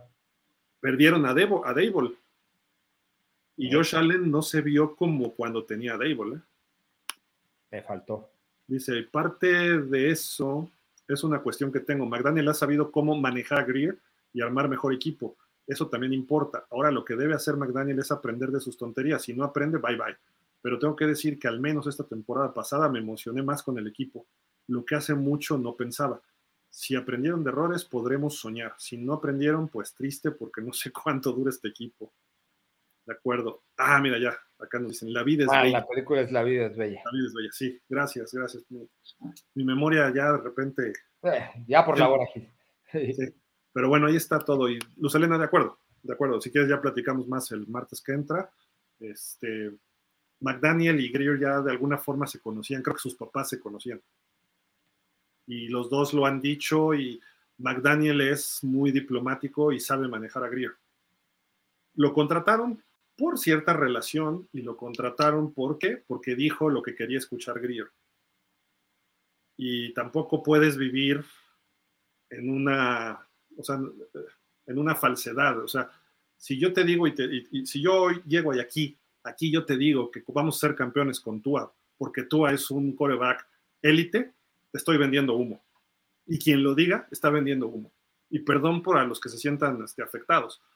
Tua es un coreback consistente, es un coreback que está limitado en muchas cosas, tiene ciertos talentos y puede ser campeón. Pero que vamos a ganar el Super Bowl así como lo gana Mahomes o como lo ganaba Brady o como lo ganaba Stafford, nunca. Vamos a ganar como ganó Foles, vamos a ganar como ganó Dilfer, vamos a ganar como ganó Ripien. Buenos momentos de tu coreback, pero ganando en equipo. Eso es lo que si, si vamos a ganar un día el Super Bowl con Tua, así va a ser. Si no, no hay otra. Tua no va a ganar un partido viniendo de atrás en playoff. No. No, o sea, no va a tener un comeback de eh, con un de diferencial de dos o tres touchdowns. No. De, de, 10 puntos, déjalo. De, de 10. 10 puntos. No, no lo va a tener. No, no, no te pongo 3, este, 21 puntos, no. Ah, pero lo hizo contra los Ravens. Ya hemos platicado ese juego con los Ravens. Sí. Semana 2, las condiciones, etcétera, ¿no? Y además sí. los Ravens que prácticamente dijeron, pásenle, ¿no? Entonces, hay condiciones que, que, que, hay que medir. Y digo, no es video nuevo, vean los de hace tres y hace cuatro, cuando Tua todavía estaba en Alabama y se hablaba del tanking for Tua. Y lo que yo decía de Herbert y lo que decía de Tua. Obviamente Burrow estaba rompiendo el college, ¿no? En ese, en ese año. Pero, y antes de la lesión de Tua. Ya con eso, yo, yo con eso me despido porque eh, van a decir que soy hater. No, no soy hater. Yo quiero que Tua y los Dolphins este año sean campeones. Lo quería el año pasado, lo quería hace dos, lo quería hace tres. Pero siendo realistas, ya cuando tengo que llegar y hablar de una realidad, es como le decía Tony Nadal a Rafa Nadal. Y hay por ahí un video que está circulando en redes que dice, iban a enfrentar a Roger Federer. Y le dice Nadal, oye, vamos contra Federer. Y le dijo, sí, saca muy bien, le pega muy bien de derecha. Es mejor que yo, sí, en saque, en derecha, en revés, en la red. Oye, qué, qué, qué motivación. Dice, si quieres, si quieres, yo te digo lo que tú quieres oír. Pero la verdad la vas a ver contra Federer en el partido. Mm. No, la vas, no, no es porque yo te la diga, la vas a ver ahí. Entonces mejor te digo y vemos qué hacemos para compensar eso. Claro. Y lo entrenó de otra forma y después le empezó a ganar a Federer. Claro. Pero obviamente él tiene esa capacidad, pero yo como analista de fútbol y de los Dolphins, no te puedo venir a decir, tú va a ir al Hall of Fame. Ojalá llegara, ¿no? Sí, porque si no, no sería análisis, Gil. Se sí, quedaría en una mera opinión o en un mero fanatismo. Correcto. ¿no? Y tiene que ser análisis. Pues está bien. Y con Tanegil tampoco. O sea, Tanegil y tú yo los veo igual, nada más. Pero bueno, en fin. lo que nos pone acá este Enrique Valencia. que duele, duele. Está como la película de Draft Day, ¿no? Sí, sí, sí, claro. No importa qué, escoja este, ¿no? Sí.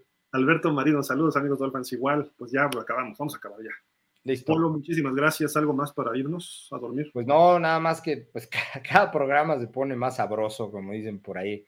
Este, algo, algo que nos agrada acá es, es poder hacer de, de, de, las noticias, elaborar mucho, o de los comentarios más bien, elaborar en torno a ellos, porque siempre que sea hablar de los delfines es gratificante, es, es compensante, es la manera en la que uno hace su semana, ¿no? Hablando de este equipo. Entonces, eh, aquí vamos a estar. Eh, ya cada vez nos falta menos para la temporada. Los training camps deben empezar en tres o cuatro semanas, como cuatro semanas. Y pues veremos qué pasa con Cook, qué pasa con Tyreek Hill. Y, este, y listo, pues muchas gracias. Buenas noches. A ti, Polo, muchas gracias. Y gracias a Javi, que digo, falló su compu, pero bueno. Y el jueves no se pierdan el otro show de los Dolphins a las ocho, ocho y media. Entre ocho, ocho y media arrancamos. Eh, bueno, arrancan nuestros, nuestros compañeros. Y pues muchas gracias, saludos a Tony, saludos a Miguel, a todos los que hacen los programas y gracias a todos ustedes. Denle like y síganos y eh, pónganle seguir a la página de Facebook. Estamos en Twitter, estamos en Instagram, estamos en YouTube. Síganos en todos los canales y ya, ahí abajo aparecen todo, todo el programa las, las redes sociales, entonces ahí se los, se los agradeceremos muchísimo. Este, nosotros no cobramos, no pedimos dinero, este, hacemos esto por, por, el placer al arte y por reunirnos y juntarnos los Dolphins y hacer esto que, que cada vez seamos una comunidad más grande. Esa, esa, es la única idea que tenemos y pues bienvenidos todos los que aporten, aunque sean opiniones contrarias, ¿eh? no hay problema. Entonces, muchísimas gracias y pues pásenla bien. Buenas noches. Nos vemos, Polo. Nos vemos, Gil. Gracias. Hasta la próxima. Bye.